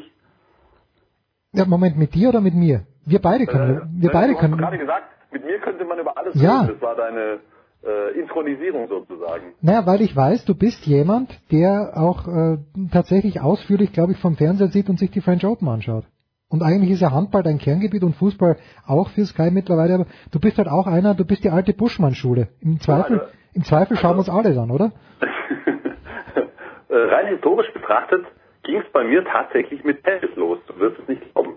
Erste Trainerstunden bereits im zarten Alter von vier. Warum? Weil mein bester Kindergartenfreund einen Vater hatte, der Tennistrainer war. Und der wollte unbedingt äh, seinen Sohn trainieren und der hatte eigentlich gar keinen Bock. Und dann konnte man den sozusagen überreden, indem man mich mit in die Gruppe nahm. So ging's los. Und nach dem Tennis kam der Fußball, E-Jugend, TSG Ehingen, bockstark, sage ich dir. Bezirksmeister Jahr für Jahr, aber äh, keine Geschichtsklitterung. Als Libero hatte ich in dieser Mannschaft im Grunde nur einen Auftrag. Ich durfte nicht über die Mittellinie, wenn irgendwas vom Gegner kam zur Mittellinie, volle Lotte nach vorne. Das war mein Job. Und dann erst kam der Handball. Wo hast du selbst gespielt, Götzi? Handball meinst du? Ja, Handball. Ja, beim, beim selben Verein. Ähm, TSG Ehingen. Also Ähm, dort, wo ich auch Fußball gespielt habe. Ich komme aus Ehingen, Ehingen 25.000 Einwohner, etwa 25 Kilometer südwestlich gelegen von Ulm, Ja. direkt an der schönen Donau. Und dort, wo die großen Schleckers der einst äh, Großes geleistet haben. so, so ist es genau. So, in diesem Ehingen. Oh, aus diesem Ehingen komm. Ja, ne, ich, ich war mal bei Schleckers dort, da ging's noch gut und da war ich äh, mit Christoph Gottschalk dort und da ging's darum, eine, äh, eine Kooperation zwischen Wetten das und ähm, und äh, Schlecker anzuleiern. Allerdings äh, den, den Chef persönlich haben wir nicht kennengelernt. Aber gut, das, das, das führt uns jetzt ein kleines bisschen zu weit weg, äh, aber nur ein ganz kleines bisschen. Faszinierend. Faszinierend, was du alles schon erlebt hast, Jens. Siehste, Götzi, ähm, du warst, und wir haben ja letzte Woche gesprochen, äh, du warst in der Münchner Olympiahalle, als die deutsche Handballnationalmannschaft, als beide deutschen Handballnationalmannschaften gespielt haben. Was hast du mitgenommen? Von, äh, eher von den Herren, gut, gerne auch von den Damen, aber da habe ich wirklich null Tau. Bei den Herren kenne ich wenigstens einige der Beteiligten. Stell jetzt bloß keine falschen Fragen. Also was habe ich mitgenommen?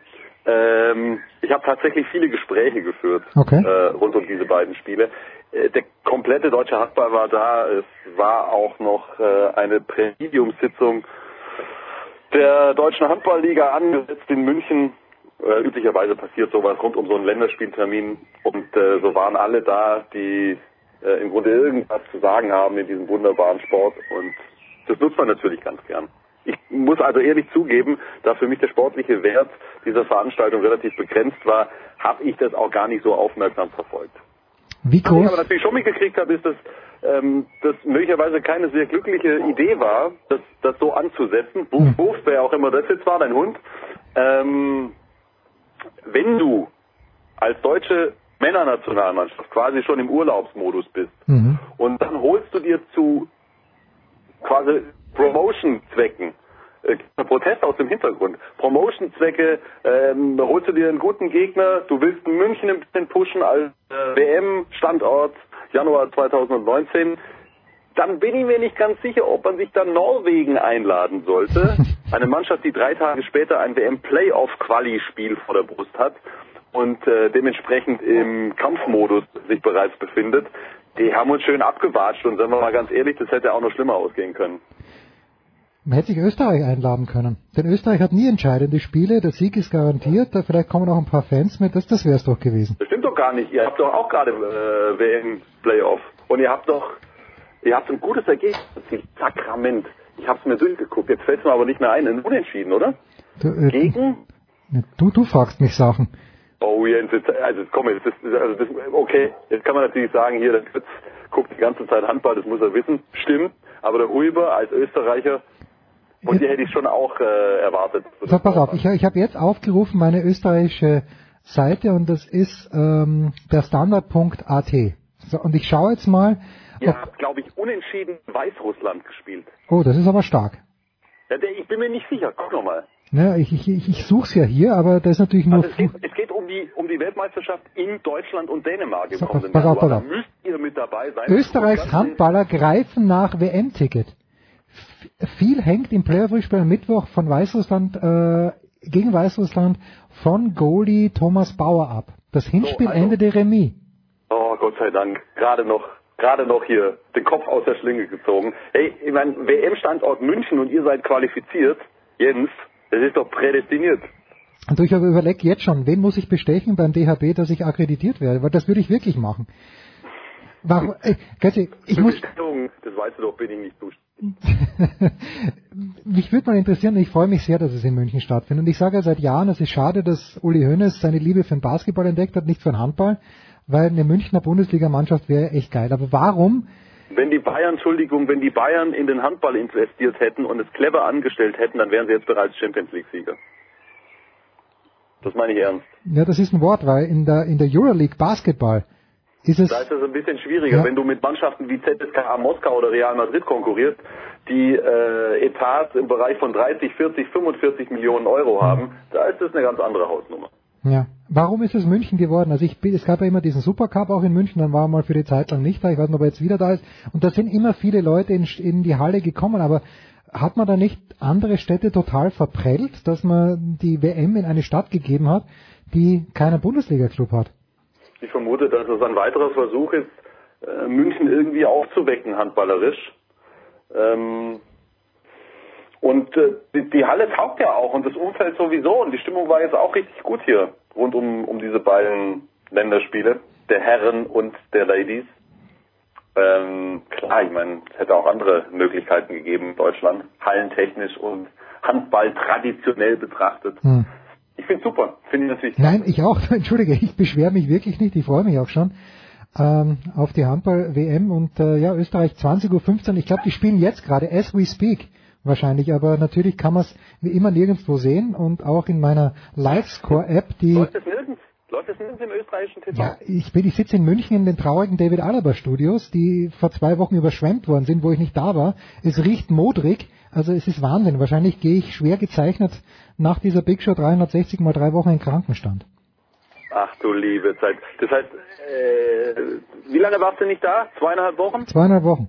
Und es wurde nicht einmal gelüftet. Na, es wurde schon gelüftet, aber man riecht's halt immer noch. Ja, es wurde zu wenig gelüftet, um es auf den Punkt zu bringen. Aber gut, Günther hat's auch überlebt äh, und der Hund kommt auch manchmal noch rein.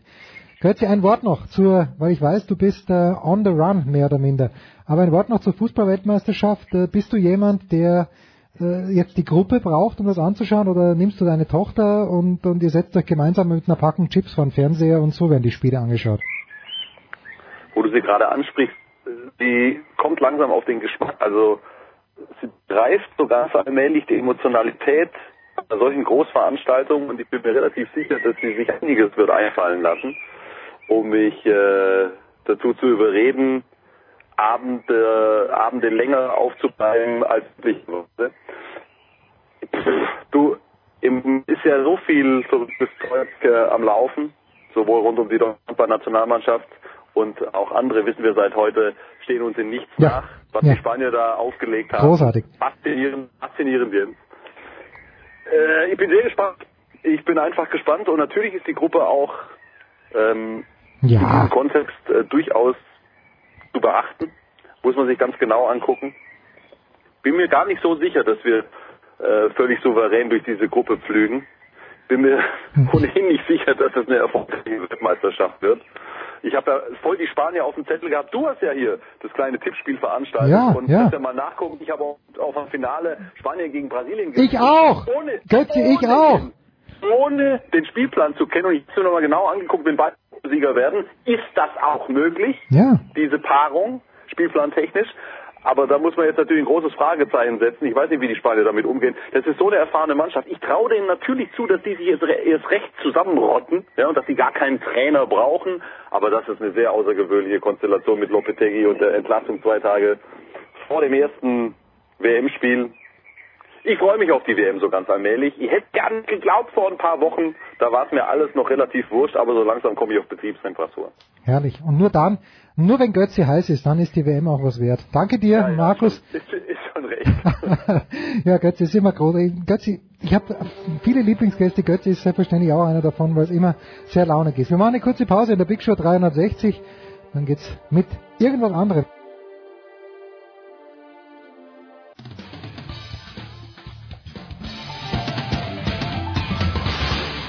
Hallo, hier ist Regina Heinrich und ihr hört Sportradio 360. Big Show 360. Wir machen einen Exkurs auf eins der wenigen Länder, die nicht an der Fußball-WM teilnehmen, auch wenn es 128 Teilnehmer sind. Hier sind die Außenstudios Malta. Wir machen einen kurzen Exkurs in die German Football League. Und in der German Football League haben wir immer zwei Experten am Start. Zum einen Andreas Renner von Sky. Hallo Andreas. Hallo. Und Christian Schöne von der Draft.de. Hallo Christian. Make Maltas Football great again. Hallo Andreas, hallo Nikola. Äh, ich weiß nicht, ob der je great war, aber gut, das müssen andere äh, dann entscheiden. Ich habe gesehen, die, ich glaube, der, der Meister darf jetzt in Europa League gegen irgendein Team aus Färöer ran. Das sagt so das, das Level. Ähm, ja, wir bleiben einfach ganz schnell in Europa, Andreas, und sprechen dann mal kurz über diesen Eurobowl zwischen der äh, Samsung Frankfurt Universe und den New Yorker Lions der am Samstag um 20 Uhr losging und gefühlt vor 10 Minuten aufgehört hat. Es war ja doch eine etwas längere Geschichte, in der sich am Ende Braunschweig nach 7 zu 19 Rückstand 20 zu 19 durchsetzt und ähm, es war zäh. Es, es, ja, es war zäh. Also es war zäh, weil natürlich anderthalb Stunden Regen oder Gewitterunterbrechung, muss man ja korrekterweise sagen, äh, nicht helfen. Ähm, und es war zäh, weil es äh, gerade im dritten und im vierten Quarter äh, sehr viele Strafen gab, die das Spiel immer wieder unterbrochen haben. Äh, was dann vielleicht aber auch nachvollziehbar ist, weil äh, die, die Belastung für die Spieler dann eben doch schon eine besondere ist, wenn man äh, eine halbe Stunde spielt, dann erstmal anderthalb Stunden Pause hat, dann kommt man wieder, dann ist nochmal eine Halbzeitpause. Also da die Konzentration hochzuhalten, das ist schon verdammt schwierig und weil ich als äh, äh, Kommentator bei dem Spiel dabei war, kann ich sagen, auch als Kommentator ist es schwierig, viereinhalb Stunden die Konzentration hochzuhalten. Ähm, da, äh, da ist dann halt der der ein oder andere Aussetzer möglicherweise äh, äh, inklusive. Ich glaube, wenn man äh, wenn wir jetzt über die über das, was im, im Spiel tatsächlich passiert ist, reden, äh, dann muss man sagen, aus Frankfurter Sicht, die haben Braunschweig bei, die Braunschweiger Offense bei 20 Punkten gehalten. Das war die Vorgabe vorher, dass das das Ziel ist, um die 20 Punkte herum zu landen, damit man der eigenen Offense eine Chance gibt, das Spiel zu gewinnen. Aber die eigene Offense war nicht so weit. Die eigene Offense war sicher deswegen nicht so weit, weil sich vor drei Wochen der amerikanische Quarterback ähm, äh, verletzt hat. Äh, letzte Woche ist dann Neuer gekommen. Äh, der hat dann halt wirklich nur drei äh, Trainingseinheiten mit dabei gehabt. Das heißt, Frankfurt hat also erstmal mit äh, Quarterback Nummer zwei Sonny Weishaupt angefangen. Als da die Offense nicht lief, haben sie dann den äh, amerikanischen Quarter gebracht, äh, back, back gebracht, Andrew Elfers. Es gibt jetzt Leute, die haben mir hinterher erzählt, naja, wenn die von Anfang an mit ihrem Amerikaner gespielt hätten, hätten sie gewonnen. Da bin ich mir jetzt nicht so sicher, weil man auch ehrlicherweise sagen muss, dass man zwar gesehen hat, dass Elfers ein guter Läufer ist, man hat aber auch gesehen, das Timing mit seinen Receivern war noch überhaupt nicht da. Und die Punkte, die Frankfurt gemacht hat in diesem Spiel, also haben ja beide Teams drei Touchdowns gemacht. Die vergebenen Extrapunkte von Frankfurt äh, am Anfang waren dann halt tatsächlich äh, unterm Strich am Ende der Unterschied. Ähm, aber äh, da war halt ein Interception Return Touchdown dabei und ein langer Lauf, wo sie mal ein Big Play hatten. Äh, aber dass die Offense wirklich konstant den Ball bewegt hat, das hat, ist mit Weishaupt nicht passiert, es ist mit Elfers nicht passiert. Äh, die Frankfurter haben sich offensiv äh, tatsächlich schwer getan und äh, es war dann also so wie immer, die Defense war, sagen wir mal, äh, Note 2, aber da die Offense eher 4 minus war, hat es halt unterm Strich nicht gereicht, um den äh, wahrscheinlich stärksten Gegner in Deutschland zu schlagen. Und äh, Christian, das ist das, was ein bisschen ärgerlich ist, weil wir hatten bisher nie das Gefühl, dass wir Frankfurt in absoluter Bestbesetzung gegen Braunschweig gesehen haben und äh, regelmäßig gegen Hall sind sie es dann aus verschiedensten Gründen auch nicht. Irgendwie bleibt dann immer so dieses, äh, was wäre wenn, oder? Äh, ja, auf jeden Fall. Und äh, das ist das ist dann irgendwie die Hoffnung, dass sich dass die beiden vielleicht nochmal in Playoffs aufeinandertreffen oder beim Rückspiel zwischen Halle und Frankfurt, dass da von Haller Seite Rutenberg wieder da ist und Frankfurter Seite entsprechend ähm, Quarterback und auch die wichtigsten wichtigsten weiteren Spieler einfach gesund sind, dass man das einfach mal sieht. Ähm, und man hat es schon gemerkt, dass da irgendwie wenig eingespielt hat war. Auf der anderen Seite muss man halt auch sagen, dass die Defense den Braunschweiger Lauf ziemlich abgewürgt hat, bis auf diesen ersten sehr guten Drive, wo sie quasi, ja, wo ich mich, wo ich nur dachte, oh, gegen so, so ist keiner äh, mehr, so ist lange keiner gegen Frankfurt gelaufen und das war dann aber irgendwann auch relativ schnell vorbei. Ähm, von daher, ich würde gerne mal beide Teams in Bestbesetzungen sehen und insofern ist dieses Resultat auch durch die Spielumstände, die Andreas eben angesprochen hat, ähm, vielleicht ein Indikator für ein nochmaliges Aufeinandertreffen, aber nicht zwingend ähm, nicht zwingend das, ähm, das Kriterium schlechthin zu sagen, Braunschweig hat die einmal geschlagen, Braunschweig wird die auf jeden Fall auch noch ein zweites Mal schlagen. Wobei ich auch vermute, dass man auch auf Seiten der Lions mit einigen Sachen echt unzufrieden ist. Stichwort Drops. Ähm, das haben die doch einige Gelegenheiten wirklich ausgelassen. Das war tatsächlich der, der eine Free Flicker, wo der Ball fallen gelassen wird. Äh, da waren, da waren ein paar, also man hat zwar im Fernsehen nur im Ausschnitt gesehen, aber ich glaube, wenn man es im echten Stadion gesehen hat, Andreas, war es wahrscheinlich noch schlimmer, weil die waren wirklich meilenweit offen, oder? Also es gab, äh, ich erinnere mich in der zweiten Halbzeit an zwei Situationen, in denen äh, äh, Braunschweiger Receiver ähm, äh, Bälle freistehen fallen gelassen haben. Ja, äh, insofern hat äh, Frankfurter halt auch mal Glück gehabt. Äh, die, Sache ist natürlich auch, wenn wir jetzt darüber reden, was Braunschweig in so einer Situation falsch gemacht hat, dann wollen wir auch nicht vergessen, der letzte Braunschweiger Drive, der zur Führung geführt hat für die Lions, der war gestoppt, dann gab es einen Field Goal Versuch und es war dann auch eine total unnötige Strafe gegen Frankfurt bei dem Field Goal Versuch, der äh, Braunschweig die Chance gegeben hat, mit dem neuen First Down den Touchdown zu erzielen. Und äh, ja, also das, äh, da haben sich beide Mannschaften sicher nichts gegeben im Sinne von dem Gegner Geschenke äh, zu machen. Also das gab es auf beiden Seiten. Äh, und äh, naja, wir sind früh im, im, in der Saison. Äh, wenn, wenn man sich anschaut, Frankfurt hat letztes Jahr das äh, äh, Europol-Finale gegen Braunschweig sehr deutlich verloren, war dann im Halbfinale bis auf zwei Punkte dran. Jetzt war es ein Punkt. Beide Mannschaften haben mit dem Spiel drei Touchdowns erzielt. Also das ist jetzt wirklich nichts wo man sich als Braunschweig sicher fühlen darf, wenn Frankfurt mit einem anderen Quarterback oder mit dem amerikanischen Quarterback, der dann äh, mit dem Rest des Teams eingespielt ist, äh, vielleicht in den Playoffs nochmal kommt, dann wird das, äh, dann wird das extrem interessant.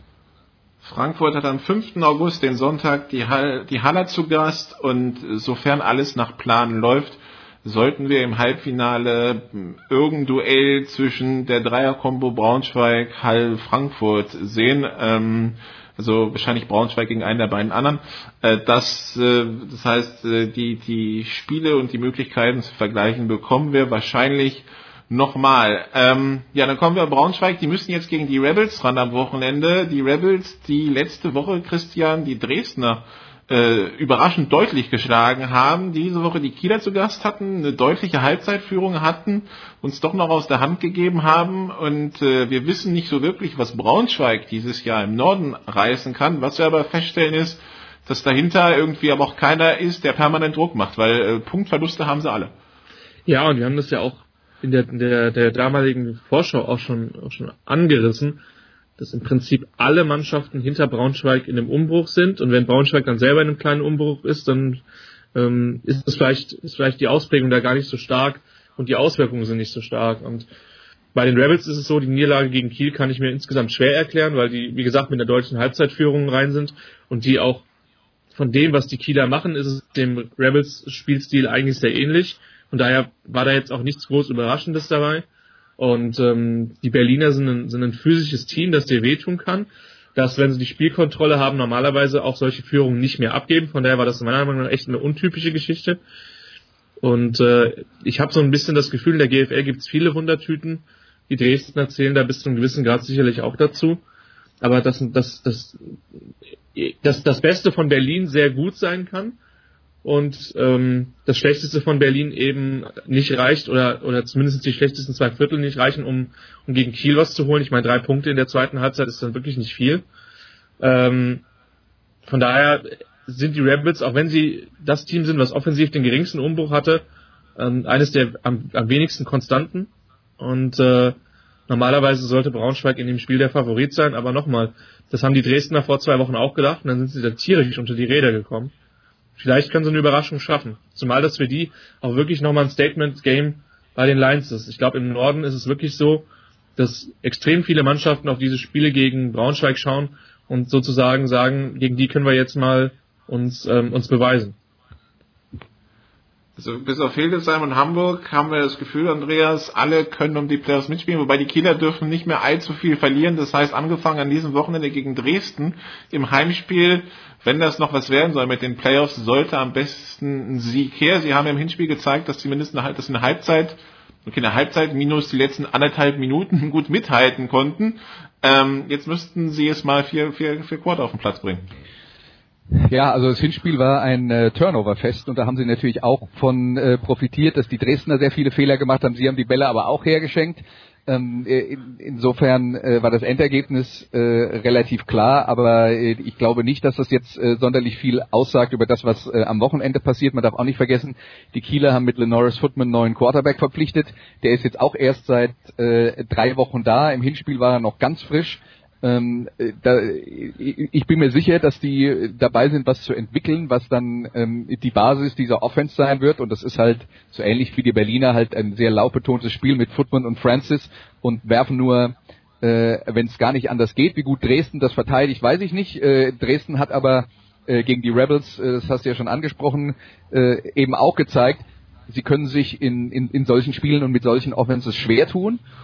Und äh, ich bin auch noch nicht so begeistert von Trenton Norwell, dem Dresdner Quarterback, der doch sehr häufig zum Gegner wirft und dessen Turnovers waren aus meiner Sicht die Schlüssel im Hinspiel, äh, nee, im, im, im, im Spiel gegen die Rebels, das sie verloren haben. Im Hinspiel ging es noch einigermaßen, weil die Kieler den Ball auch zurückgeschenkt haben, aber Norwell muss seine Fehlerquote reduzieren, wenn, äh, wenn äh, Dresden in dieser Saison erfolgreich Football spielen will. Und Christian, das war auch schon gegen Potsdam so, gegen Hildesheim hat er auch Turnover geworfen. Diese Turnoveritis, die, die zieht sich wie so ein Faden durch die Saison bei ihm. Ja, wie gesagt, am, am Wochenende waren es wieder zwei Picks, wobei der eine eher nicht auf seine, seine Kappe geht. Und was mir halt auffällt, dass der halt mit seinen, mit dem Lesen seiner Receiver zum Teil unheimlich spät ist. Und wenn du halt irgendwie gefühlt eine halbe Stunde auf eine Seite schaust, dann kriegst du halt irgendwann auch der Defensive Back mit. Und wenn du Glück hast, dann schlägt er den Ball runter und wenn du Pech hast, dann fängt er das Ding ab und trägt es vielleicht noch ein, noch ein Stück weit Richtung deiner eigenen Endzone. Und das ist das Problem. Das ist eigentlich durchaus ein akkurater Quarterback. Das scheitert nicht daran, dass er die Bälle nicht an die Spots kriegt, äh, an die er sie haben will. Zumindest meistens nicht. Aber es scheitert eher daran, dass er oft zu viel, zu viel Zeit braucht, um sich das, um sich dann entsprechend einen Receiver auszugucken. Und ähm, ja, das ist dann, das macht so eine Defense ein Stück weit einfacher. Und äh, wie gesagt, ich glaube nach wie vor an das Potenzial bei ihm, aber Turnover werden in den engen Spielen oft das sein, was es dann entscheidet. Und das ist dann eine Sache, die man dringend reduzieren muss. Okay, also im Norden haben wir noch nicht so ganz das klare Bild, was daran liegt, dass im Augenblick äh, Braunschweig nur gegen Kiel, Hildesheim, Hamburg gespielt hat und die anderen teilweise ein bisschen unter 60 die Punkte geklaut haben. Wenn wir in den Süden schauen, haben wir Schwäbisch Hall vorne, Frankfurt vorne, ähm, dahinter und ähm, ja, dann haben wir die Teams Christian sagt drei bis sieben, das wird Tagesform. Ähm, nehmen wir da die Münchner noch mit rein und dann müssen wir langsam anfangen, die rauszustreichen aus der Nummer, weil sie jetzt ja nach Ingolstadt gefahren sind, Spiel, wo wir dachten, okay, das sollte ausgeglichen sein, das sollte eine Kragenweite für die Münchner sein und auch sie jetzt relativ in der Deutlichkeit überraschend unter die Räder gekommen sind. Ja, das war in der Tat viel deutlicher, als ich das gedacht habe bei, bei Ingolstadt ist immer so ein bisschen die Frage, wie die Personalsituation aussieht. Ich glaube, wenn die mit, mit ihrer Top-Mannschaft oder weitestgehend ihrer Top-Mannschaft mitspielen, sind die ein klarer Kandidat auch für Platz 3 in der Liga. Ähm, und wenn sie das nicht, nicht können, dann ist die Personaldecke entsprechend dünn und dann verlierst du halt entsprechend auch mal Spiele wie, wie zum Beispiel gegen Allgäu oder bist gegen, gegen Hall komplett chancenlos. Für mich ist München doch ein kleines Stück dahinter, äh, auch wenn ich jetzt in ein Spiel echt nicht so viel reininterpretieren will, denn in Marburg haben sie mir gut gefallen, da hätten sie auch eigentlich gewinnen müssen. Das große Problem, was München hat, ist, gefühlt kann, wird im Süden besser geworfen als im Norden und die Secondary ist mit das große Problem bei den Cowboys. Und ähm, da müssen sie dran arbeiten, sonst wird es mit Playoffs schwierig. Andreas, wie, wie, wie, wie siehst du das äh, im Süden, dieses, also dieses Ergebnis von München in Ingolstadt, hat es dich überrascht oder nicht? Also, dass Ingolstadt das gewinnt, hat mich nicht überrascht. Dass es äh, so deutlich ist und dass es äh, im Prinzip zur Halbzeitpause äh, mit äh, 24-0 schon entschieden war zugunsten von Ingolstadt, das hat mich überrascht. Ähm, aber ich muss jetzt dann ganz ehrlich sagen, äh, für mich ist eigentlich schon länger kein Thema mehr, dass München und Stuttgart die Playoffs erreichen. Also selbst wenn wir das jetzt äh, ähm, in, in, uns irgendwie in der Theorie zurechtrechnen können, aber wir reden von zwei Mannschaften, die immer noch null Punkte auf dem Konto haben. Äh, insofern ähm, ist das äh, äh, also geht es für die beiden aus meiner Sicht nur darum, äh, den letzten Platz zu, zu verhindern. Und dann ist schon ein Schritt nach vorne äh, zu Ingolstadt, zu Kirchdorf, äh, zu Kempten, zu Marburg, die sehe ich, die sehe ich relativ eng beieinander. Und ich glaube, der Schritt zu Frankfurt nach oben wird dann eben auch wieder ähm, ein äh, gutes Stück größer. Und äh, ja, äh, Frankfurt hat jetzt äh, eine Niederlage Und äh, ich bin mir vergleichsweise sicher, dass da jetzt nicht so arg viele mehr dazukommen werden, auch nicht am Wochenende gegen Ingolstadt. Und äh, ich glaube, die ersten beiden Plätze machen wie immer Frankfurt und Schwäbisch Hall, also wie immer in den letzten beiden Jahren Frankfurt und Schwäbisch Hall untereinander aus. Dann, dann wart ihr ja am Wochenende beim Spiel Marburg Mercenaries gegen Allgäu Comets, also die, das Team, das auf Quarterback improvisieren musste, weil sich Alex Turi verletzt hat, gegen das Team, das äh, mit Hashtag Flying Circus durch die Liga ähm, äh, durch die Liga wandert. Ähm, der Flying Circus, äh, der hatte ein bisschen Bauchlandung, Andreas, am Wochenende. Ja, das war das war tatsächlich ein Spiel, in dem äh, also nicht nur die Offense der Comets, weil das ist ja der Flying Circus, sondern auch die Defense der Comets also komplett ihre Grenzen aufgezeigt bekommen hat. Ähm, die, die Marburger haben das, äh, haben das gut verteidigt, haben sehr viel von dem weggenommen, was äh, Kempten normalerweise gut macht und äh, wir haben ja schon darüber geredet, diese Kemptner Offense ist halt Plan A und Plan A und Plan A und Plan A. Und wenn Plan A nicht funktioniert, macht, versucht man Plan A besser zu machen. Ähm, äh, was jetzt dann äh, in, in diesem Fall äh, nicht funktioniert hat, es ist, äh, man muss natürlich, man darf nicht vergessen, dass die Marburg, Marburger Verteidigung individuell auf manchen Positionen, vor allen Dingen in der Feldmitte, wirklich extrem gut besetzt ist. Und äh, wenn die Receiver auf der Außenseite weggenommen sind, was Marburg in dem Fall tatsächlich geschafft hat, dann müssen die Pässe über die Mitte kommen und da haben die Marburger mit Neil Howie und Peter Jenkins schon zwei extrem gute äh, Amerikaner, die dann da eben auch in der Lage sind, äh, äh, für, für Unruhe zu sorgen und äh, dafür zu sorgen, dass diese Bälle nicht gefangen sind. Die, die Kemptner Offense wird weiter in den nächsten Wochen schwierig zu spielen sein. Aber Stan Bedwell, der Head Coach, den habe ich zum ersten Mal nach dem Spiel wirklich auch ein bisschen niedergeschlagen erlebt, weil er halt frustriert war, dass er gar nichts Positives aus dem Spiel mitnehmen konnte. Ja, Christian, ist das Grund zur Sorge für die für die für die Kemptner, äh, so wie das Spiel gelaufen ist. Und bisher haben wir sie ja gegen Ingolstadt gesehen. Das waren ja diese 84 Pässe. Dann haben sie zweimal Stuttgart geschlagen, einmal ganz deutlich und einmal in der zweiten Halbzeit deutlich. Äh, und jetzt das, müssen sie sich Sorgen machen in, in Bezug auf die kommenden Aufgaben, die ja nicht einfacher werden. Am Wochenende kommt Kirchdorf, dann in naher Zukunft von Frankfurt. Kurze Antwort, ja, müssen sie. Ähm, weil wenn, wenn Marburg, und Andreas hat das schon raus, rausge, rausgestellt, was für, was für gute Athleten und auch gute Footballspieler die Marburger in ihrer Defense haben, ähm, aber wenn du im Prinzip über ein Spiel ein und dieselbe Coverage mit minimal geringen Abweichungen und seltenen Blitzes spielen kannst und es funktioniert, dann ist das kein gutes Zeichen für deine Offense und dann ist es egal, was für eine Offense du spielst. Das, auch wenn sie jetzt 70 Mal den Ball laufen würden, wenn der Gegner ein und dieselbe Defense spielen kann und du und er hält dich bei 14 Punkten, dann ist das nicht gut.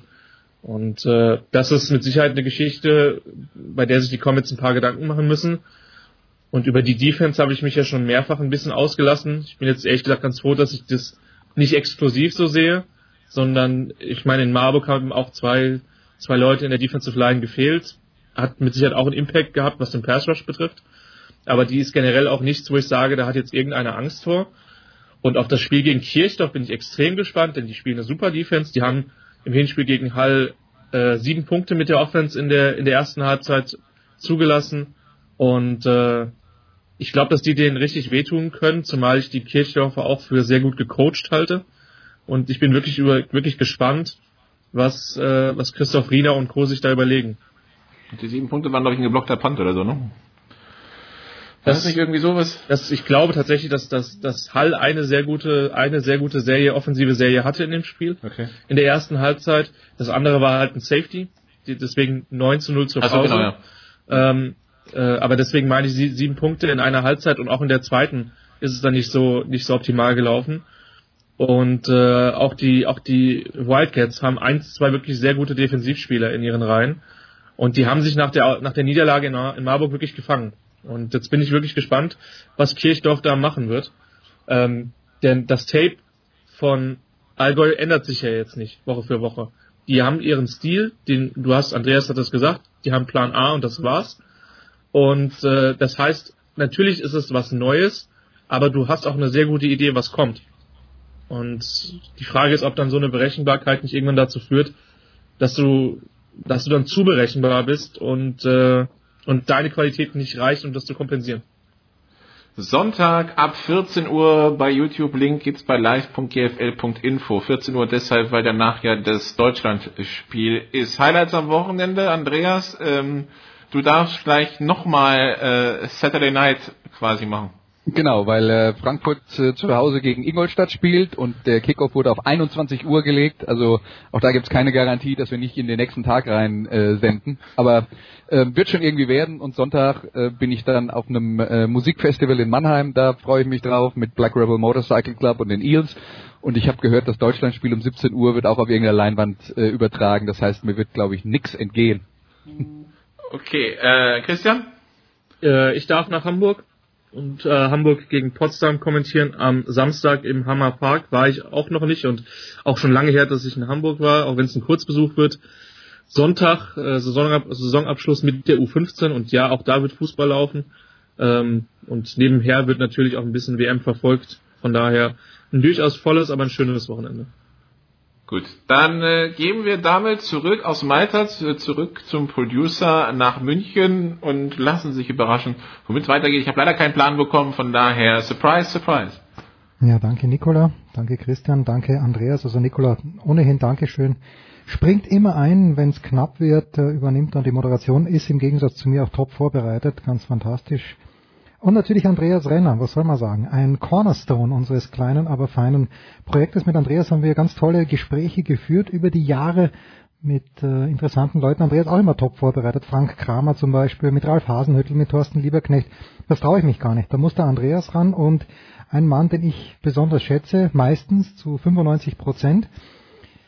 Manchmal rastet er mir zu schnell aus, aber egal, es ist der Coach des SC Freiburg und wir haben 2013 mit Christian Streich gesprochen das Gespräch hat natürlich Andreas Renner geführt und äh, aus historischen Zwecken einfach mal hören wir rein, was Andreas damals mit Christian Streich unter anderem beredet hat. Sie äh, kommen ja eben auch aus dem äh, Freiburger äh, Nachwuchsleistungszentrum. Äh, die, die Frage, die ich mir dann äh, stelle, ist, wenn es immer wieder darum geht, junge Spieler äh, nach vorne zu bringen, in die Bundesliga zu bringen, wie gut lässt sich dann prognostizieren, was für eine Entwicklung ein junger Spieler noch machen kann und gibt es da so ein Alter, bei dem man sich dann äh, relativ sicher sein kann, das funktioniert jetzt und wann ist das ungefähr?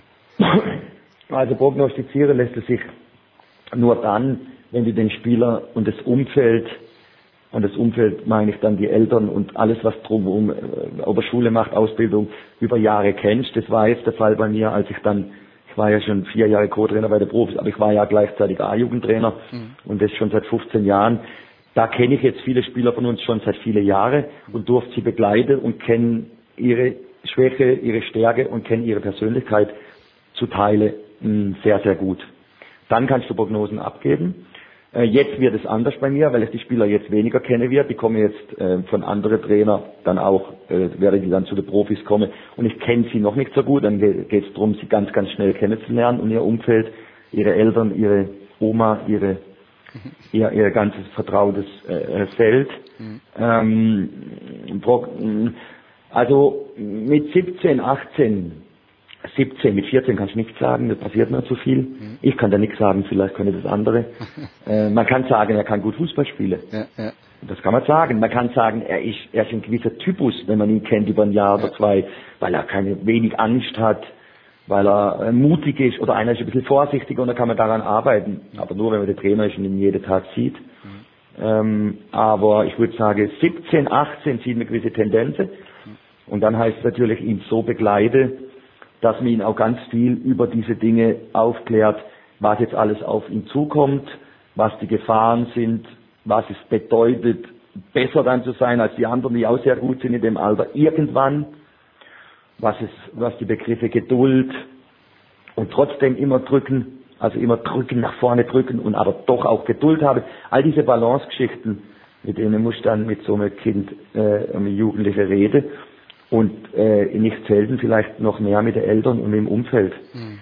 weil äh, damit sie das verstehen, äh, wie sensibel der Prozess ist und wie dünn dann die Luft wird und wie viele Menschen es gibt, die nur Eigeninteresse haben ähm, äh, und nicht Interesse an dem Junge mhm. und damit mitverdienen wollen oder oder oder das Licht ins, ins Sonnenlicht stellen wollen und wenn es dann nur ein paar Wochen ist und der Junge stürzt ab. Mhm. Also das alles äh, muss dann thematisiert werden Und dann äh, begleitet man den Weg. Und das ist das Tolle. Und ein anderer schafft es nur in die zweite Liga und hat aber alles richtig gemacht. Er war halt nicht so gut, dass er in die Bundesliga spielen kann. Dann ist das eine große Freude.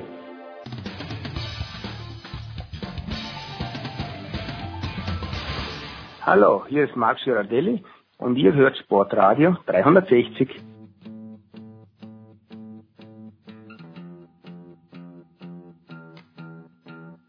Von Elend hat nicht so lange Zeit. Wir fangen mit Formel 1 an und Le Mans und äh, was sonst noch ist, besprechen wir dann mit, mit dir, der Voice, wenn es recht ist. Kein Problem. So, Moment, ganz kurz. Nein, wir machen es gleich so. Ja, es ist die Big Show 360 und äh, es hat danach ausgesehen, ob wir nicht in voller Besetzung den Motorsportteil bestreiten können. Aber ja, er ist doch dabei. Vom motorsport.com Stefan Eden. Servus Stefan. Servus, bei der 360, da wollte ich unbedingt dabei sein, ist ja, ja klar. du bist ja auch ein gern gesehener Gast und oft gesehener Gast, auch früher mal im David Alaba Spiel. Sehr schön. Christian Immervoll, Formel 1D. Servus Christian. Servus Jens, servus liebe Kollegen. Christian leidet wie ich noch unter dem French Open Finale und dann natürlich Stefan, der Voice Heinrich. Grüß dich, der Voice. Beim Jubiläum, ich kann mich da Stefan und Christian nur anschließen, Jubiläum muss sein. Wir ziehen das Kapperl. Ja, aber du bist doch immer dabei. Du bist doch auch bei 351 und 248. äh, Das ist doch großartig. Fangen wir mit äh, Montreal an. Montreal, wie wir gerne sagen, wir Amerikaner hier. Und ich glaube, Christian Klien hat gesagt, äh, hat die Schuld, ich fange mit dir an, Christian, dass es dermaßen langweilig war, auf die Reifen geschoben. Wenn ich ihn richtig zitiere, dann hat er irgendwie gemeint, alle drei Reifmischungen sind komplett gleich und deswegen kann man nicht überholen, deswegen gibt es keine Unterschiede. Habe ich das richtig verstanden? Ich kenne die Aussage von, von Christian nicht und da steckt mit Sicherheit Wahrheit drin. Ähm, ich glaube aber nicht, dass das allein verantwortlich war. Weil in, in Montreal ist es ja eigentlich so, dass das in der Vergangenheit eine der Rennstrecken war, wo das Überholen noch relativ gut ging, weil wir haben da lange Geraden und harte Bremszonen. Das ist eigentlich das, das Paradies zum Überholen grundsätzlich. Ähm, der Vorschlag, den der Christian Klien da offenbar gebracht hat, geht ja in eine andere Richtung, nämlich durch die Boxenstopps sozusagen strategisch das Rennen aufzulockern, äh, dass zumindest an der Boxengasse sich Positionsverschiebungen ergeben.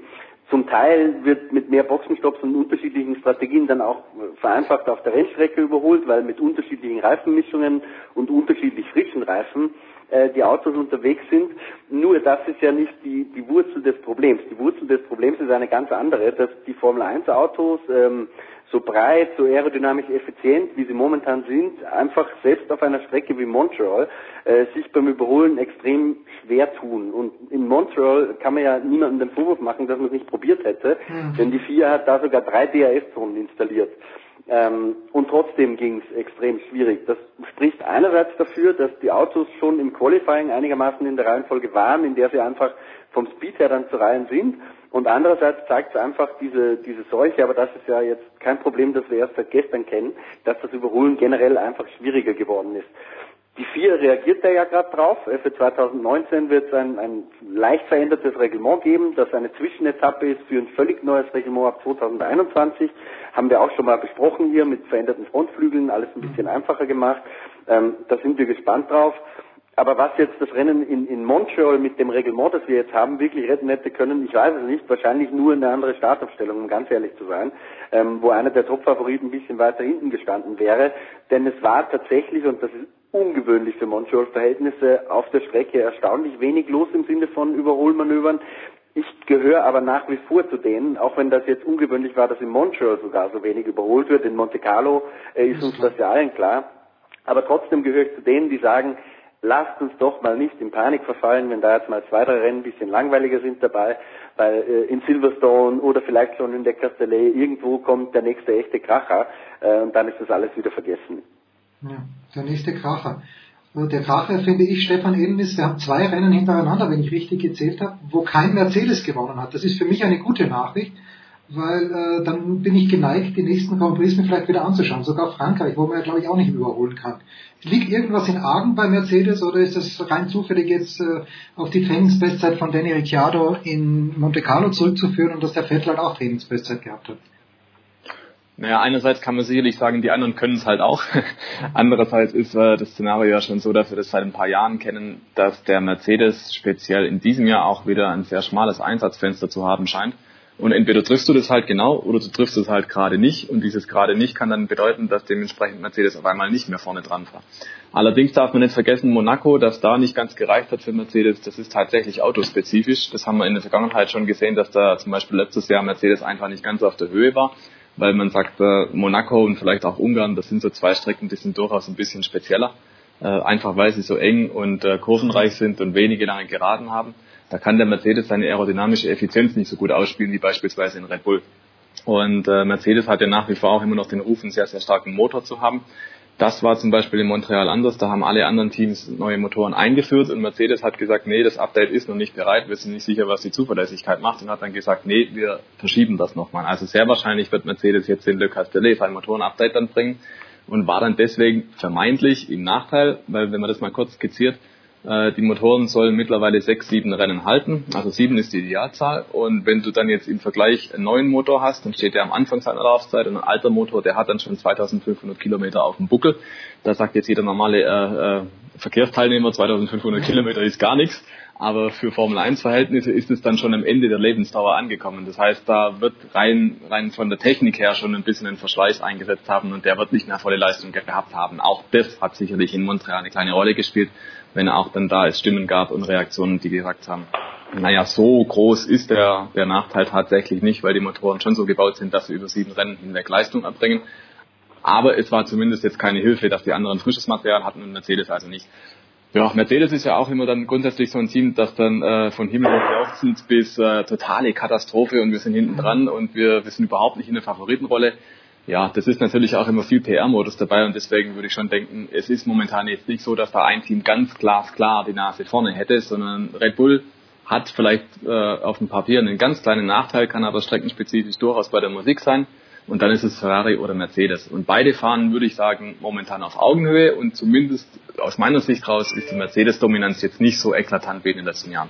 Was hat sich bei Max Verstappen, The Voice, hat sich überhaupt was verbessert? Ich habe äh, am Freitag das freie Training mir angeschaut, da war glaube ich, zweimal der schnellste, dann im, im Qualifying eben nicht. Da hat sich der ein bisschen eingekriegt. Äh, wie, wie bewertest du denn? Dritter, vierter Platz für Red Bull, das ist ja dort, wo sie sein können. Sie können auch gewinnen.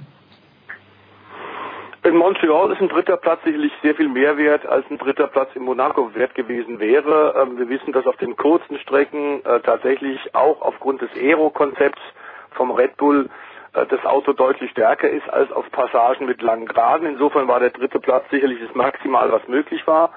Ähm, vom Max, ähm, er hat zum ersten Mal an einem Wochenende keinen Fehler in diesem Jahr gemacht. Ähm, dass er die Geschwindigkeit, das, das Tempo mhm. und das Talent hat, da sind wir uns ja alle einig hier in unserer Runde, steht ja außer Frage. Aber wichtig ist jetzt, dass er das jetzt in regelmäßigen Abständen so hinbekommt. Eben keine Schnitzer und nicht das Auto überfahren und zu viel mit der Brechstange. Ich glaube, der ist noch nicht aus dem Schneider äh, psychologisch. Äh, ich glaube, dass es das ihm zwar ein bisschen gut getan hat. Natürlich äh, ist es das Rufen im Walde. Er sagt, jetzt habe ich meinen Kritikern alle gezeigt.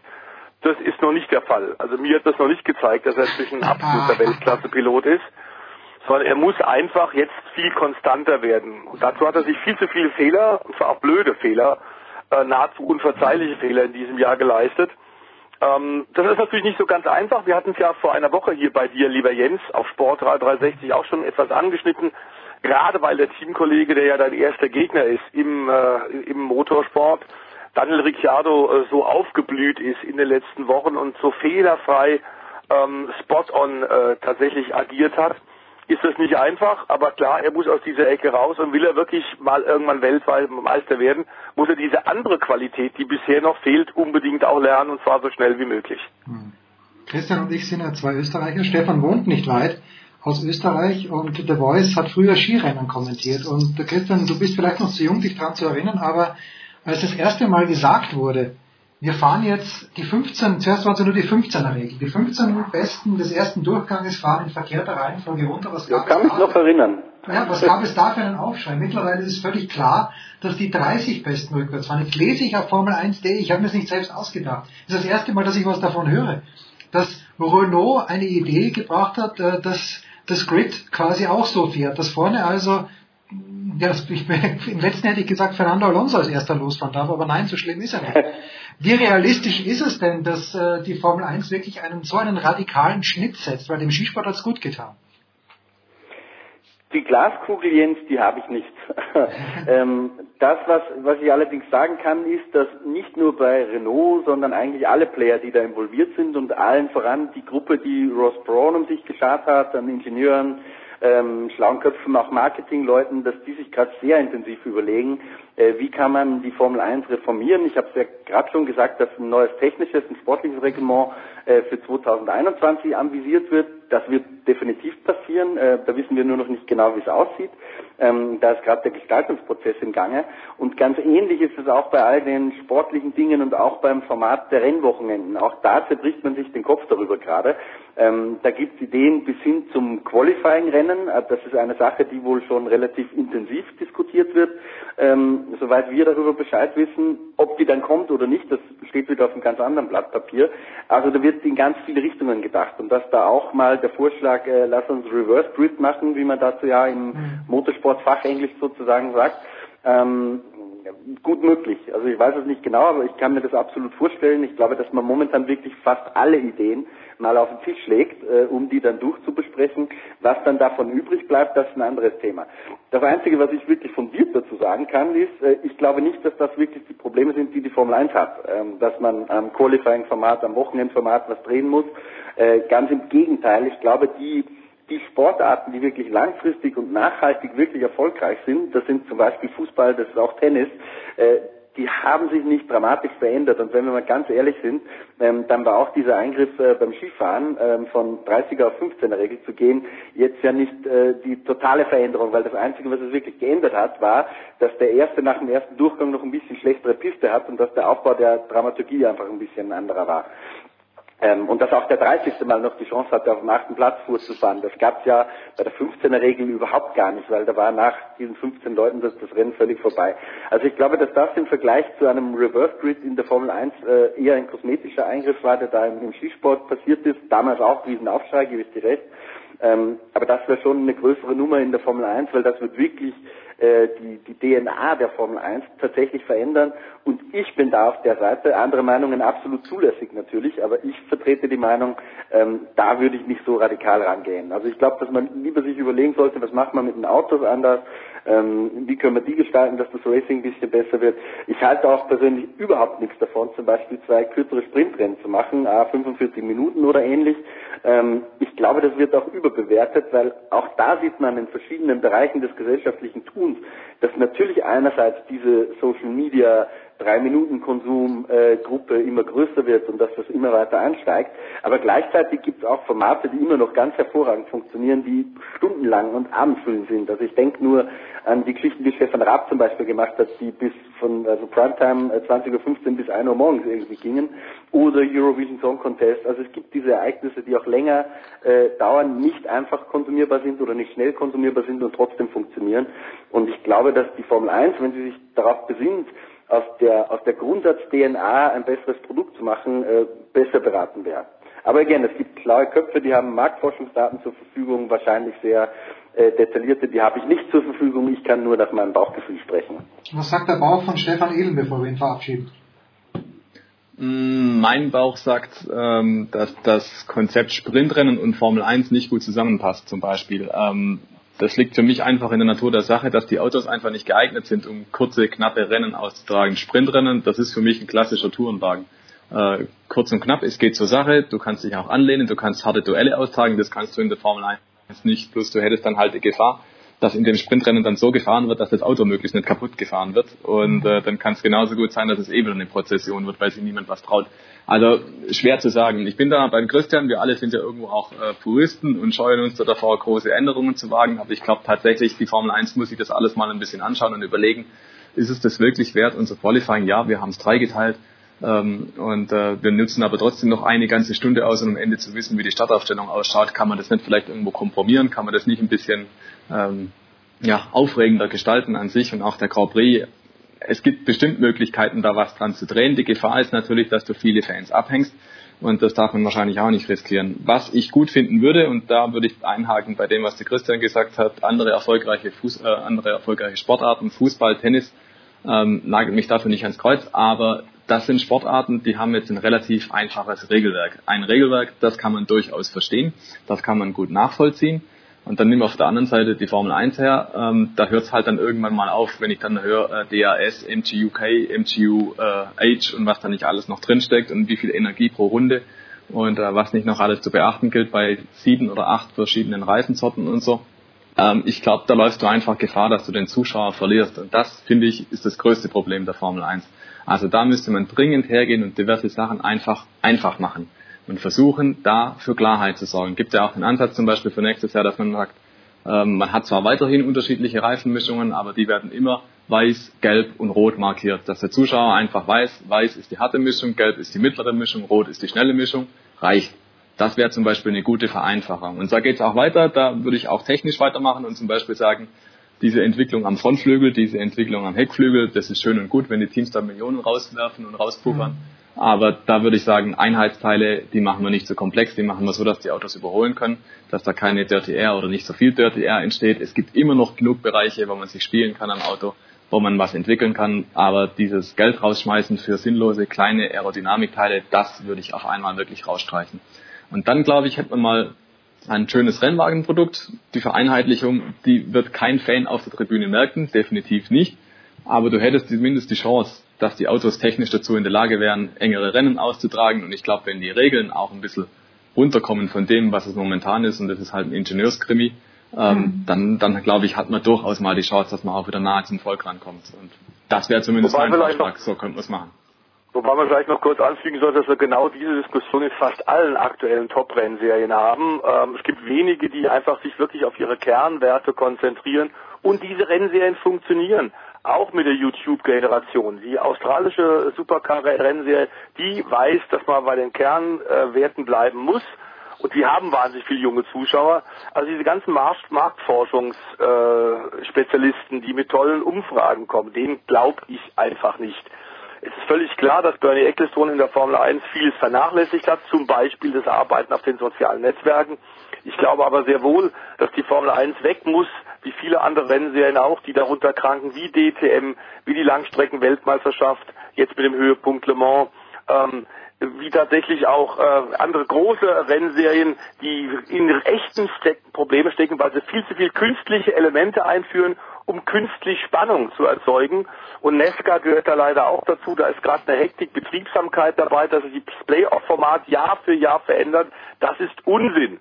Und das ist Blödsinn. Dadurch kriegst du keine neuen äh, Zuschauergruppen. Du vergrätzt nur die alten also sich auf die Kernwerte konzentrieren, das, was die Formel 1 ausmacht, nämlich zwei Stunden volle Attacke und das transparent bei möglichst gleichbleibender, äh, gleichbleibender Technik. Ähm, wenn jetzt äh, Pirelli sieben Reifen macht, sieben verschiedene weiche Reifen, die aber alle mehr oder weniger gleich sind, ist das kompletter Unsinn. Und das große Problem bei allen Rennen sind einschließlich Formel 1 ist, dass die Technokraten viel zu viel zu sagen haben. Gut. Das ist mal ein Schlusswort für die Formel 1. Ich bedanke mich äh, bei Christian für die letzten Jahre, für, äh, für heute, selbstverständlich bei Stefan Ehlen für die letzten Jahre, für heute. Und Stefan Hein, ich habe es noch nicht überstanden, denn äh, wir müssen noch über ein paar andere Rennserien sprechen. Danke Christian, danke Stefan Ehlen. Wir machen eine kurze Pause und mit The Voice geht es dann weiter.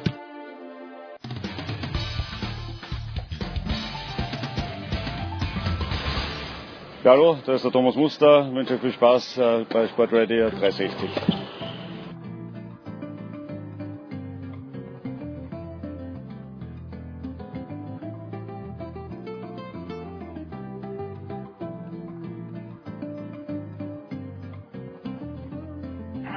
Ja, und äh, wir machen einfach munter weiter in der Big Show 360 mit Stefan de Wolf Heinrich. Und Stefan ist ja ein Mann, der seine Worte sehr bedächtig wählt. Aber wenn Stefan Heinrich das Wort historisch in den Mund nimmt, dann ist in der Schweiz was passiert. Stefan, was genau ist in der Schweiz passiert? Ähm, ich weiß, äh, ein hochgeschätzter Kollege von mir, Ex-Formel-1-Fahrer, der auch auf Rallyefahrten unterwegs war, du wirst ihn auch kennen, Marc Surer, ja. der für mich momentan der beste Fernsehreporter, Experte äh, ist im Motorsport weltweit. Wo exportiert er? Ähm, ich meine, wo er hat auch gesagt, wir haben x-mal drüber diskutiert. Also momentan äh, hörst du ihn äh, wahnsinnig viel natürlich im Schweizer mhm. Fernsehen. Ähm, hat unter anderem da auch äh, neben der Formel 1 auch die Formel E. Mhm. Ähm, und das ist ein Rennserie, bei, bei dir haben wir ja schon mal drüber gesprochen, Jens. Das ist also natürlich ein bisschen auch die Zukunftsmusik, ob tatsächlich die E-Mobilität allein, allein der, der große Schlüssel ist, der uns aus der Umweltverschmutzung aus der Dieselkrise und ähnlichem rausführen kann, das bleibt mal abzuwarten. Es gibt andere technische Lösungen wie Wasserstoffantriebe und ähnliches, aber es ist auf jeden Fall mal der aktuell populäre Schritt, den man gemacht hat, nämlich Motorsport mit Elektrorennwagen zu fahren. Es ist diese Saison dies das vierte Jahr in, dieses, in diesem Konzept, das unterstützt wird vom Weltverband, von der FIA und Jean Todt, weil Sie natürlich auch wissen, in den großen Metropolen ist das in der Tat das Auto zum großen Problem geworden. Und ähm, es war in der Schweiz seit 1954, also knapp bevor wir alle geboren wurden. Deswegen erinnern wir uns dann nur sehr, sehr vage dran. Ähm, gab es ein Rundstreckenverbot bei den Eidgenossen, okay. hängt zusammen mit dem schweren Unfall in Le Mans zum damaligen Zeitpunkt, als 87 Menschen gestorben sind bei einem Unfall bei den 24 Stunden. Ein Schatten, der viele andere äh, Länder so lange nicht tatsächlich äh, eingedunkelt hat. Aber die Schweiz, Bergrennen waren immer wieder über Jahrzehnte erlaubt. Mhm. Ähm, Rallyes, die eigentlich gefährlicher sind als Rundstreckenrennen, weil eben nicht auf permanenten abgesicherten Rennstrecken waren erlaubt. Nur Rundstreckenrennen gab es nicht. Und es gab über die Jahrzehnte von vielen, vielen äh, Gruppen, äh, auch was Fahrsicherheit angeht, immer wieder Eingaben an die Schweizer Politik, das doch bitte aufzulockern. Es ist nie erfolgt. Es gab immer ein klares Nein. Und in diesem Jahr nun gab es tatsächlich eine Änderung in der Schweiz und in Zürich haben wir direkt neben dem Zürichsee fantastisches Rennwochenende erlebt. Der Motorsport und der Rundstreckensport ist zurück in der Schweiz. Und dass es angekommen ist, haben wir daran gesehen, dass über 120.000 Zuschauer da waren an dem relativ kleinen Kurs von nicht mal drei Kilometer Länge. Also es ist ein Bedarf da. Die Show war dann auch richtig gut. Es war das drittletzte Rennen der Saison, das letzte in Europa. Der Meisterschaftskampf spitzt sich dramatisch zu. Und insofern war es tatsächlich ein historisches Rennen ähm, im Herzen von Zürich, das stimmt. Sind das 100.000 zahlende Zuschauer, die da gekommen sind? Oder ist das, äh, wie ist das bei der Formel E, wenn es eben in der Stadt stattfindet? Da werden schon Tribünen aufgestellt und du musst Eintritt bezahlen.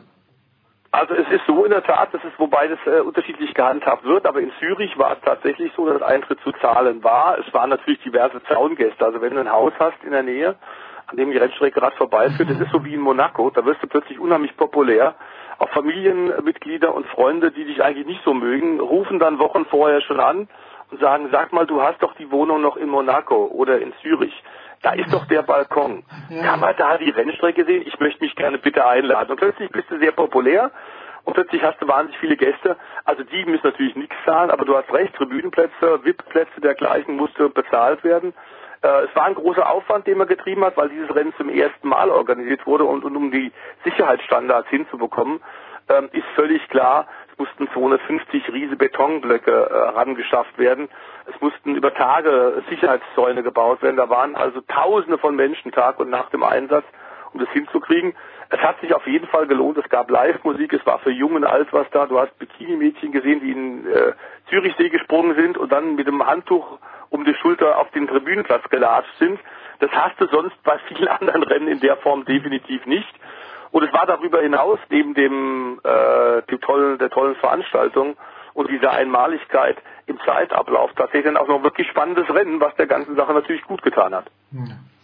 Audi hat gewonnen und an diesem Wochenende aber, äh, wir haben ja die letzten Jahre schon immer drüber gesprochen, natürlich jetzt mit Fußball-WM ist vielleicht die Aufmerksamkeit nicht ganz so da, aber dennoch, mhm. die 24 Stunden von Le Mans, Stefan, mit prominenter Beteiligung. Jensen Button wird da am Start sein, Fernando Alonso wird am Start sein. Sind das auch Menschen, die Chancen haben, da zu gewinnen? Ich kann mir nicht vorstellen, dass der Alonso da das nur aus Spaß sich anschaut. Nee, aus Spaß macht das natürlich nicht, aber Jensen Button auch nicht oder Juan Pablo Montoya und einem weiteren Neuling zu nennen, der ja auch lange in der Formel 1 gefahren sind. Also es ist schon so, seitdem äh, Nikolaus Hülkenberg 2015 ja mal diesen Abstecher gemacht hat in den LMP1 Porsche und dann auch gleich gewonnen hat, ist ein großes äh, Interesse zu bemerken. Es war eine große Steigerung des Interesses bei vielen Formel 1-Fahrern. Äh, Le Mans geht so ein bisschen wieder äh, in die Zeitgeschichte ein als ganz besonderes außergewöhnliches Rennen. Das merken inzwischen auch verwöhnte Formel 1-Fahrer, die sagen, hey, ist das vielleicht geil? Und diese mhm. fahrische Anforderung neben dem Aufwand, den die Technik und die Teams machen müssen, ist schon gewaltig. Das gibt ihnen extra Kick. Die Frage ist immer nur, wir hatten sehr oft die Überschneidung. Le Mans war sehr oft parallel zum großen Preis von Kanada. Ja. In diesem Jahr haben die Termingestalter es Gott sei Dank so hinbekommen, das Ganze zu entzerren. Ähm, Alonso kann also tatsächlich in Le Mans fahren Und ähm, was uns ein bisschen ärgert, uns Insider, wir haben in den letzten Tagen auch viel drüber gesprochen, jetzt im Vorfeld zu diesem ganz, ganz großen Rennen, ähm, ist, dass tatsächlich alles getan wird, um Alonso gewinnen zu lassen. Und das hat mit Sporten nur begrenzt was zu tun. Wir haben nach dem Rückzug von Audi ähm, und von Porsche in den letzten beiden Jahren in der LMP1, also in der Prototypenklasse, die eigentlich um den Gesamtsieg fährt, nur noch einen Werkswagen da oder einen Werkshersteller, nämlich Toyota. Die haben weitergemacht, weil die seit 20 Jahren, lieber Jens, ja versuchen endlich mal dieses Rennen vor den Toren der europäischen Autoindustrie, also in der, deren Garten äh, zu gewinnen. Die Japaner kommen seit Jahrzehnten rüber mit Containern, mit Hunderten von Leuten und haben dieses vermaledeite Rennen noch nie gewonnen. Da waren teilweise große Dramen dabei, wie wir in den letzten Jahren bei dir bei Sportral 360 auch immer wieder beschrieben haben, dass in eingangs der letzten Runde was schiefgegangen ist, was kaputt gegangen ist. Also sie waren immer nah dran, haben es nicht geschafft. Jetzt machen sie weiter, haben natürlich als Werk viel mehr Möglichkeiten als viele der Privatteams. Die versuchen dann ähm, zumindest auch gute Autos hinzustellen, aber die haben natürlich überhaupt nicht die Ressourcen, nicht die Technik, nicht die Manpower, nicht das Geld. Und jetzt hat der Veranstalter der ACO tatsächlich auch noch Toyota technische Vorteile in, zuhauf gegeben, sodass die äh, rechnerisch also ähm, pro Runde ähm, zwischen drei und vier Sekunden Vorsprung rausfahren können. Und zwar ohne, dass sie ihr Material richtig fordern müssen. Und das äh, macht im Grunde dieses Rennen 24 Stunden von Le Mans und den erhofften, aus Toyota-Sicht erhofften Sieg für die Japaner eigentlich jetzt schon zur Farce. Mhm. Man hätte da ganz klar auf Augenhöhe arbeiten können und müssen. Man hätte Toyota auch äh, zeigen müssen, ihr kriegt den Sieg nicht geschenkt. Jetzt sieht es genau danach aus. Das gefällt vielen, vielen Fans überhaupt nicht. Und in einem dieser Autos, einem dieser Werks Toyota, sitzt Herr, Herr Alonso.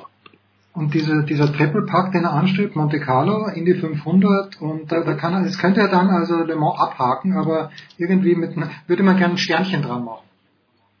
Er würde gerne ein Sternchen dran machen. Es wäre natürlich auch vom PR-Wert, da sind wir uns einig. Äh, Jens nach wie vor gilt als einer der allerbesten Profirennfahrer der Welt trotz seiner in Anführungszeichen nur zwei WM-Titel mhm. und er wartet seit über fünf Jahren auf den nächsten Formel 1-Sieg. Er ist auch so frustriert, dass es ihm mit McLaren jetzt trotz der guten neuen Renault-Motoren auch nicht vorangeht, dass er gesagt hat, sein wichtigstes Rennen des Jahres in diesem Jahr ist ohnehin Le Mans und er will ein Häkchen dran machen, sodass ihm dann noch die Aufgabe bleibt, 500 Meilen von Indianapolis. Da war er im letzten Jahr relativ nah dran, bis ihm ein Motorschaden aus dem Rennen gerissen hat. Aber das hat bisher nur einer geschafft, die von dir zitierte Triple Crown, also die drei Kronjuwelen des Motorsports, nämlich Graham Hill in den 60er Jahren.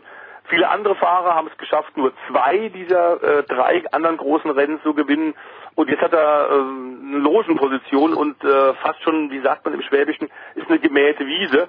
Auf der anderen Seite haben jetzt die Privatteams, die sich furchtbar aufregen und mit Recht auch äh, vorher äh, wirklich äh, bei den bei den Journalisten schon klar Anklage erheben und sagen, der ACO, was da läuft, ist äh, völlig äh, unrealistisch und ist schlecht. Man hat uns gelockt, dass wir weitermachen nach dem Rückzug von Audi und Porsche. Man hat uns gelockt, ein Auto für die große Kategorie zu bauen mit unseren Möglichkeiten und hat uns versprochen, dass wir gleiche Chancen mit Toyota bekommen. Davon kann überhaupt nicht die Rede sein. Und wir wissen immer, es ist immer leicht zu jammern. Das ist im Tennis nicht anders wie auch im Fußball. Es gibt immer tausend Gründe für Ausreden. In diesem Fall, bei diesen Argumenten haben die Privatteams recht. Das geht nicht mit rechten Dingen zu und ist ein großer, großer, ein großes Ärgernis und ein Jammer. Und ich glaube auch ein Alonso und ich glaube auch Toyota wollen den Sieg eigentlich nicht geschenkt bekommen. Ich glaube, die wollen den sich auch erkämpfen. Und die Privatteams sagen, es gibt immer einen Renngott. Wir haben es mit dem Kollegen Manfred Janke im letzten Jahr, lieber Jens, bei dir in einem Special, in dem Le Mans Special ja auch schon mal beschrieben, als wir ein bisschen auf die Historie dieses großen Rennens eingegangen sind. Die Renngötter haben immer noch ein Mitspielen. Und äh, wenn man hingeht und sagt, wir sind klarer Favorit, wir werden das schon gewinnen, dann kann immer was schiefgehen. Zum Beispiel Wetterkapriolen. Es kann auch, es gab Zeiten, da ist Nissan mit neuen Werksautos gekommen. Kein Werksauto hat das Ziel gesehen. Sie haben über 80 Prozent des Rennens geführt und in den letzten äh, Stunden ist ein Auto nach dem anderen ausgefallen. Also äh, auch Toyota ist noch nicht durch, aber ich glaube, die große Spannung wird eigentlich nicht in der, in der Kategorie um den Gesamtsieg sein. Die große Spannung ist die GT-Klasse und da werden sich die Fans allerdings, deswegen der Hinweis auf die Kollegen von äh, Eurosport, die das Rennen live übertragen, Äh, da wird man sich wirklich auf fantastischen Motorsport freuen können. Da gibt's äh, über 50 Top-Fahrer. Es gibt äh, 11, 12 äh, siegfähige Autos in der GT-Klasse. Das sind die quasi Straßenautos, die du auch kennst. Also BMW, M8, ein Porsche, ein Ferrari. Diese Klasse mit den äh, GT-Fahrzeugen, Grand Turismo-Fahrzeugen auf Rennbasis und die werden sich unglaublich besorgen. Das wird wahrscheinlich, was den GT-Sport angeht, das beste Rennen des Jahres. Die Creme de la Creme ist dabei, äh, acht, neun verschiedene Hersteller, die alles reinschmeißen, was sie haben, um diesen Prestigekampf zu gewinnen. Und ich könnte mir vorstellen, dass da der Sieg tatsächlich erst in der ersten, äh, letzten Runde entschieden wird. Also doch auch Eurosport parallel und sei es im Player anschalten. Stefan, ich bedanke mich ganz, ganz herzlich bei dir, nicht nur für heute natürlich, sondern für die mindestens 300 anderen Sendungen, wo du immer am Start bist, für die vielen Gäste, die wir gemeinsam auf, deinen, auf deine Initiative hin gehabt haben. Danke dir herzlich, Big Show 360. Wir machen noch ein kurzes Päuschen. Hallo, hier ist Dirk Nowitzki und ihr hört Sportradio 360.de.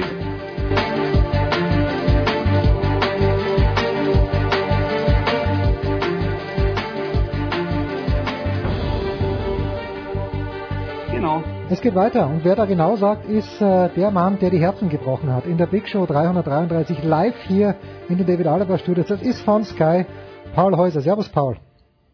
Servus du Spinner. Grüß dich. Und äh, immer noch in der Leitung natürlich Oliver Fasnacht, der für Eurosport auch die French Open kommentiert hat. Oliver, wir haben jahrelang an Simona Halep gezweifelt. Ich habe vor dem Viertelfinale äh, mit André Antic vom Tennismagazin und mit Gerald Kleffmann von der Süddeutschen Zeitung kurz geplaudert und habe gesagt, ich bin jetzt total ready, dass ich einen Anlauf nehme und auf den Gabine Muguruza Bandwagon aufspringe. Die hat dann einen ersten Satz gespielt, der nicht gut war gegen Halep oder war Halep so gut und Halep hat es dann gewonnen, auch gegen Sloane Stevens im Finale. Oliver, warum? Warum hat Simona Halep es diesmal geschafft, was, woran sie doch schon öfter gescheitert ist? Oh, boah. Also erstmal, äh, ja, ich muss Abbitte leisten. Ich habe vor drei Jahren, glaube ich, gesagt, dass sie nie ein Grand Slam Turnier gewinnen wird, mhm. wenn sie am Kopf nicht arbeitet. Jetzt weiß ich nicht, ob man einen kausalen Zusammenhang herstellen kann, zu sagen, sie hat am Kopf gearbeitet, deswegen hat sie gewonnen. Ich glaube nicht. Ähm, ich glaube, dass sie gewonnen hat, weil sie vielleicht wirklich diesen Sieg äh, so dringend gebraucht hat wie keine andere. Mhm. Und ähm, ja, es ist für Halle ist echt immer schwer. Ich habe halt schon gedacht, irgendwie, naja, ein anderer Tag, andere Bedingungen, vielleicht wäre es schwieriger geworden. Sie hat mich auch nicht restlos überzeugt, nur weil sie jetzt den Grand Slam Titel gewonnen hat. Mhm. Also das äh, kann ich jetzt auch nicht sagen. Aber gratuliere natürlich herzlich. Sie hat vielleicht ein paar Dinge, hat sie sich zu Herzen genommen, ein paar Dinge richtig gemacht. Sie war, denke ich, auf alle Fälle mal eins. Sie war körperlich top, top in Form und äh, war bereit. Vielleicht kann man es darauf äh, reduzieren. Weil ich möchte jetzt auch nicht irgendeine Eloge lostreten, weil Nein. ich finde, das wäre zu verfrüht, ehrlich gesagt. Also ich habe ganz, ganz viele kritische Anmerkungen zu Simona Halep, aber vielleicht zuerst mal die, die Einschätzung, vielleicht gleich des gesamten Damenturniers, Paul. Wir machen es für dich ganz einfach. Schätzt doch bitte mal das gesamte Damenturnier ein. okay. Kein Problem. Ja, ich gehe auf jeden Fall mit, das was Olli gesagt hat, ähm, sie war definitiv super fit. Sie war irgendwie auch ready bei dem Turnier, Simona Halep. Und wenn man sich dann anschaut, okay, ihr Ergebnis bei den Australian Open, die Wahnsinns-Matches, die sie da überstanden hat und dann hat es am Ende ganz knapp nicht gereicht im Finale gegen Wozniacki, dann ist das jetzt wirklich sowas von hochverdient, dass sie es jetzt endlich gepackt hat mit dem ersten Grand Slam Titel. Gönnt ihr natürlich auch, auch jeder. Ja, bei dem Damenturnier, ich bin ja, ich muss auch Abbitte leisten. Ich habe ja auf Svitolina gesetzt. Das ui, war ui, dann ui, auch, ui, ui, was für ein ja, Debakel, ja. was für ein Debakel. Ich war dann auf dem Court 1, die letzten zwei Games gegen Busanescu und ich, äh, weil ich glaube, Team hat danach gespielt oder irgendein Deutscher hat danach gespielt und es kann ja nicht sein, dass die gegen die Busanescu verliert, die natürlich gut Tennis spielen kann. Aber entschuldige Paul, ich wollte dich gar nicht unterbrechen, aber wenn du Svitolina sagst, da kommt mir das Geimpfte hoch.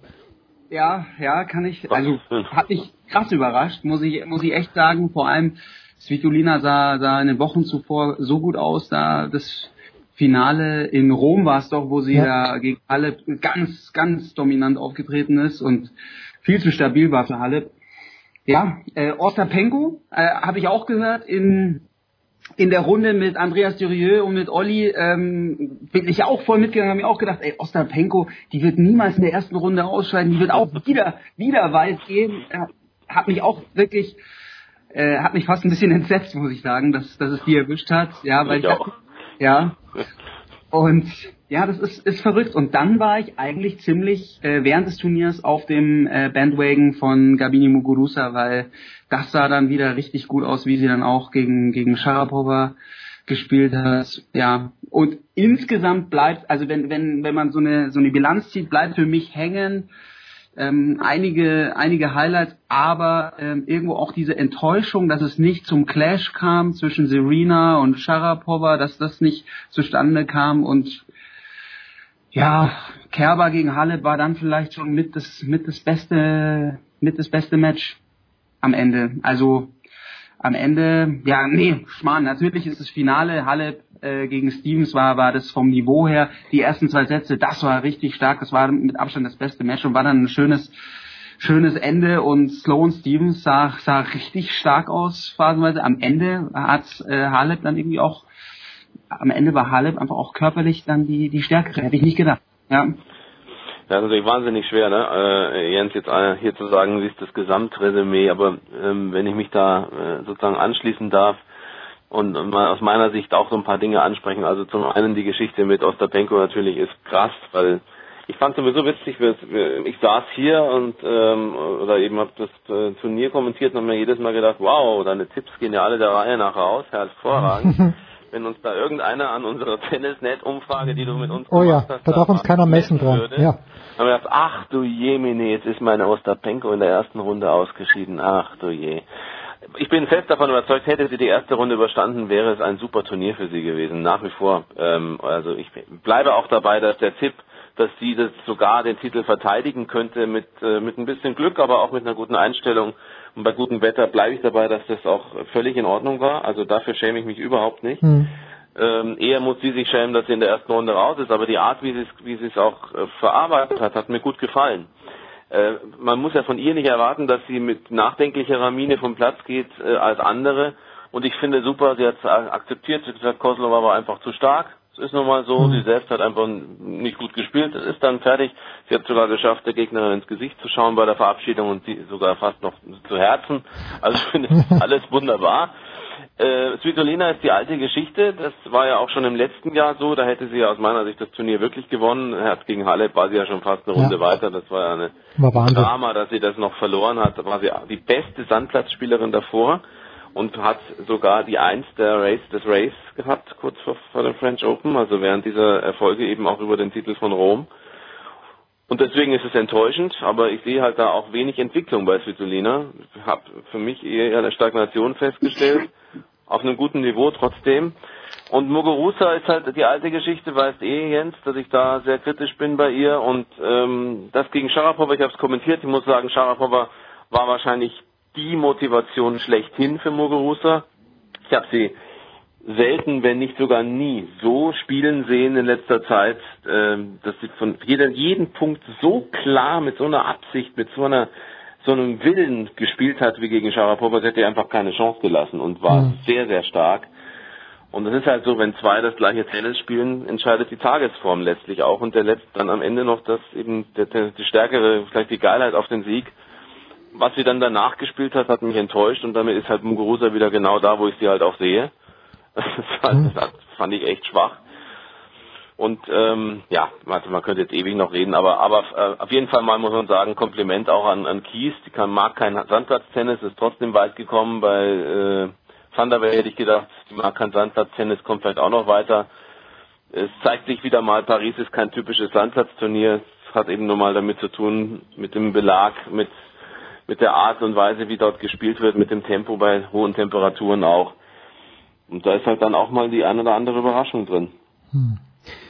Drei kurze noch-. Ja, bitte, bitte. Ja, ich würde gern auch noch ganz kurz einen Satz zu Ostapenko sagen. Ich finde es ähm, ziemlich stark, also dann auch zu sehen, sie scheidet in der ersten Runde aus bei einem Grand Slam Turnier, das sie letztes Jahr gewonnen hat und sie fällt in der Weltrangliste gar nicht so krass ab. Also sie ist die Nummer 12 immer noch der Weltrangliste. Das zeigt, wie gut sie eigentlich, wie, wie konstant sie dann sonst über restliche Jahr dann gespielt hat, dass sie sich da etabliert hat. Und zu Sloan Stevens würde ich gerne noch was sagen, weil das finde ich wirklich schon faszinierend, wenn die angeknipst ist, also wenn es bei ihr läuft, da haben ja reihenweise sich dann die Spielerin die, die Zähne ausgebissen, dann regelt die einfach den Court so gut ab von der Beinarbeit, wie die dann einfach antizipiert. Und ich habe immer das Gefühl, sie spielt so 80% Tennis, also nicht mit dem vollen Tempo, aber manövriert die, die Gegnerin dann einfach aus. Und das hätte gegen Halle hat nicht viel gefehlt. Am Ende Halle dann echt das Ding gezogen und das, das ist dann auch umso beeindruckender, dass Halep das, das Spiel gegen Sloan Stevens, das wirklich ähm, nicht, nicht gut aussah am Anfang für, für Halep, dass sie das um, rumgerissen hat. Ja, und Sloan Stevens bin ich mir sicher, also wenn die weiter so fit bleibt, dann wird auch auf Sand wird dann der, der French Open Titel kommen. Ja, das war, ja. ist ja wirklich so, dass es echt knapp war. Also sie hat ja wirklich Halep im ersten Satz äh, in einer Art und Weise fast schon dominiert, trotz, es waren klar, waren enge, enge Punkte, aber es war schon ein, ein extrem starker Auftritt von Sloan Stevens. Was man allerdings halt auch gesehen hat, ist, das meinte ich halt vorher mit der Fitness. Also Halep hat natürlich unter Extremsbedingungen war sie die schlechtere im Finale von, von Melbourne gegen Wozniacki, weil die halt nochmal noch mal besser drauf war, nochmal fitter war, weniger Kraft verloren hatte auf den, in den Matches zuvor natürlich auch. Aber es gehört dazu, um sich zu krönen bei so einem Turnier und deswegen hat es, äh, muss man ihm sagen, hat Halep was gefehlt. Ich finde, dass das der Punkt bei den French Open, da hat Halep wirklich körperlich nichts gefehlt. Denn wenn da irgendwie ein bisschen zu wenig Kraft da gewesen wäre oder irgendein ein Problem entstanden wäre, auch mental ein Problem da gewesen wäre im Finale, hätte jetzt nicht gewonnen gegen Stevens. Und hm. äh, ich glaube, das war ein Riesenvorteil. Sie konnte nochmal sich steigern und Stevens hatte sich doch bis Mitte des zweiten Satzes schon ziemlich verausgabt. Weil es sieht zwar leicht aus, äh, Paul sagte ja auch, es ist natürlich toll, wie sie den Platz abdeckt, aber es ist eine Arbeit dahinter, trotz allem. Es ist nicht alles nur, sie steht schon da, also sie musste schon auch mhm. ganz schön arbeiten dafür.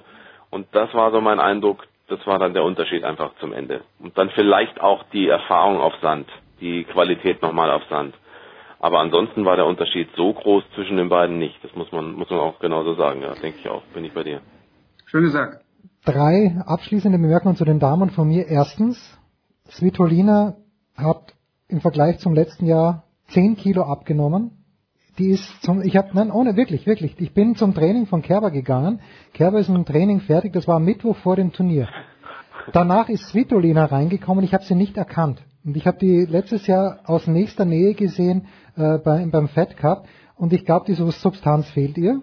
Das ist mein erst, meine erste Einschätzung. Zweitens, ich habe Muguruza beim Training zugeschaut.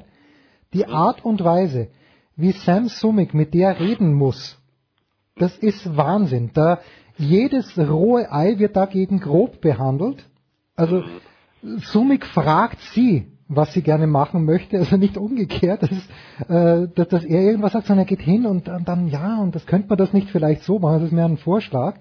Und meine dritte Beobachtung ist, ich muss auch nochmal sagen, Sloane Stevens, ich wusste nicht, was das für eine großartige Tennisspielerin ist, wie schlau die ist.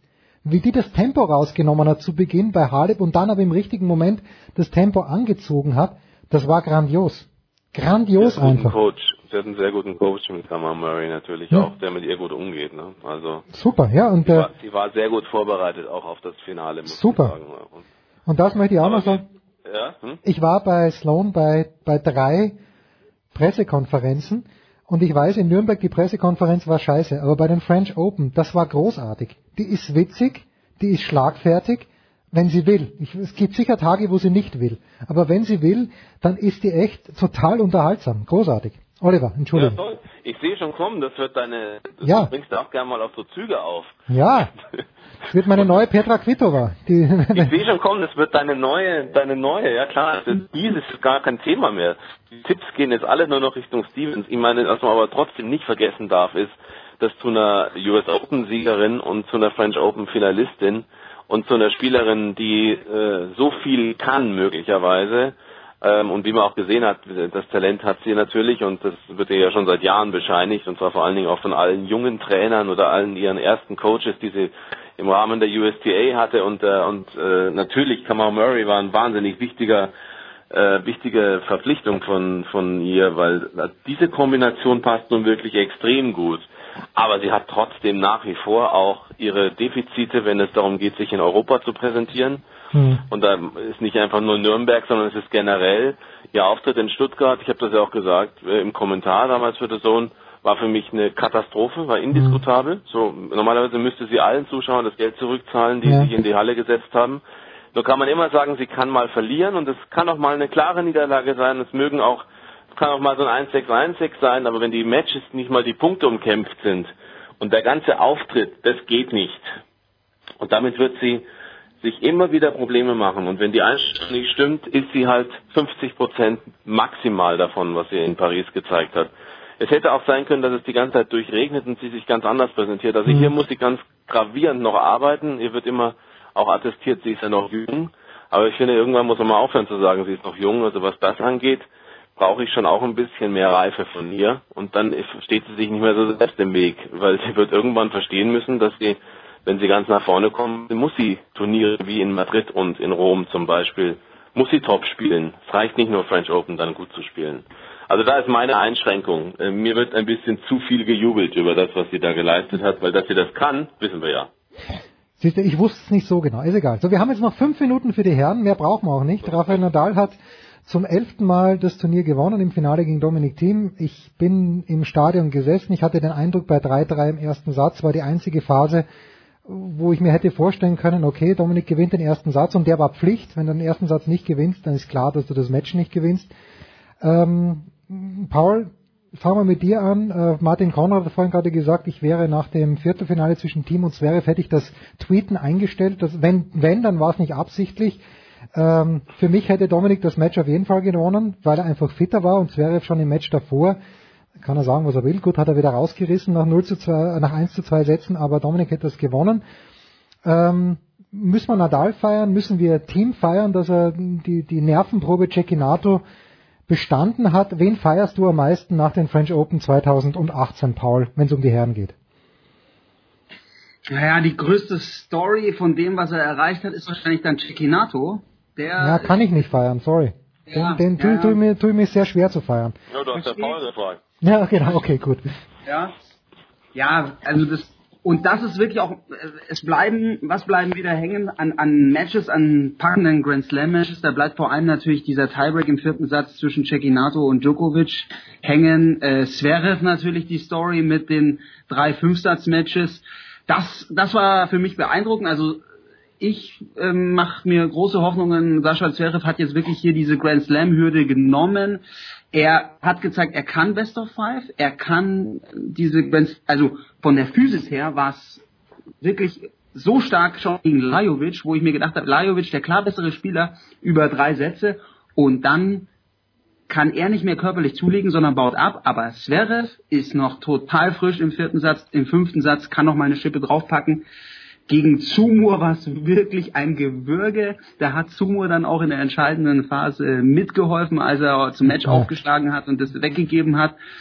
Ja, Matchball abgewehrt gegen Zumur. Ähm, äh, da hat das, hat das wieder einmal, das ist ja auch so die, die Story, die sich bei Zverev so durchzieht, da hat das auch nicht schlau gespielt. Da kann er sicher taktisch besser agieren gegen Zumo, aber er hat gewonnen. Auch das ist dann wichtig. Und gegen Katscher noch was auch so beeindruckend, dass er im fünften Satz wirklich sein bestes Tennis gespielt hat, als es wirklich dann drauf ankam. Und ich glaube auch, du hast recht, äh, Jens, ähm, auch ein ganz frischer Zverev hätte gegen Team nicht gewonnen. Ich glaube, Team war einfach bei dem Turnier klar der, der stärkere und dann kommt Nadal und Nadal ist einfach dann nochmal in einer einfach, ja, ist in einer anderen Liga, betreibt eine andere Sportart. Ähm, ein Team kann, hat ihn ja schon zweimal, er hat ihn dreimal schon auf Sand geschlagen, aber ähm, ja, hat ihm die letzten zwei Niederlagen auf Sand zugefügt, aber ihn in auf diesem Court bei einem Grand Slam, also bei den French Open im Finale zu schlagen, das ist das ist die ultimative Herausforderung, das ist der, der Mount Everest. Und dann haben natürlich alle nach dem ersten Satz, ich glaube Christopher Clary von der New York Times war der erste, der dann den Mount Everest da gepostet hat, nach dem gewonnenen ersten Satz von Nadal, das ist jetzt der Weg für Team, den muss er gehen, ähm, das ist eigentlich unmöglich, da wussten alle schon 1-0 Satz vor für Nadal. Ja, und selbst ein, ein Krampf im, In der Hand. Finger, Ja. Konnte, ihn- ja, konnte ihn dann auch nicht mehr äh, stoppen. Also, das ist dann wirklich, da, bin ich auch ganz gespannt, wie, wie ihr darüber denkt. Muss, damit Dominik Thiem dann die French Open gewinnt, muss er darauf warten, dass Nadal zurücktritt oder dass halt körperlich bei Nadal nichts mehr geht? Oder kann er Nadal in den nächsten Jahren irgendwann mal vielleicht schlagen? Aber, also, das war jetzt natürlich schon im Finale 4, 3 und 2 und wir reden hier der King of Clay gegen den Prince of Clay. Der größte Herausforderer geht dann in einem Best of Five Match so klar, ich will jetzt nicht sagen unter, aber er, er hat einfach letztendlich hat er keine Chance gehabt, gegen Nadal zu gewinnen.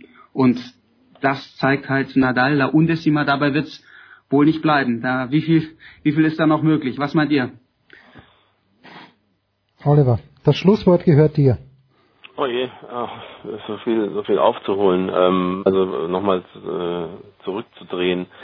Also A, glaube ich nicht, dass Team sicher Zverev geschlagen hätte, wenn er fit gewesen wäre, Zverev, weil die Bedingungen nicht ideal für Team waren. Ähm, Team spielt ja auch gerne mit Spin und es war an dem Tag kühl. Ist eigentlich für Spieler, die einen sehr flachen und geraden Schlag haben, deutlich einfacher zu spielen als für Spieler, die gerne mit sehr viel Spin oder Kick servieren zum Beispiel oder auch mit Spin spielen.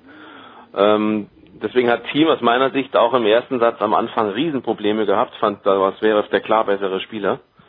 Und äh, diese Geschichte mit dem Oberschenkel ist ja schon im dritten Spiel passiert, hat ihn aber noch nicht so gehindert. Aber bis zur Mitte des ersten Satzes war Zverev für mich besser.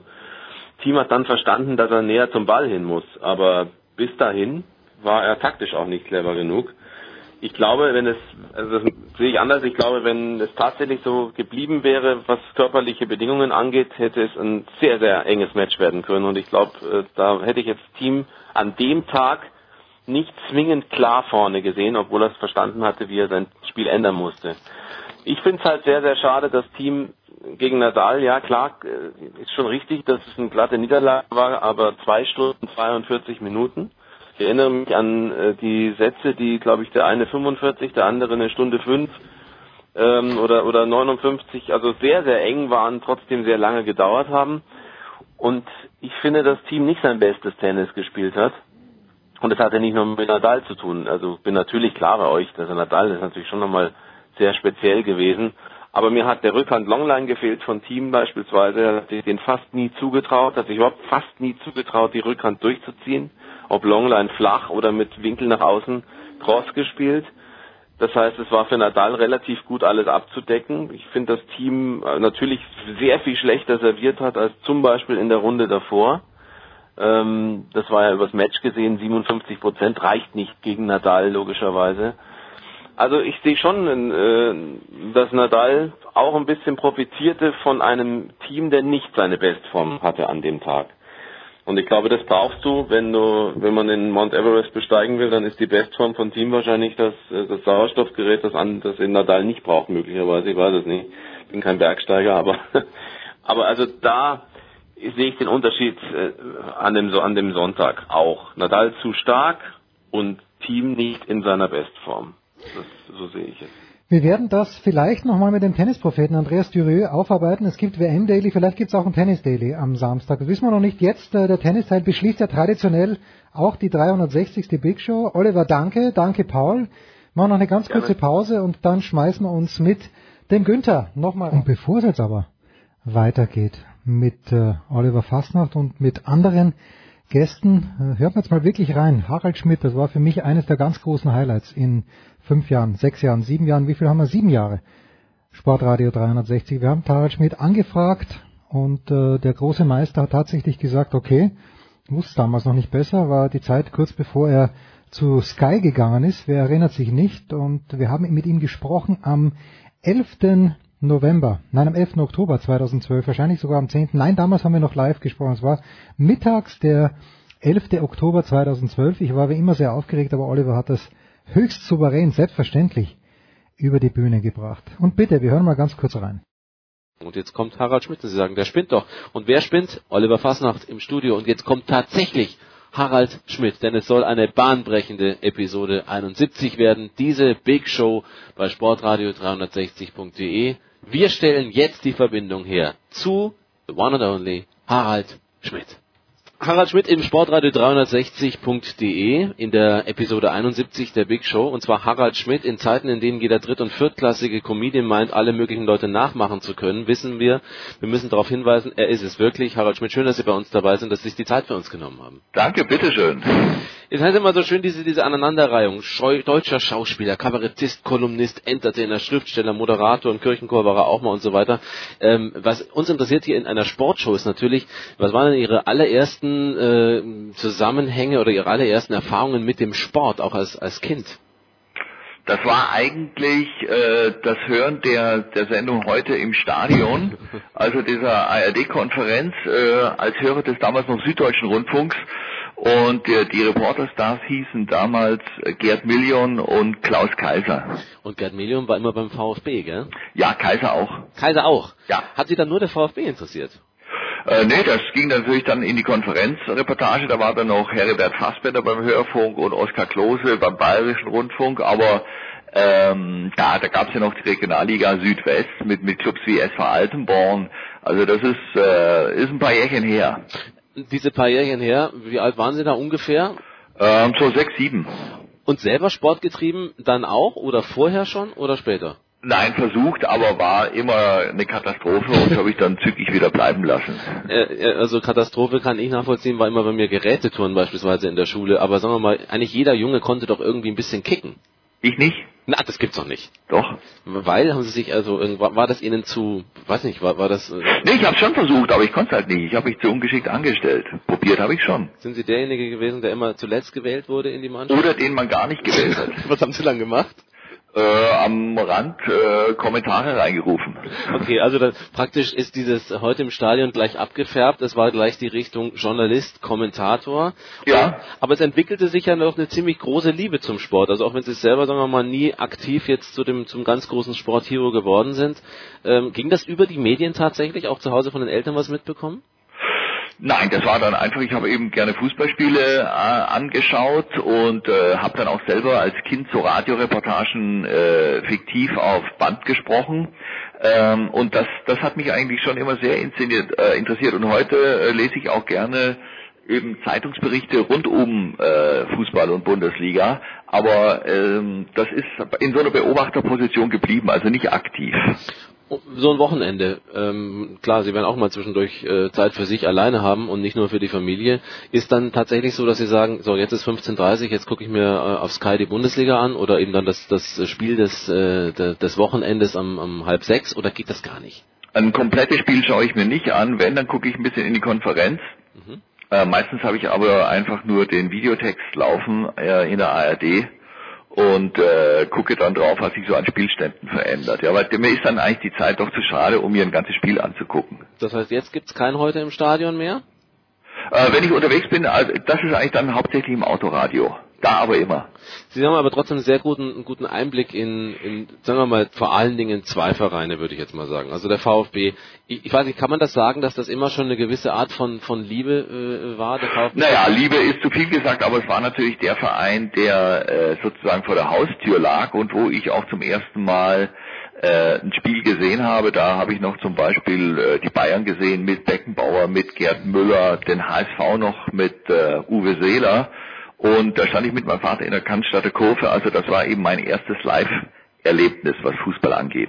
Die aktuelle Situation ist ja, ähm, jetzt sprechen viele von der Wutrede. Ich habe äh, gelesen, dass sie sagen, naja, Wutrede im Vergleich zu, zu Trapattoni, er hat es ja relativ ruhig gesagt, Bruno Labbadia, ja. seine Kritik geäußert. Ähm, wie stehen Sie generell dazu, wenn Trainer, sagen wir mal, so ein bisschen die Flucht nach vorne in Anführungsstrichen antreten? Naja, Trainer und Spieler stehen ja heute schon unter einer äh, enormen Beobachtung und unter einem enormen Druck. Und äh, ich kann das schon verstehen, wenn die sich mal Luft verschaffen, aber äh, es bringt meistens nicht viel, weil der äh, der Betrieb einfach weitergeht. Und ich meine, ein Trainer, der, dreimal hintereinander nicht gewinnt, der hat einfach schon ein Problem. Äh, ich, fand, ich glaube, es war eher von den Medien, wäre so gewünscht gewesen, dass das von Labadia so eine Wutrede ist, aber ich habe es gesehen und wenn man sieht, ähm, ist es ein völlig anderer Eindruck, als wenn man es nur beschrieben kriegt. Mhm. Geben Sie ihm äh, recht in, in den Punkten, die er angesprochen hat, oder hat er über ein bisschen, ein bisschen überzogen? Kann ich nicht beurteilen, aber das ist, äh, ich meine, heutzutage äh, im Zeitalter von Twitter und Fotohandy ein Halbsatz Ja, und äh, die Meldung ist da. Äh, das wissen Sie ja selber, wie viele Meldungen, vor allem äh, für das Internet, wie viele scheinbar neue Meldungen jeden Tag gebraucht werden. Ähm, das, das muss man wissen, wenn man den Job heute macht. Meine Frage richtet sich so ein bisschen in, äh, dahin, wie ist diese Situation beim VfB Stuttgart? Also ist, ist das ein so schwer trainierbarer Verein? Ist es so schwer beim VfB zu arbeiten? Denn er hat ja auch Unterstützung jetzt äh, sowohl von Freddy Bobic als auch von, vom Vorstand bekommen. Also er scheint ja doch eine gute Rückendeckung zu haben. Keine Ahnung, meiner Meinung nach ist die Situation beim VfB wie immer. Ja. Ehrlich?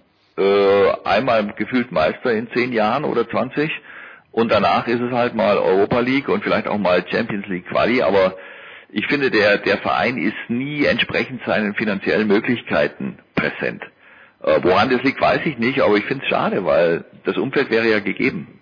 Sind die Fans vielleicht auch, äh, sagen wir mal, ein bisschen ungeduldiger als andere Fans oder ist es ganz normal? Das glaube ich nicht, dass die äh, ungeduldiger sind. Also das ist ja in, in anderen Städten äh, vielleicht noch extremer. Außerdem, die Fans spielen ja nicht.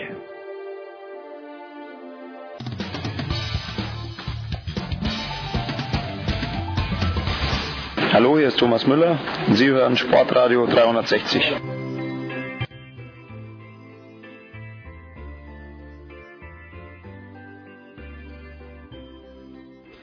Es geht weiter, Günther, ein, ein Interludum, möchte ich sagen. Ein kleines Zwischenspiel. Wir erreichen gerade Marcel Meinert auf dem Weg zu Hause, äh, nach Hause vielmehr. Er hat gerade kommentiert Roger Federer gegen Mischa Zverev und dann Rudi Molleker gegen Luca Pui in Stuttgart. Es hat erstaunlicherweise konnte man heute Tennis spielen in Stuttgart am Mittwoch. Äh, Marcel, wir in München wäre schwierig geworden. Aber, und ich glaube, dass wir gehen gleich mitten rein, die entscheidende Frage ist, in welchem Outfit hat Roger Federer gespielt und deinen brandheißen Informationen nach? Wie lange wird er noch in diesem Outfit spielen?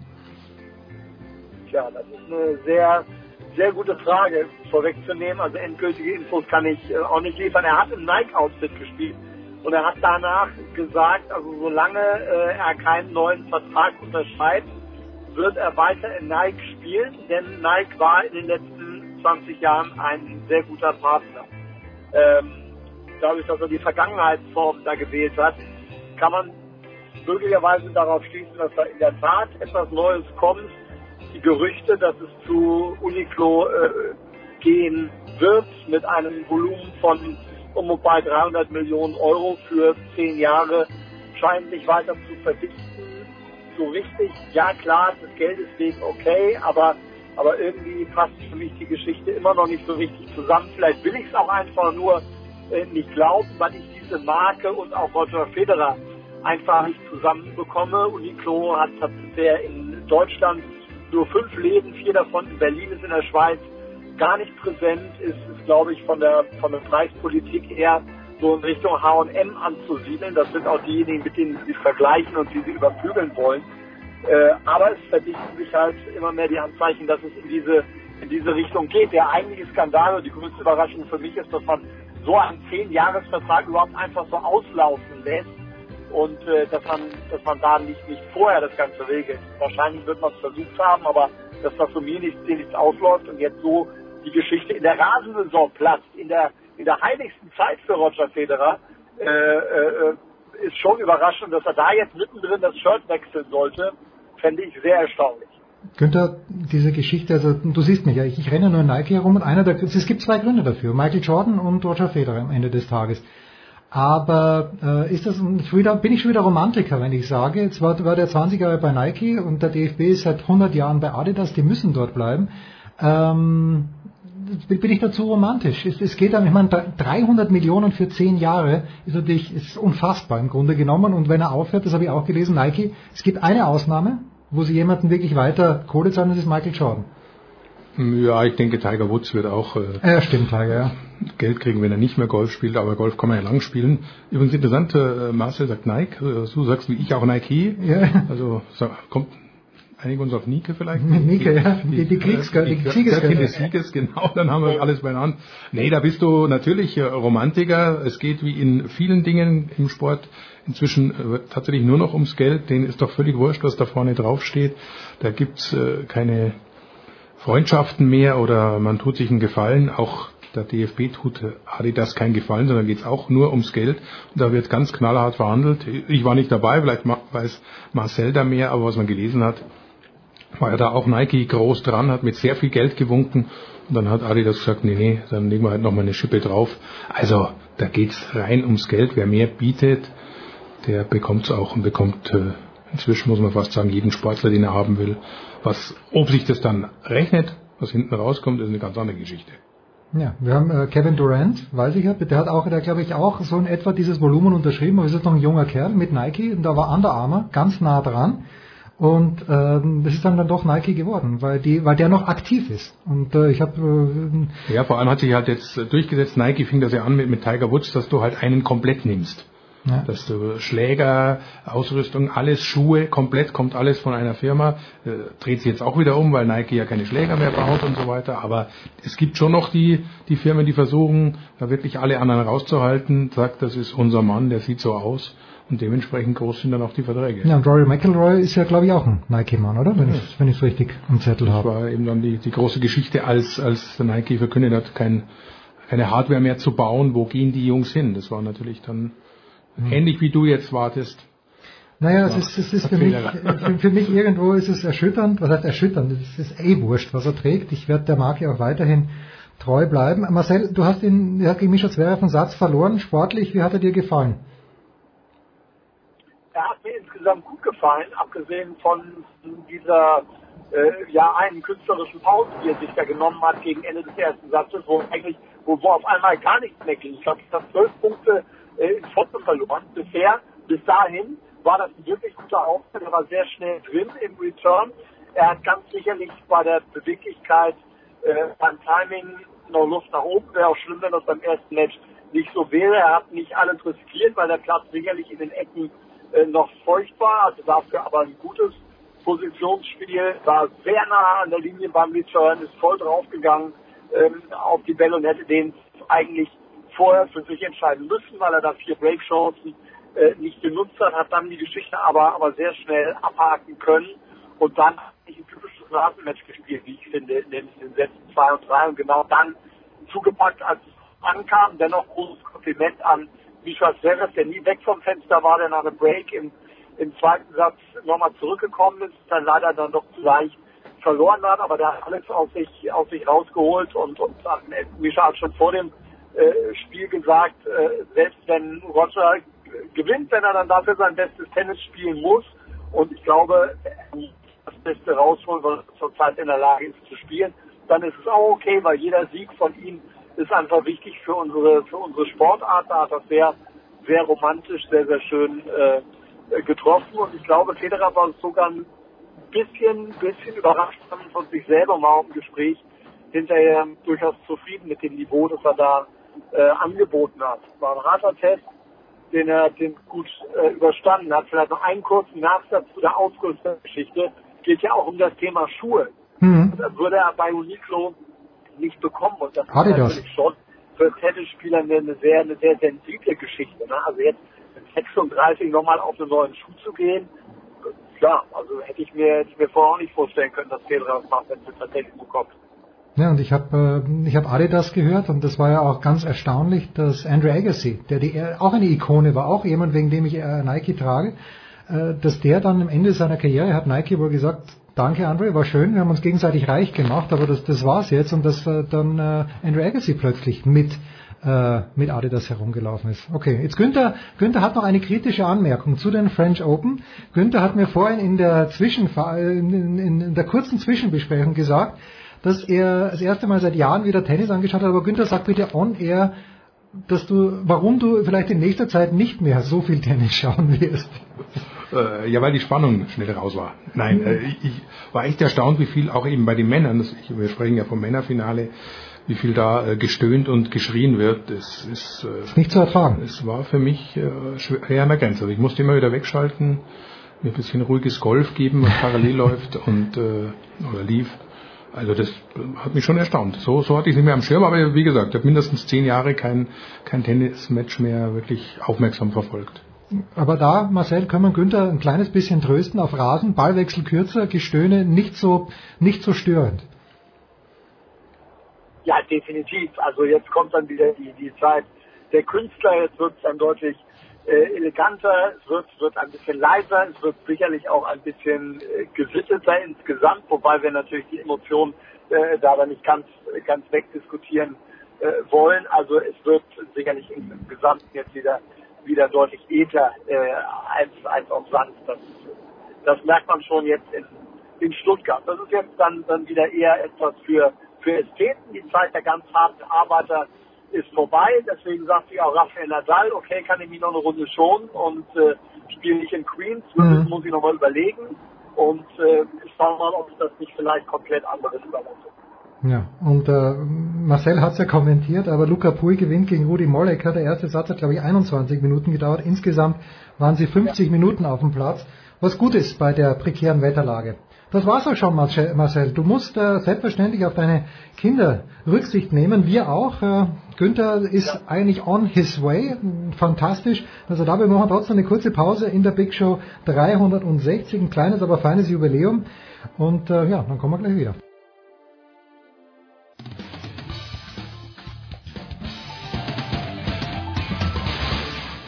Hallo Freund von Sportradio 360, hier ist Roberto, Servus.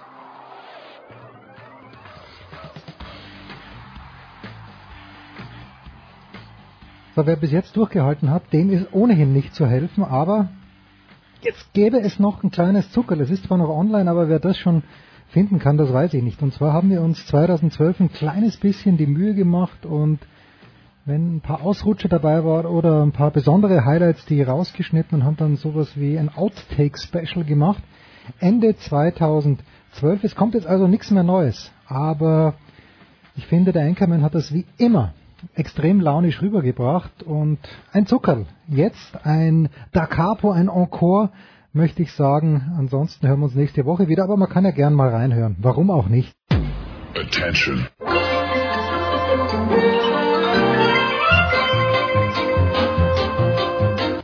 2012. Fußball-EM, Olympische Spiele, der Ryder Cup, Tennis Grand Slams, Champions League Finale, Bücher von Theo Zwanziger und Maria Riesch. Wer kann da noch den Überblick behalten? Außer natürlich der wandelnde Sportalmanach Thomas Wagner, der uns einige Namen in Erinnerung bringt, die wir eigentlich schon erfolgreich verdrängt hatten. Also ich kann die erste gute Nachricht machen, Stand jetzt Donnerstagnachmittag kein FC-Profi im Polizeibericht dieser Woche aufgetaucht. das ist ja auch schon mal, das ist ja auch schon mal. Sind aber noch zwei Tage. Sind noch zwei Tage. Ja, also ähm, man muss da vielleicht tatsächlich ein bisschen äh, weiter ausholen. Ähm, Volker Finke hat im vergangenen Jahr Champions League geguckt auf Sky und hat äh, Kopenhagen gegen Barcelona gewählt, das 0 zu 0 und hat bei Wikipedia gegoogelt, wer ist dieser Storle Stuhlbacken. Also er kannte ihn vor überhaupt nicht. und dann muss man wirklich sagen, was diese Luftpumpen trainiert haben, das ist wirklich ein Witz. Also als allererstes kam Stuhlbacken mal vier Tage zu spät zum ersten Training. Volker Finke hat schnell gesehen, das ist anscheinend doch nicht das Richtige. Ich traue Volker Finke fußballkompetenzmäßig sehr viel zu, aber der hat natürlich ein Ego-Problem. Also von wegen Teile und Herrsche, sondern alle Macht zu mir.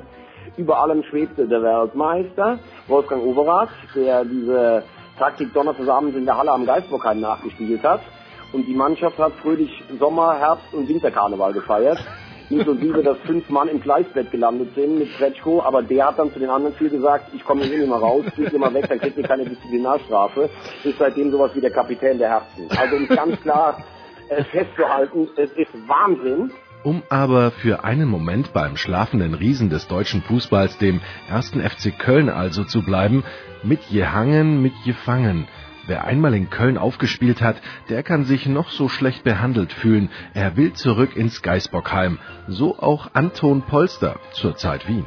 Also angesprochen wurde ich, äh, als ich noch bei Borussia Mönchengladbach war, äh, von meinem Horstmann, aber habe ein, ein äh, komplett äh, un, unwürdiges Angebot erhalten, zurückzukehren und das war der einzige Kontakt, äh, den ich hatte mit dem FC aber natürlich kann ich mir das vorstellen. Irgendwann nochmal äh, werde ich auch zurückkehren. So viel zur Chronik. Die präzise Vorhersage auf der anderen Seite stellt ebenfalls eine Meisterschaft dar. Es sei denn, der geneigte Prophet liest bei günstigen Mondphasen aus den Eingeweiden des Kicker Sonderheftes, womit sich die Prognose plötzlich als einfache Übung erweist, in der aber Kai Dittmann wiederum und unter allen Bedingungen ein Meister ist erschüttert für mich die ganze Geschichte. Hoffenheim hat alles verloren, was Hoffenheim jemals ausgemacht hat, inklusive Seele, Gesicht, Reputation, Image, alles weg. Und dann frage ich mich ganz ehrlich, wer braucht das noch? Ja, klar, einer von 18, weil sie da sportlich mit dabei sind, aber es sind nicht mehr die Piraten und Revoluzzer und Desperados, die die Liga äh, erobert haben, damals direkt nach dem äh, Aufstieg Richtung Herbstmeisterschaft, die ganze Geschichte. Es ist nicht mal die Millionentruppe von irgendwelchen Söldnern, die nichts anderes mehr kriegen und dahin gehen. Nee, es ist für mich ehrlich gesagt nichts mehr. Kai Dittmann hat es geschafft, keine Frage. Und wiewohl wir uns gerne im Glanze von Kollegen der Statur Kais sonnen, erachten wir es auch als unsere moralische Pflicht, den Nachwuchskräften eine Chance zu geben, mehrere eigentlich und mehreren. Zumal, wenn diese Kollegen aus Gegenden kommen, die nicht mit der Vielfalt an erstklassigen Vereinen gesegnet sind, wie die bayerische Landeshauptstadt mit dem FC Bayern München, dem FC Bayern München Basketball und dem FC Bayern München Abteilung Kegeln, Bottrop und Hagen wären hier zum Beispiel zu nennen. Exempel für Gegenden also, die in der Diaspora des modernen Sportgeschehens Deutschland eine durchschnittliche wie traurige Stellung einnehmen. Umso erfreulicher, dass wir mit den jungen Kameraden Buschmann und Körner zwei Talenten ab und zu eine Chance geben können, die genau diese beiden Orte als ihre Geburtsstätte bezeichnen dürfen. Müssen. Aber Talent ist nicht alles. Auch Grundtugenden, wie zum Beispiel Zuverlässigkeit bei der Kontaktaufnahme, dürfen nicht vernachlässigt werden, von Höflichkeit ganz zu schweigen. Einen wunderschönen guten Tag. Das Handy von Frank Buschmann ist momentan nicht aktiv, dafür aber die Mailbox. Ich rufe dann zurück. Ciao. Das reicht, das reicht. Beste Aussage kriegen wir vor dem nicht. Daran muss gearbeitet werden, keine Frage. Wer aber nun denkt, dass das Lob in den Studios von Sportradio 360 zu kurz kommt, der irrt. Ja, absolut. Also erstmal muss ich ja sagen, ähm, ich weiß gar nicht, was ich sagen soll, aber dein Intro war so bockstark, dass ich natürlich jetzt äh, Probleme habe, da irgendwas noch rauszuhauen. Ja, das hat, hat, hat, unser Producer mir so aufgeschrieben. Ja, weißt ja, du, ja, selber kriegst du was nicht hin. Das Problem haben viele, wenn du einmal angefangen hast, das ist klar. Selbst potenziell missverständliche Lobhudelei wird nicht nur gern genommen, sondern auch archiviert. Es ist für mich Wahnsinn. Ich bin gestern Abend mit einem sehr gut aussehenden Mann mit einem Monaco-Franze-T-Shirt ins Bett gegangen und jetzt telefoniere ich mit ihm. Wer sich beruflich nur das Beste wünscht, darf es aber natürlich an Ehrlichkeit nicht fehlen lassen.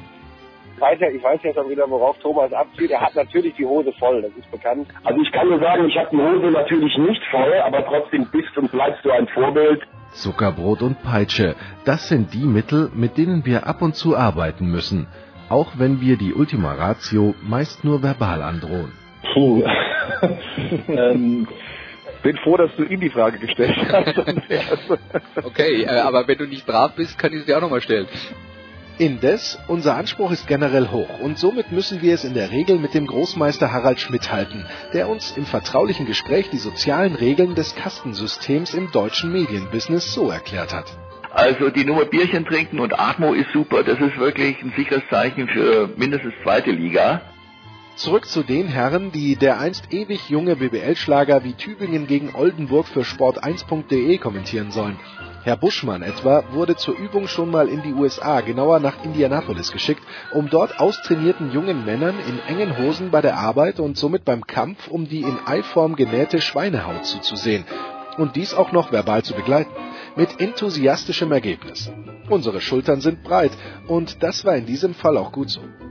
Nein, mir geht es in erster Linie darum, weil mich tatsächlich, und deshalb weiß ich auch, dass, dass es wirklich schon herbe Kritik gegeben hat. Mich haben dann tatsächlich Leute, die haben meine private Telefonnummer rausbekommen. Das macht mir ein bisschen Angst. Die haben mich angerufen und haben gesagt, lassen Sie den Kopf nicht hängen, Herr Buschmann. Wir fanden es großartig. Wir haben uns äh, köstlich amüsiert und wir fanden uns gut unterhalten. Und ich habe gesagt, was meinen Sie denn? Ja? Dann wildfremde Menschen bei mir zu Hause angerufen und haben gesagt, ich soll den Kopf nicht in den Sand stecken. Und ich sage, wovon sprechen Sie? Und dann bin ich wirklich ins Internet und habe wirklich unter NFL Sat 1 Buschmann äh, gegoogelt und gesucht und dann fand ich tatsächlich ein paar Foren. Ja, wenn ich das, wenn ich das mir ganz äh, äh schwer zu Herzen nehme, dann hänge ich morgen am nächsten Baum. Das ist tatsächlich so. Herausforderungen ganz anderer Art stellen sich im Umfeld Olympischer Spiele, zumal in Ländern, wo der späte Nachmittag bereits um 15 Uhr, also keine drei Stunden nach Einbruch der Dunkelheit beginnt. Der Kollege Oliver Fasnacht weiß aus Lillehammer 1994 etwa Folgendes zu berichten. Achso, also ich erinnere mich noch an eine Autofahrt äh, von Sigi Heinrich. Ich meine, er war am Steuer gesessen, wo ich mein, mit meinem Leben schon abgeschlossen hatte. Es war schon etwas später, irgendwie nach zwei, drei verschiedenen internationalen Häusern, die wir besucht hatten. Ich meine, es war das Österreicher Haus, Deutsche und das, ich glaube dann auch noch im Schweizer Haus, also all die deutschsprachigen, guten, wunderbaren kulinarischen Genüsse. Und Siggi wollte von, einem, von einer aus, aus diesem Haus raus auf die Hauptstraße fahren und hat aber einen von rechts kommenden Laster nicht gesehen, worauf wir zu viert in diesem Auto zu dritt geschrien haben, denn er hat ja nichts gemerkt. Das weiß ich auch noch. Also er hat dann zum Glück doch noch rechtzeitig die Bremse gefunden, sonst würde ich jetzt heute nicht mit euch sprechen können. Aber auch Sascha Bandermann hat seine olympischen Erfahrungen, wenn schon nicht zu Gold, so doch zu einer mindestens lebhaften Geschichte gemacht. Nichtsdestotrotz, Anekdote auch dazu, man glaubt es ja kaum, in den USA 2002 im Februar gab es dann doch, auch aus unserem Team, ich war damals für Premiere da, den ein oder anderen Journalisten, ja, ohne Namen zu nennen, der es geschafft hat, was ich eine Sensation finde, als Journalist ins Athletendorf zu kommen, ja, um da dann mit äh, der einen oder anderen Athletin zu feiern. Und damit sind wir bei einer weiteren Komponente, die in den Jahrbüchern sämtlicher Corporate Investment Unternehmen als einer der Hauptgründe dafür angegeben wird, warum die Übernahme des Multimillionen-Lira-Unternehmens Sportradio 360 mindestens zu einem Bieterwettstreit führen wird. Unser investigativer Ehrgeiz. Denn kaum hören wir vom Kollegen Bandermann von womöglich unlauteren Vorgängen innerhalb der Olympischen Charta, schon stellen wir dem Olympiateilnehmer Dominik Klein vom THW Kiel die wirklich unangenehmen Fragen. Apropos abgeht. Was wir uns immer fragen, ist ja dieser Kondomverbrauch. Wir hatten das schon mal bei uns in der Sendung, der immer in den Zeitungen ähm, beschrieben wird, wie viele Kondome da verteilt werden und alle sind wieder aufgebraucht. Ähm, Jetzt fragst du hoffentlich nicht, wie viele hast du damals verbraucht, Karl? Geht's da wirklich so ab? Also nicht bei den Handballern, bei den Handballern, bei allen anderen. davon gehört und dass es auch an jeder Ecke die äh, Automaten gibt und die dann sofort nach dem ersten Tag leer werden. Also entweder wurden sie nach dem ersten Tag gleich abgebaut, aber ich ich habe sie nie gesehen. Sprich, äh, also mir ist davon nichts bekannt. Ich glaube, das wird auch ein bisschen immer hoch hochgepusht, diese, diese Thematik. Äh, Fakt ist natürlich, dass äh, da attraktive Sportler auf einem Fleck sind aus, äh, aus allen Nationen. Und äh, aber ich glaube schon, dass wie gesagt der Fokus da auf dem Sport liegt, so war es zumindest bei uns. Sollte dies allerdings noch nicht Arbeitsausweis genug für eine Generalakkreditierung durch CNN, die New York Times oder den Kitzbühler Anzeiger sein, Markus Krawinkel weiß für diese Fälle Bescheid. Ähm, aber ich kann natürlich auch eine Erfahrung dazu beitragen, 2000 in Sydney und äh, es waren die letzten, Spiel, letzten Spiele praktisch vor ähm, 9-11. Das heißt, es gab auch noch keine ähm, Militärpräsenz, keine 40.000 Sicherheitskräfte, keine ähm, Luftabwehrraketen etc., sondern es waren sehr, sehr offene Spiele. Die Helfer, die Ehrenamtlichen, die überall in der Stadt waren, super freundlich. Man konnte sich frei bewegen. Und ich hatte das Glück damals, ähm, ja, auf Urlaub da zu sein, mit einer Vollakkreditierung. Was eben natürlich auch ganz nett ist. Damals äh, die Freunde von TV Azteca aus Mexiko, die ich von den NBA Finals kannte, hatten mir diese Vollakkreditierung besorgt. Und so konnte ich ähnlich ähm, anderer Olympiatouristen mir alles ansehen, was ich wollte. Hat denn aber auch irgendwer an olympisch geprägten Orten tatsächlich gearbeitet? Anybody? Zum Glück sind wir bei Reporterlegende Heinz Prüller fündig geworden. Na, die ersten äh, Winterspiele war Innsbruck 64 und dann gab es das unglaubliche Ergebnis im Paarlaufen. Kilius Bäumler war natürlich die Olympia-Favoriten, waren mehrfache Welt-Europameister und zweite Marika und der Hans-Jürgen. Ihre großen Gegner waren Ludmila und Oleg Protopopov, die um einiges älter waren, die heute noch laufen, möchte ich noch dazu sagen.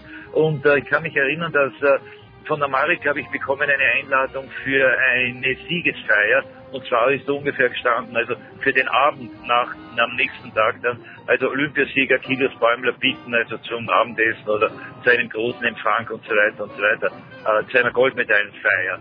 Und aus der ist dann äh, nichts geworden, es wäre eine super Feier geworden, aber gewonnen haben dann äh, die Protopopovs.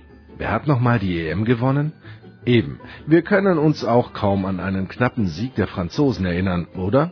Sehr wohl aber an das TV-Debakel des Jahres.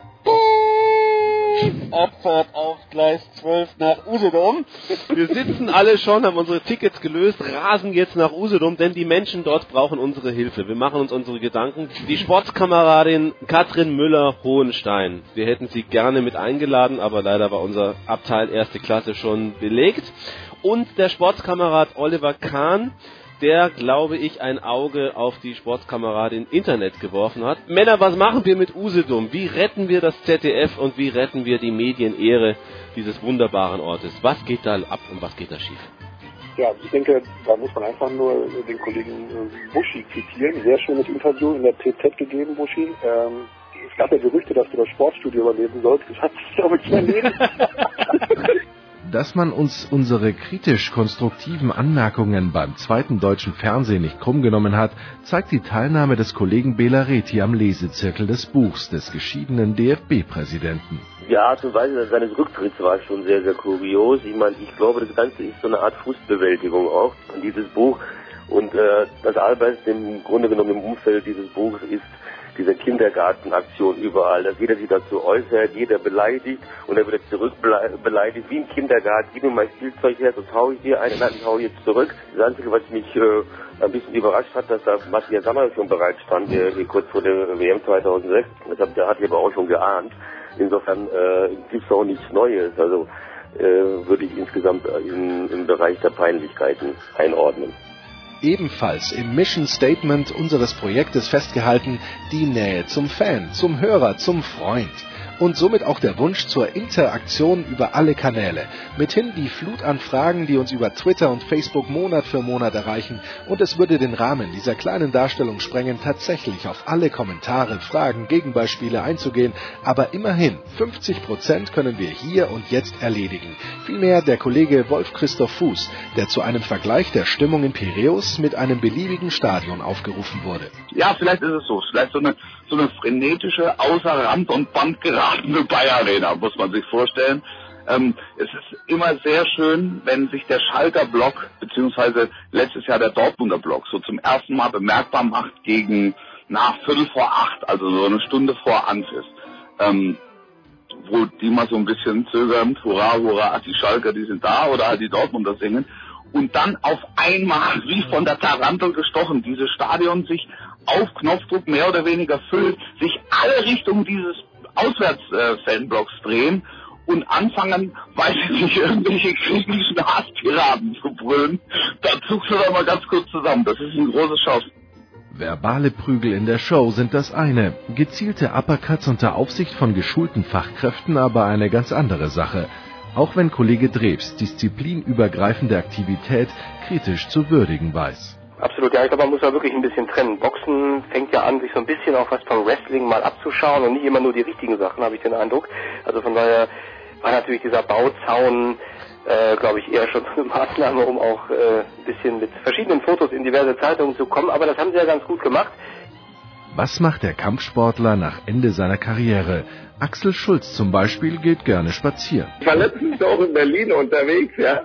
Da kommt so ein kleiner Pieper an, der war vielleicht 13, 14, ja, und sagt, du Axel, und ich gehe, hm, was ist denn? Kannst du mir mal eine knallen? Und ich gehe, hä? Du doof, warum soll ich mir eine knallen? Dann sagt er, du, dann verklage ich dich und dann habe ich ganz viel Geld mal irgendwann. Die Beziehungspflege ist das eine, das soziale Gewissen aber die andere Seite unserer benevolenten Medaille. Und wer, wenn nicht ein Mann, der seine gesellschaftskritische Haltung in einem Tempel der kommerzfreien Körperertüchtigung der Arena des VfL Wolfsburg nämlich entwickelt hat. André Vogt, sonst nur dem puren Sport wie Wildwasserpaddeln oder dem Korbballspiel zugeneigt, mit seinen Überlegungen angesichts der beinahe unverschämten Superiorität deutscher Tierbenutzer. Also ich habe ja gestern äh, habe ich Reiten auch gesehen, weil Vielseitigkeit ist ja auch was, was man sich dazu anschauen kann. Und äh, was mich mal wundert ist, dass sie immer noch von den Reitern sprechen. Also ich glaube, keiner von euch kann mir jetzt sagen, wie die Pferde heißen, die da eigentlich ja die Arbeit gemacht haben. Ähm, was mich mal wundert, ist so, genau wie ich schon gesagt habe, wir haben ja diese Medaillenhysterie in Deutschland eigentlich alle vier Jahre, wenn es nicht direkt super gut läuft und die Schützen direkt am ersten Tag eine, äh, eine Goldmedaille nach Hause holen. Und dann wird immer schon eingeprügelt auf die, auf die Sportler. So, ja sind dann die Faulen oder was ich, da haben wir auch immer nur diese Millionäre vor Augen. Und die einzigen Millionäre, die da mitmachen, vielleicht für die Reiter. Vielleicht in Griechenland zeigen sie vielleicht uns und sagen, gut, die haben ja genug Kohle, die können sie ja auch Pferde reiten, äh, leisten, da reiten 50.000 Menschen. Aber mich würde schon interessieren, warum sind wir im Reiten in Deutschland so gut? Weil ich sehe auf der Straße relativ wenig Leute, äh, die über Hindernisse springen. Richtige Gedanken, wichtige Gedanken. Doch just in dem Moment, als wir zu Hammer und Sichel greifen wollten, ereilt uns die schnöde Erkenntnis des Meisters Schmidt, die für uns natürlich noch viel mehr gilt als für ihn höchst selbst. Für mein Geschäft ist es ja ohne Bedeutung. Ja? Mich interessiert ja nur, äh, wer unterschreibt meinen Vertrag rechts unten. All der Rest ist eigentlich Folklore und äh, gehört zum Geschäft mit dazu, hat aber für mich keinen Einfluss. Egal, wir ringen noch mit uns. Aber was machen eigentlich Körner und Buschmann in der Zwischenzeit? Ist der Körner eigentlich betrunken schon am frühen Morgen? kann er, er kann sich leisten, verstehst du, was ich meine? Aber Leute, ohne Witz gestern, das hat so gerappelt, auch beim Russland-Spiel. Alles, was ich gemacht habe, ist so, so, wenn es so weitergeht, dann, dann wird es eine geile EM, aber es war geht auch. Naja. Also du hörst, du hörst endgültig auf zu arbeiten. Das ist ja, wobei du ziehst ja schon fürs Pokern die Kohle mit der Schubkarre vom Hof. Ich meine, jetzt auch noch beim Wetten. Also was bist du denn eigentlich noch? Möchtest, Ein wer verdient, möchtest du zwischen uns beiden in der Diskussion, wer verdient mehr beginnen? Und darauf werden wir uns 2013 konzentrieren, zu beobachten, wer wem die Schubkarre mit der großen Kohle vom Hof klaut, wobei wir beinahe ausschließen können, dass weder Hof noch Schubkarre und schon gar nicht die Kohle auf Sportradio 360 zugelassen sind. Macht aber nichts. Wobei.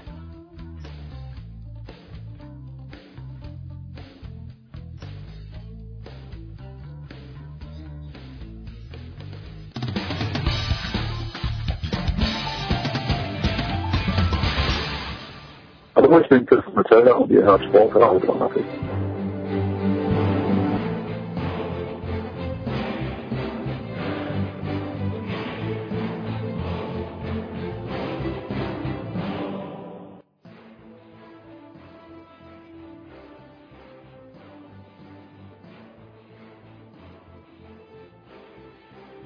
So, Günther, das war die 360. Du weißt, ich bin schmerzfrei. Wie oft darf ich kommen zu dir?